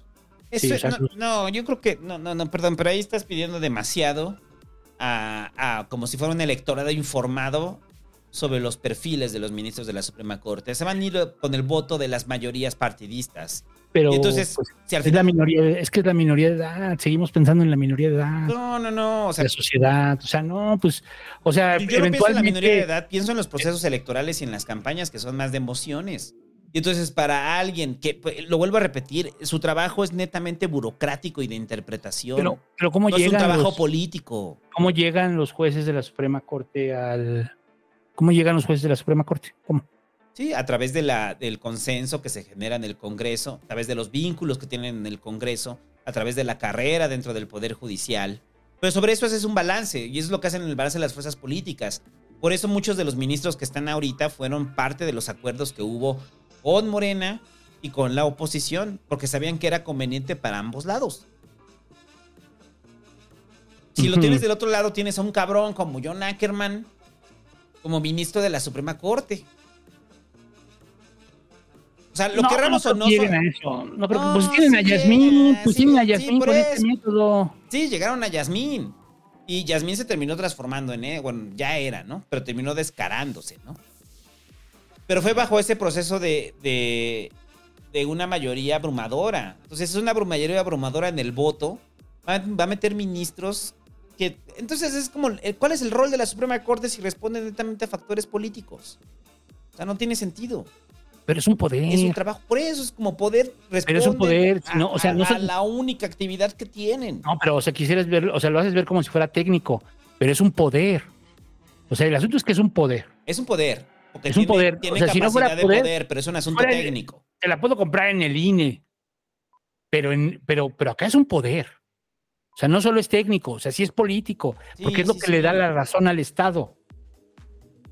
Y el hecho de que esté monopolizado por un grupo, porque también es lo mismo, porque son los mismos, entra uno nuevo, pero así de repente y así, pero en general son los mismos.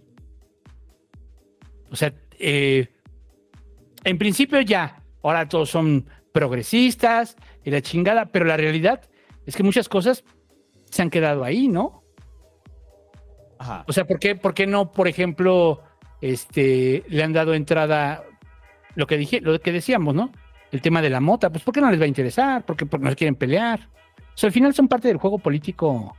Actualmente son parte del juego político. Sí, sí, sí. Y se toman, se toman ¿Cuántos traes? ¿Cuántos no traes? Ajá. se toman facultades que no les competen. Algunos, como el caso de Saldívar. Yo tampoco creo en la pulcritud de la ministra Piña. Obviamente también juega en lo político. O sea, pero ese es el. eh, eh, no, o sea, no es lo mismo alguien que tiene que balancearse entre los dos bandos a alguien que le debe lealtad. Entonces lo que vas a tener es a, a 11 ministros que son Yasmín Esquivel, cabrón.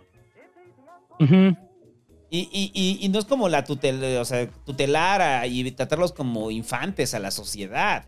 Es entender los procesos electorales y esos procesos electorales están cargados de emoción. No Pero los propone, de todos modos los va a proponer, los va a proponer el Congreso. O sea, en esa propuesta yo estoy de acuerdo, los propone el Congreso. Ya, que o la sea, que se, vote. se- se llega al consenso en el Congreso y de sobre eso el vota el- el- la gente. El Congreso pone, pone las propuestas, oye, que van a hacer campaña y van a ser populistas y unos van a salir diciendo todos los, este, Casi, casi como Harvey Dent. me voy a encargar de que todos los malos no salgan de la cárcel, ¿no? Sí, sí, estoy de acuerdo. Va a haber, va a haber quien lo haga, pero va a haber quien no. Y, o sea, y entonces ya la gente votará. Oye, decían, es que van a proponer a Carmen Salinas. Pues Carmen Salinas no cumplía el perfil para ser este, ministra de la Suprema No. Corte, como tampoco Yasmín Esquivel. Hay gente que lo cumple en lo académico. Vuelvo a repetir el ejemplo de John Ackerman. Sí. Lo cumple en lo académico, pero sabemos qué tipo de persona es. que no ganaría el consenso. John Ackerman con eh, una, sería, con una mayoría, o sea, es que lo estás planteando, o sea, lo- nos remontamos al. El plan C funciona y tienen mayoría. Tienen tres cuartas partes. Ahí no necesitan a hacer. consenso, lo hacen y meten. Lo van a hacer, pero no van a poner a John Ackerman, no van a poner a sí, John Ackerman. pero ese es el riesgo, vas a tener perfiles de ese tipo. O sea, no sé. A mí, si me lo preguntas a mí, sí, me parece que el voto directo de los ministros de la Suprema Corte es, Es que es necesario. indirecto. Es que es indirecto. Bueno, indirecto, Es indirecto. porque que te saquen la, la tómbola, bueno, la, este, los candidatos y tú elijas sobre los ministros de la Suprema Corte, no, me parece un absurdo. Es, es quitarle facultades, ¿no crees? Es quitarle facultades a Yo los creo que es repartir el poder. Yo creo que sí es repartir el poder. No, yo no estoy O sea, porque, a ver, porque en o sea, es que, a ver, es competitivo en diputados y en, y en este, y en los ejecutivos. Y en el judicial, no. Es un poder. Es un poder. Pues que compitan, a ver quién es mejor. Y que después, Mm, Ajá. sí, ¿no? Que la sociedad aprenda también a elegir a sus jueces. Sí, pero es un, sobre un tema específico. Es que es como la discusión que teníamos con el fiscal, ¿no? Que ahí sí estoy contrario, ¿no? O sea, que yo sí creo que tendría que haber elección del fiscal. Porque es procuración de justicia. Sí, O sea, también. tú dices, aquí es un poder, sí, pero ese poder recae sobre un trabajo técnico. Es un poder que recae sobre un trabajo técnico, que no es otra cosa más que la interpretación de la ley. No generan políticas públicas. Es lo que se les. Precisamente el argumento de que decían que con la Suprema Corte que les mandó esta carta la, los asesores, el asesor jurídico de la presidencia, era que la Suprema Corte no puede legislar. No, no puede legislar. Pero, o sea, pero- es que pero lo rozan, pero lo rozan. lo rozan echando para atrás o lo rozan cuando dicen se tiene que rehacer. Sí, pues son, son los que juzgan. Por eso digo parte. como que el poder, o sea, cuando dices hay un poder, sí son un poder, pero su poder recae en, el- en la parte técnica de analizar un instrumento ya existente. Eh, no sé. pero bueno. Sigamos, porque si no nos vamos a, no vamos a avanzar. Bueno, entonces, ¿verdad que en este Te andanada, el bullo en este tema.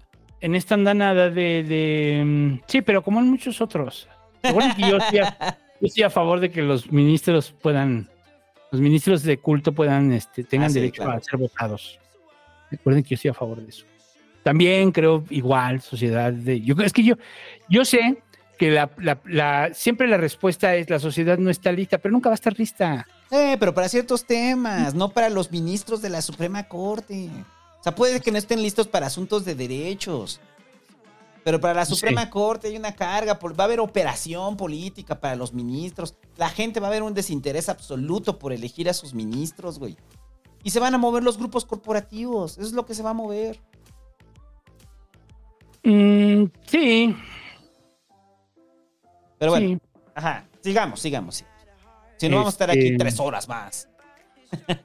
Es que, es que sí, es todo un tema, pues, pero, pero yo creo, o sea, en lo personal, esa es como mi reflexión final.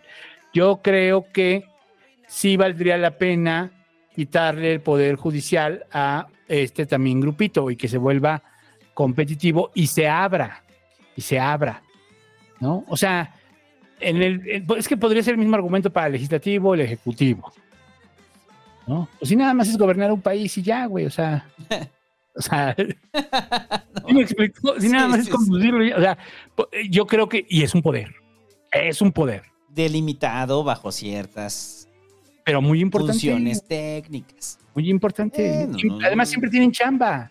No es así como que nada más les llega un caso. ¡Ah, llegó un caso! Y ya se visten, ¿no? Estaban ahí, este, como los cazafantasmas, ¿no? Bajan en un tubo con su, con su toga y todo, ¿no? No, tienen chamba recurrente. Todo- todos los días tienen trabajo. Todos los días tienen trabajo. Entonces, obviamente están decidiendo muchas cosas. Porque incluso tu interpretación siempre va a estar cargada con un sesgo. Es, es- es- aunque sea la interpretación más pura de se violó la, se violó la constitución, no, no se violó la constitución. En el caso de Yasmín y, y Loreta, es, es cargada con un sesgo absoluto de beneplácito hacia el presidente. Es correcto. Pero bueno, hablando de la Suprema Corte, me, me brinco el tema de la UNAM y ahorita regreso. Este, decíamos que en, en esta andanada que fue eh, del presidente contra, porque se emperró, por eso lo digo, se emperró, ¿no? Eh, En esto del plan C y de dar, y que puede ser de cuello a los jueces, pues la ministra Norma Piña recibió un premio, ¿no? Que de la, de Derechos Humanos de una Asociación Internacional de Mujeres Juezas. No conozco de asociaciones internacionales de, de jueces, juezas, etcétera. No conozco esto. No sé si esto existe o no. Pero al menos el presidente dijo, esa ministra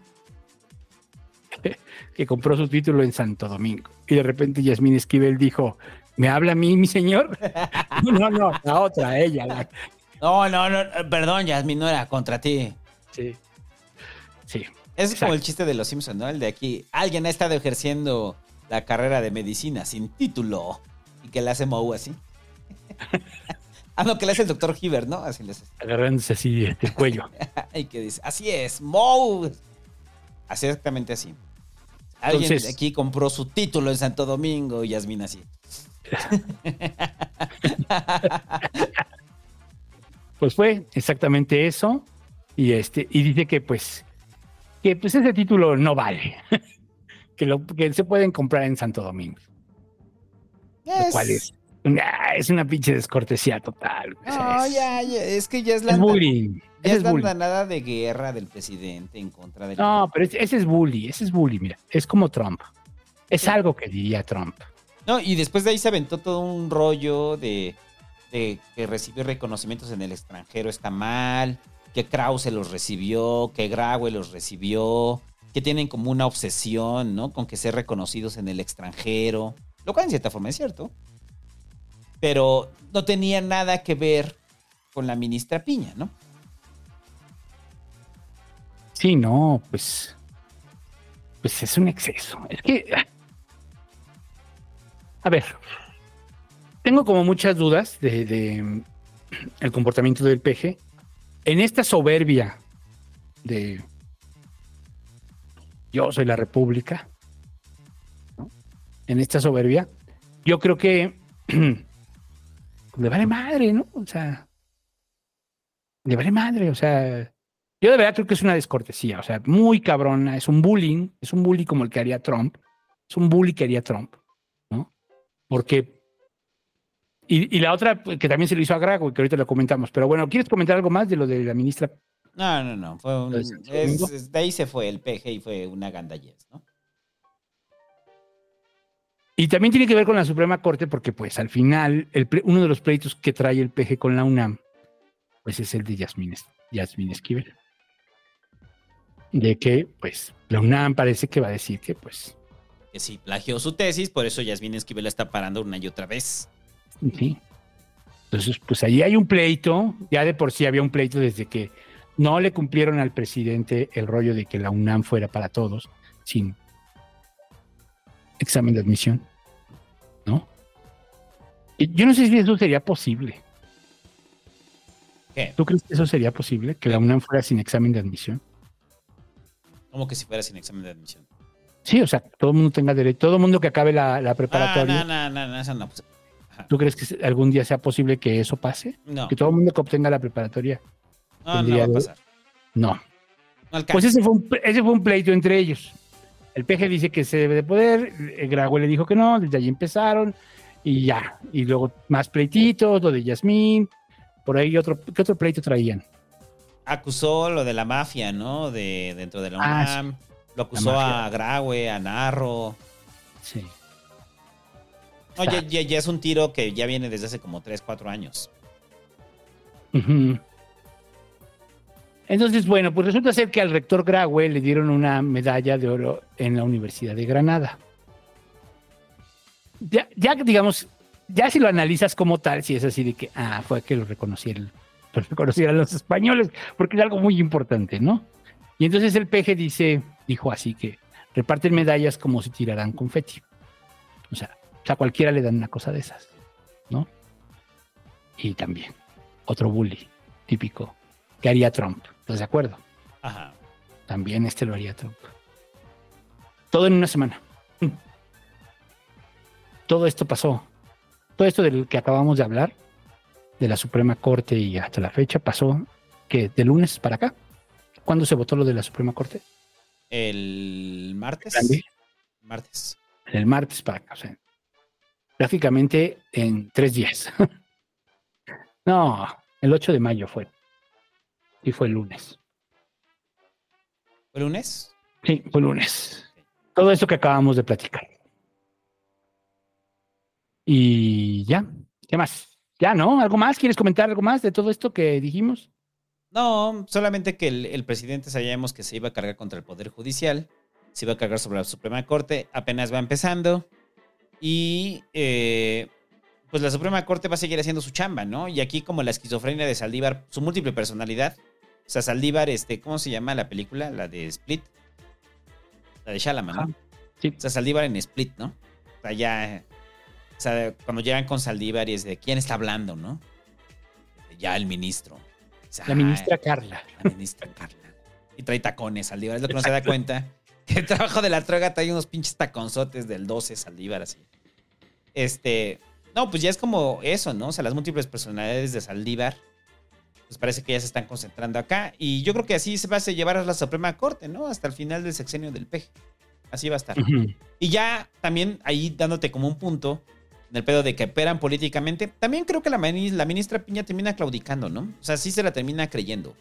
O sea, la termina creyendo eh, el rollo de que ahora ella debe de encabezar la figura moral Pues sí, es la presidenta. frente a la opo- como la oposición y el único poder capaz de hacerle frente al López Obradorismo, ¿no? Yo espero que no, ¿eh? No, pero yo creo que ya sí lo ve así ya. O sea, O sea, es yo espero que no, porque es el error de Lorenzo. Es, es- es uno de los ejemplos que decíamos, lo decíamos en algún Migala, ¿no? O sea, que cuando tienes a tanta gente di- aplaudiéndote y diciéndote que eres la verga, Eso sí, eh, te, confirma que tu actitud es la correcta. Exacto, entonces la ministra Piña va a seguir en- probablemente en ese mood, ¿no? Esperemos Y que te- no.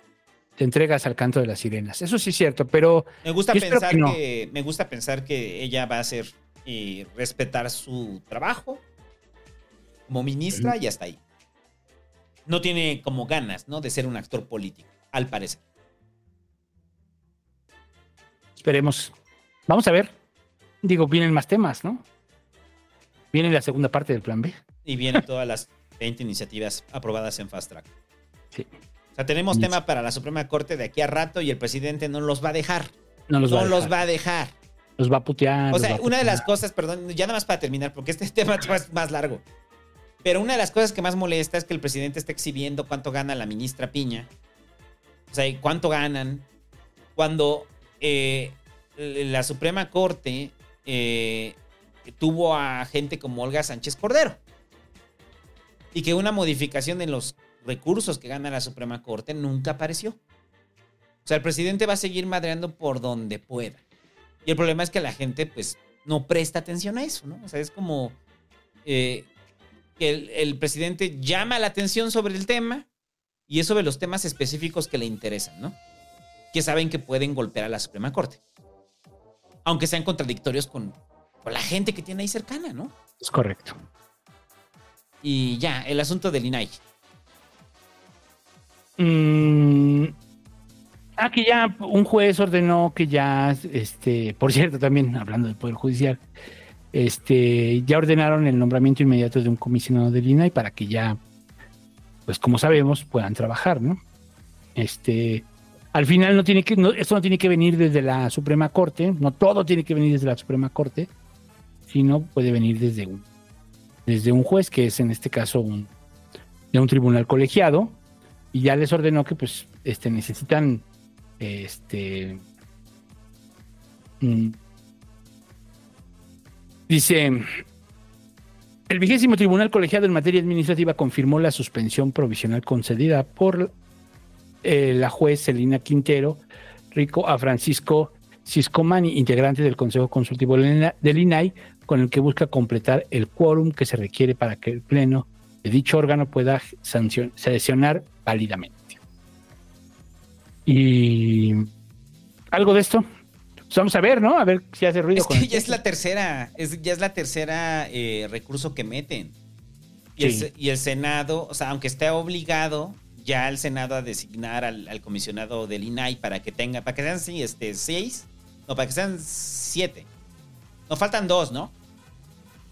Nos faltan tres, por eso están tablas, son siete. Entonces faltan, por eso son cuatro ahorita, ¿no? Necesitan nombrar uno, güey, para que ya queden en. Para que ya puedan. Y además, que ya es el puedan sesionar. quórum, O sea, tienen que quedar en non. Y es el mínimo quórum, ¿no? Es el mínimo quórum 5. Entonces, con que nombren a uno, el INAI ya puede sesionar. Ok. Y ya, eh, rápido, el asunto de la ley Godoy. Aprobaron este, una reforma del Congreso de la Ciudad de México para extender el periodo de eh, Ernestina Godoy frente a la Fiscalía de la Ciudad de México. Eh, lo, aprobaron también en el Albazo los diputados de Morena, que son reformas, eh, sobre todo a la Fiscalía de la Ciudad de México, en las cuales no se está diciendo que Ernestina, es- que el fiscal dure en su cargo ocho años.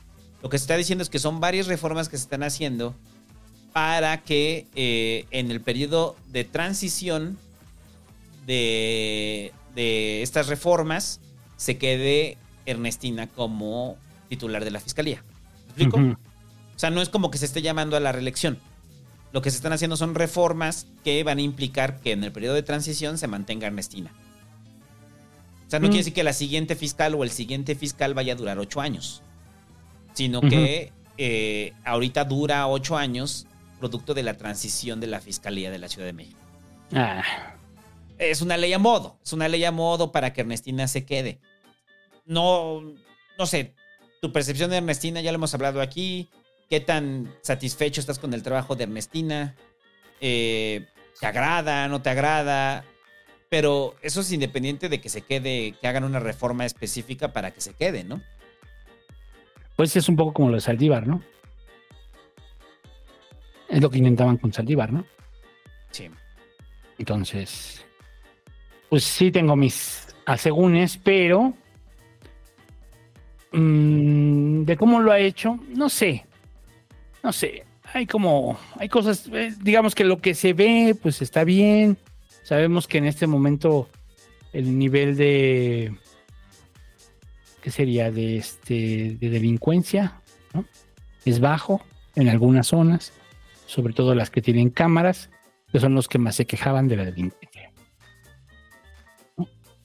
Pues en todos esos lugares, pues hay chingo de cámaras y no está tan fácil ya ahorita que se, que se salgan con la suya los maleantes, pues, y ellos lo saben. Pues más bien ya hay otro tipo de delitos. Pero digamos, ese del delito del robo, secuestro, pues ya está en otro. Sigue pasando, pero en menor medida. Entonces, le va bien en, en esa valoración a Ernestina. Pero mm, tengo la impresión, por ejemplo, cuando sacaron lo de Yasmín Esquivel, o sea, que, pues es que al final, pues Ernestina sí fue militante, de, es militante de Morena. Eh, Venía de ser diputada de Morena cuando la nombraron, este, cuando la nombraron fiscal. O sea, y este, y es lo que siempre hemos dicho, pues el, la- el procurador, pues sí debería ser electo. Como lo hacen los gringos. Como lo hacen los gringos. Ponen selección el procurador y pues también Para tener a nuestro propio Harvey Dent. a tener a Harvey Dent, que, que después se vuelve un loco, ¿no? sí. Entonces, mm, digamos, es que yo no confío en Ernestina como, como alguien que pudiera. O sea, la siento, pues al final está haciendo como un trabajo, pues todavía de, de procuraduría, ¿no? Sí. O sea, todavía están como, ellos todavía están como en modo procuraduría. Y la verdad es que la, la, la General de la República, pues lo mismo, más de lo mismo. Al parecer la clave para entender esto es que eh, independientemente de quién llegue en la siguiente elección, la fiscalía va a estar con, con Ernestina. Entonces eso va a poder como eh, frenar los procesos que se puedan hacer en el caso de que pierdan la ciudad. Sí. Ah, no había visto quién presentó la. Es un seguro, es un seguro. Sí, es un seguro. es un seguro, eso es. De que, lo, de que no nos van a corretear, Sí. ¿no? Que tampoco hay como mucho por dónde, ¿eh? O sea, al final, pues ellos van a seguir gobernando. ¿No? Es como. El que debe preocuparse son los que siguen. Sí. Quién sabe si garanticen un, un tercer sexenio.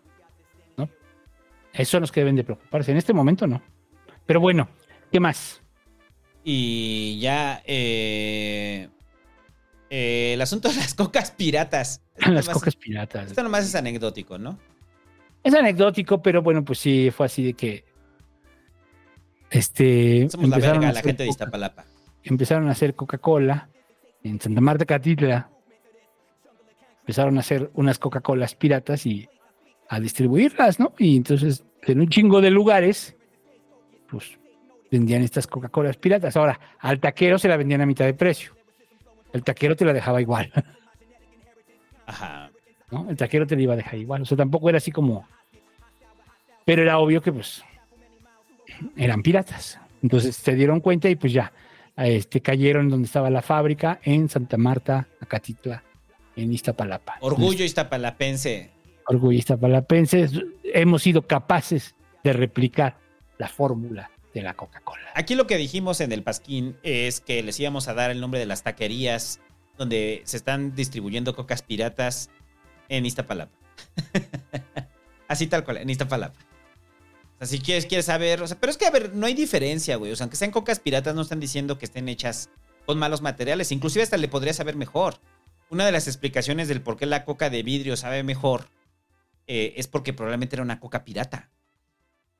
Eh, eh, ¿Qué tal si la- que los iztapalapenses encontraron una mejor fórmula de la coca? No solamente era la avaricia, era Yo la quiero probar, güey. una coca pirata. Sí, o sea, porque no dijeron que fuera mala o que hiciera daño. No, no, no, no, no, nada más que era pirata ya. Nada más que era pirata, o sea, pero.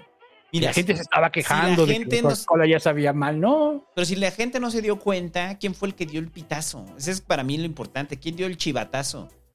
O sea, que tiene la de Pepsi pirata, güey. O sea, que le hablaron a la coca y le dijeron, oye, güey, te están pirateando tu chesco acá, ¿eh? Pues no, o sea, es que a dos cuadras, su carnal lo hace, pero con Pepsi. Ajá. Entonces, este. La rivalidad Coca-Pepsi llega hasta el nivel pirata, güey. Sí, güey. Yo, yo lo que decía es que no es tan difícil hacer refresco. eh, es como, como el peje, ¿no? Solamente haces un hoyo y ya. Hay una fórmula. En el YouTube hay hasta tutoriales y la chingada. No, pero inclusive te puedes robar las cajas de jarabe sabor coca. y nada más lo conectas a la llave del agua, le metes gas y lo embotellas y ya.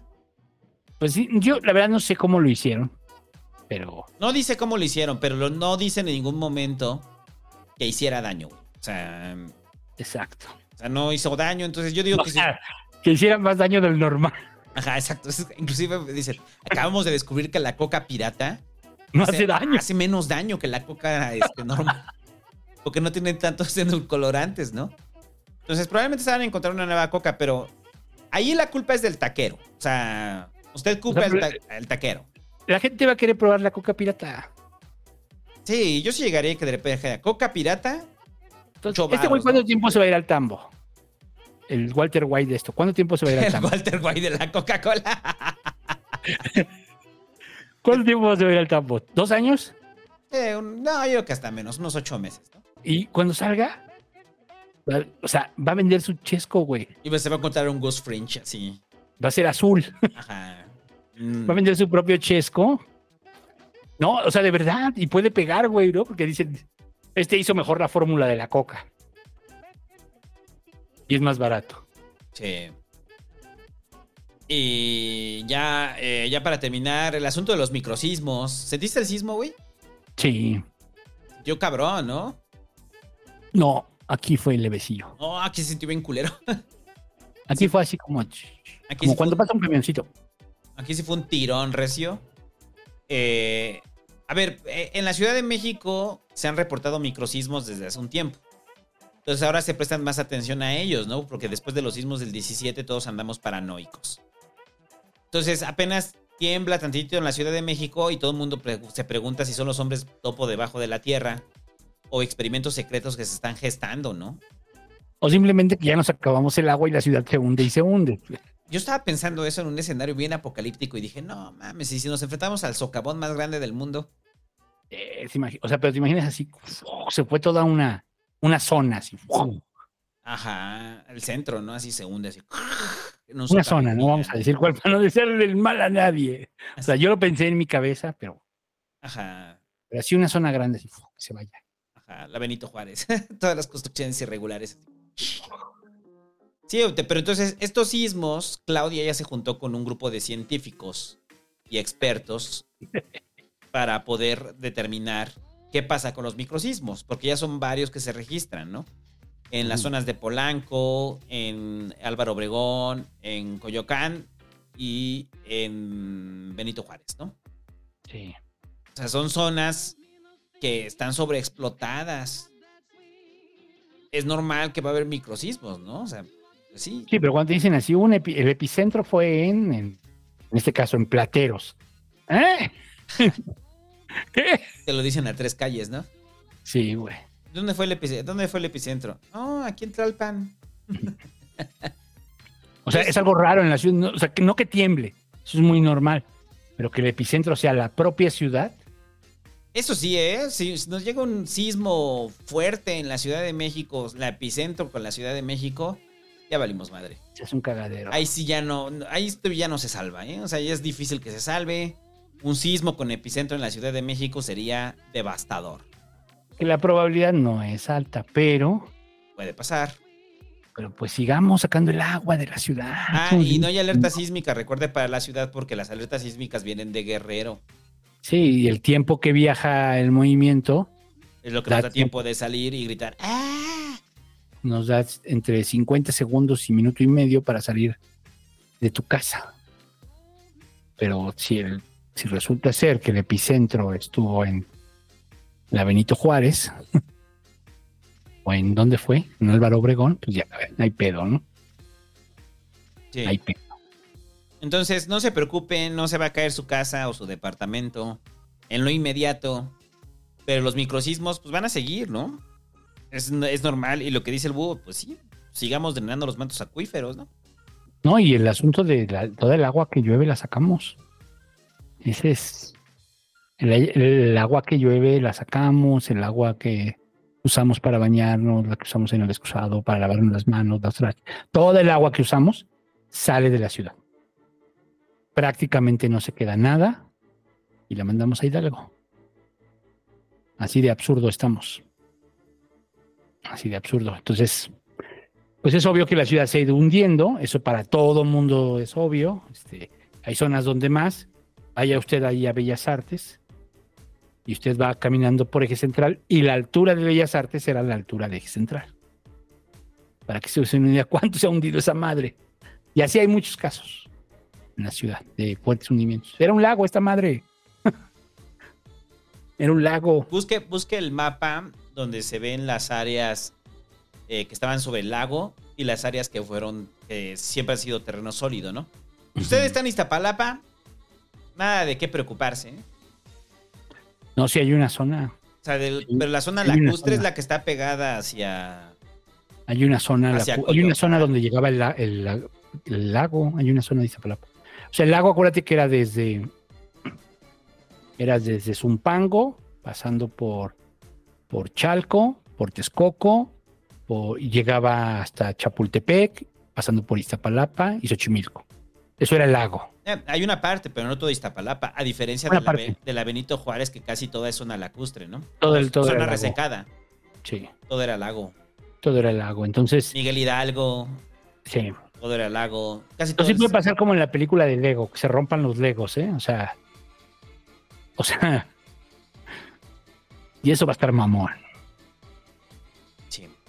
Eso va a estar mamón. Ojalá no pase. Pero esta pinche ciudad. ay.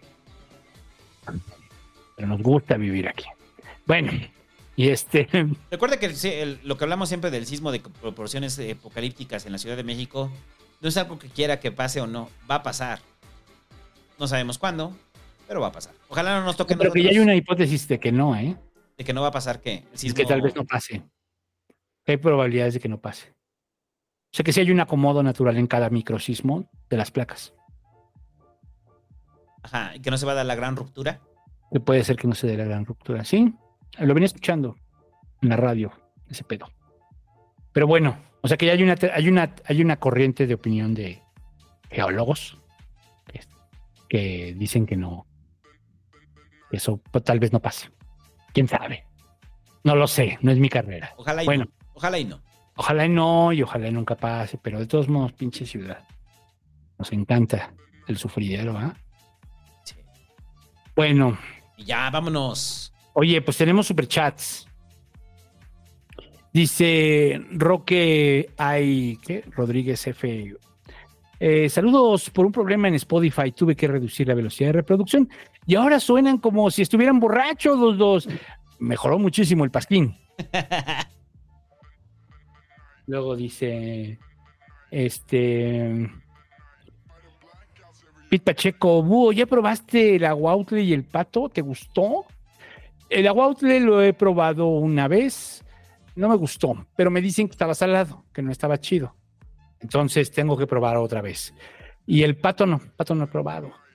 Pues es que, pues es que ya no hay que cazar patos. Pero son bien ricos. El pato pequinés es la onda. Sí, o sea, más bien granjas, ¿no? Además es más bien granjas y patos.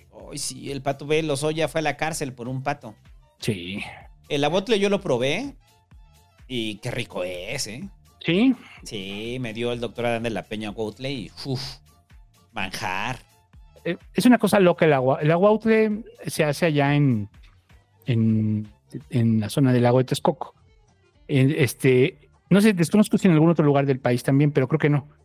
Eh, básicamente es- hay, una, hay una chinche ahí de, en el lago que y, mm, en las varitas deja como su hueva y entonces ya hay un método de recolección donde los, los que se dedican a esto meten ahí algo para que se peguen ahí la, la hueva, luego la sacuden, le hacen un proceso, fa, fa, fa, y lo hacen en unas gorditas, y pues es como un caviar. Es el, es el caviar este azteca, bueno, texcocano, porque eso no, eran mexicas. Imagínense como gorditas de camarón. Este, no, como tortitas de camarón de las que llevan los romeritos. Pero más saladas todavía. Eh, dice Daniel Tierra Adentro, si no van disfrazados del taquerito, no entran al 300. Sí, vayan, vayan cosplayados. Vayan cosplayados del Ah, que no he dicho eso, que vamos a rifar tres estatuas de Barbosa. Tres estatuas de Barbosa. Giovanni Villalobos dice, para retomar lo de los bailables, yo bailé negrito bailarín. Para colmo me pusieron a hacer black, me, me pusieron a hacer blackface. ¿Qué Yo blackface? que te pintas de negro. Yo Ah, también ya. lo bailé de niño. El, El negrito bailarín. con blackface también. Este, no, está cabrón. Eh, que Stansky dice, buenas, fueron al concierto de la Rosalía. Mi generación de padres divorciados ya está preguntando, eh, Brad, ¿tú qué nos vas a dar? Pues sí, pues, ¿qué nos vas a dar, Marcelo? Ya dijo, ¿no? System. Asiste. Era un meme, salió un meme así de que si gano, les traigo a System. Ja, a Manu Chao, ¿no? Ya con eso. Pues sí, yo creo que sí, ya pronto va a pasar los menús, chavo.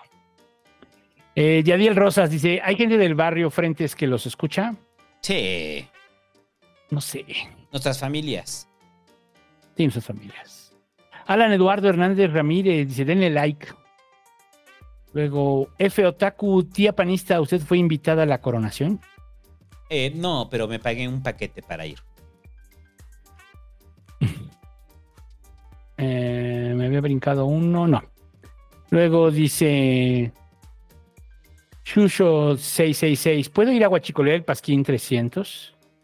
Es que ah, preguntaban hace rato cuánto va a costar la entrada. Entiendo que no, no hay, no hay, no hay costo de entrada, sino más bien deben de hacer un consumo mínimo de, 200 pesitos. de 200 pesitos. Entonces, prepare usted sus 200 pesitos para hacer un consumo mínimo de 200 pesitos, ¿va? Pues es dos chelas y una quesabirria, ya con eso tuvo. Con eso tuvo. Esperemos que sí haya suficiente, porque la otra vez fue un desmadre. Se acabaron luego, luego. Ajá. Eh, Dios mío, sí, deberíamos de hacer como un cáliz de cuántos van a ir, ¿no? Sí, no sabemos claramente, a ver si no se atasca. Pero ¿cómo le hacemos? ¿Lo ponemos en el pasquín? Ajá. ¿Sí? Sí. ¿Vas a ir a la fiesta del pasquín? Una encuesta. En Twitter, en Twitter. Es que eh, van a mentir, güey. En Twitter. No, eh, es un tema, sean honestos. Es más, vamos a poner una opción que se llame No estoy seguro. Por si no saben si van a ir o no. Pero ya ponen sí, no, para ver cuántos juntamos y calcular cuánta banda va a ir. La voy a poner de mientras mientras estamos aquí. Pero ponle, ¿estás seguro que vas a ir?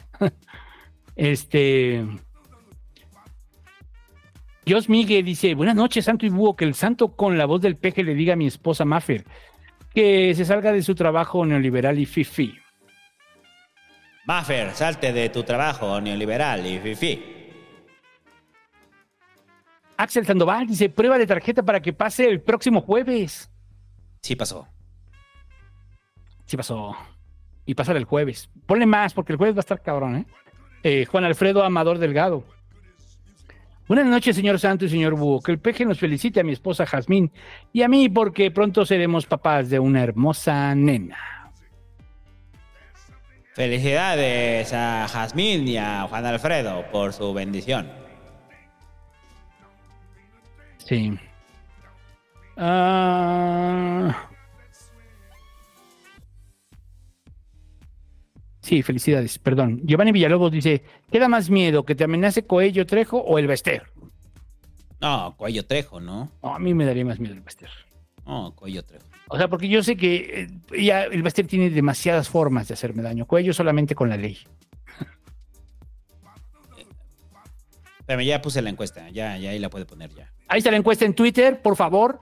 Si piensa usted asistir al Pasquín 300, que es la próxima semana en al Chile Bar, este, en Iztapalapa.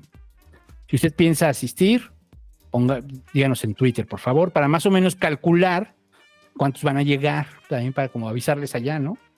¿Y, y cuántos caben? Como 300 máximo. Ya topado. Sí, ya, ya, ya unos encima de otros. O sea, en la fiesta, ¿cuántos fueron? Como 260, 280. Para que se den una idea los que fueron a la fiesta o ya vieron los videos de la fiesta del santo, que estábamos apretadillos. Sí. Estábamos apretadillos. Entonces, pues yo creo que van a meter un, un límite, ¿no? Ahí en la entrada. Sí, yo creo que máximo 300. Sí. Entonces ahí díganos si van, a- si van a ir, ¿no? Porfa. Y pues llegue temprano. Este. Y ya. Eh, espera, me cayeron unos últimos de acá. Dice. Eh, Víctor de León dice. Apoyando al periodismo independiente. Ahora sí, con el fin de la pandemia oficial, ya podemos tener orgías Buen programa, saludos. Ya las teníamos. O sea, ¿usted cree que nos esperamos? En el Pasquín dijimos lo de la orgía con cubrebocas. No, pero este sí ya nos pasamos, este sí ya es. Cubrebocas y de perrito, es la orgía Pasquín. Sí, pero ahorita ya está, ahorita ya no, ahorita ya. Estamos ya totalmente este, destrampados, ¿no? Sí. Unos depravados, sí. Aquí hay orgía dos veces a la semana. Eh, dice Vainitorre, Vainitorro, dice, hola, buenas noches, hice una, hice una miserable donación de 25 pesos por Mercado Pago y quisiera que se dijera un miserable mensaje. Los invito a escuchar mi podcast ahora que decida día para publicar un nombre y tema. no, pues chido tu pedo, güey. En eso te gastaste 25 pesos. Bien, al Vainitorro. Y ya, no donen por Mercado Pago porque esa cuenta está baneada, no nos dan nada. Ya había quitado el botón, güey. Yo no sé por qué sigue apareciendo. ¿De Mercado Pago? Ajá, no donen por Mercado Pago, no sé. ¿Pero se los regresa o qué? No, no, no, se quedan ahí. Tenemos que, es que tenemos como 35 pesos y ahorita ya con este güey ya son 50. Hasta que juntemos 100 ya no lo podemos transferir. o donen en Mercado Pago para que lleguemos a los 100 y transferamos ese dinero. Ok. Dicen que los dividamos, que los dividamos por comunidades. No, pero la ratiza también va a ir. Ahí la ratiza. O sea, esos son un chingo. Sí, va a ir un chingo de ratiza. Sí. Y va a ir un chingo de banda del Pasquín. Entonces, usted aparte su lugar. Llega a las 5 ahí. Acampen.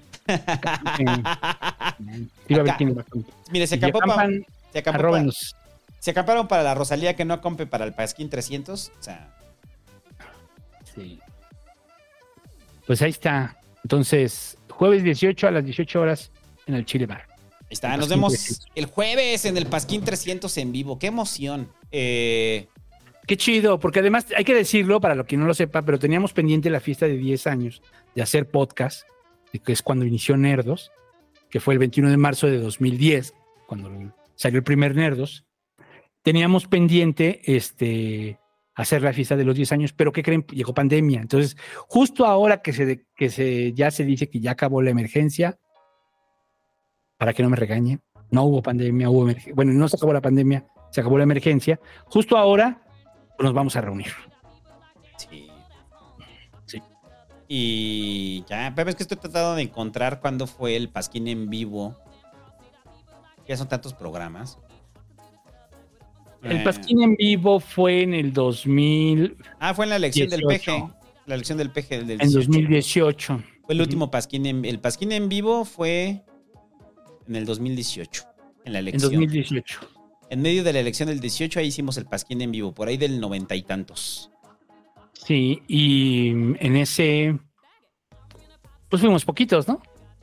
Como 40, ¿no? 40, 50, ¿no? Fuimos poquitos y estuvo chido. No comimos nosotros, gracias al doctor Adán de la Peña, que no se le ocurrió decir, "Ay, de seguro esos güeyes van a querer comer. Para que no nos pase eso, pedimos de comer. Ajá, vamos a pedir nosotros de comer. Y ya, vámonos. Este podcast según iba a durar poco y duró un chingo. Otra vez, 3 horas 46, ya que. Y ya, nos vemos el jueves en el Chile Bar. Y si usted no puede ir, no se preocupe, lo vamos a transmitir. Sí, ahí lo escucha. Y ya, nos vemos la siguiente semana en vivo. Adiós. Adiós.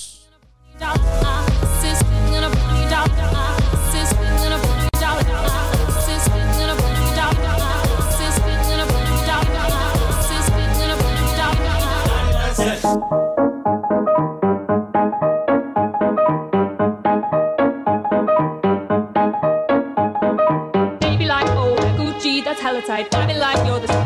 Ain't right. Limit edition, let's do some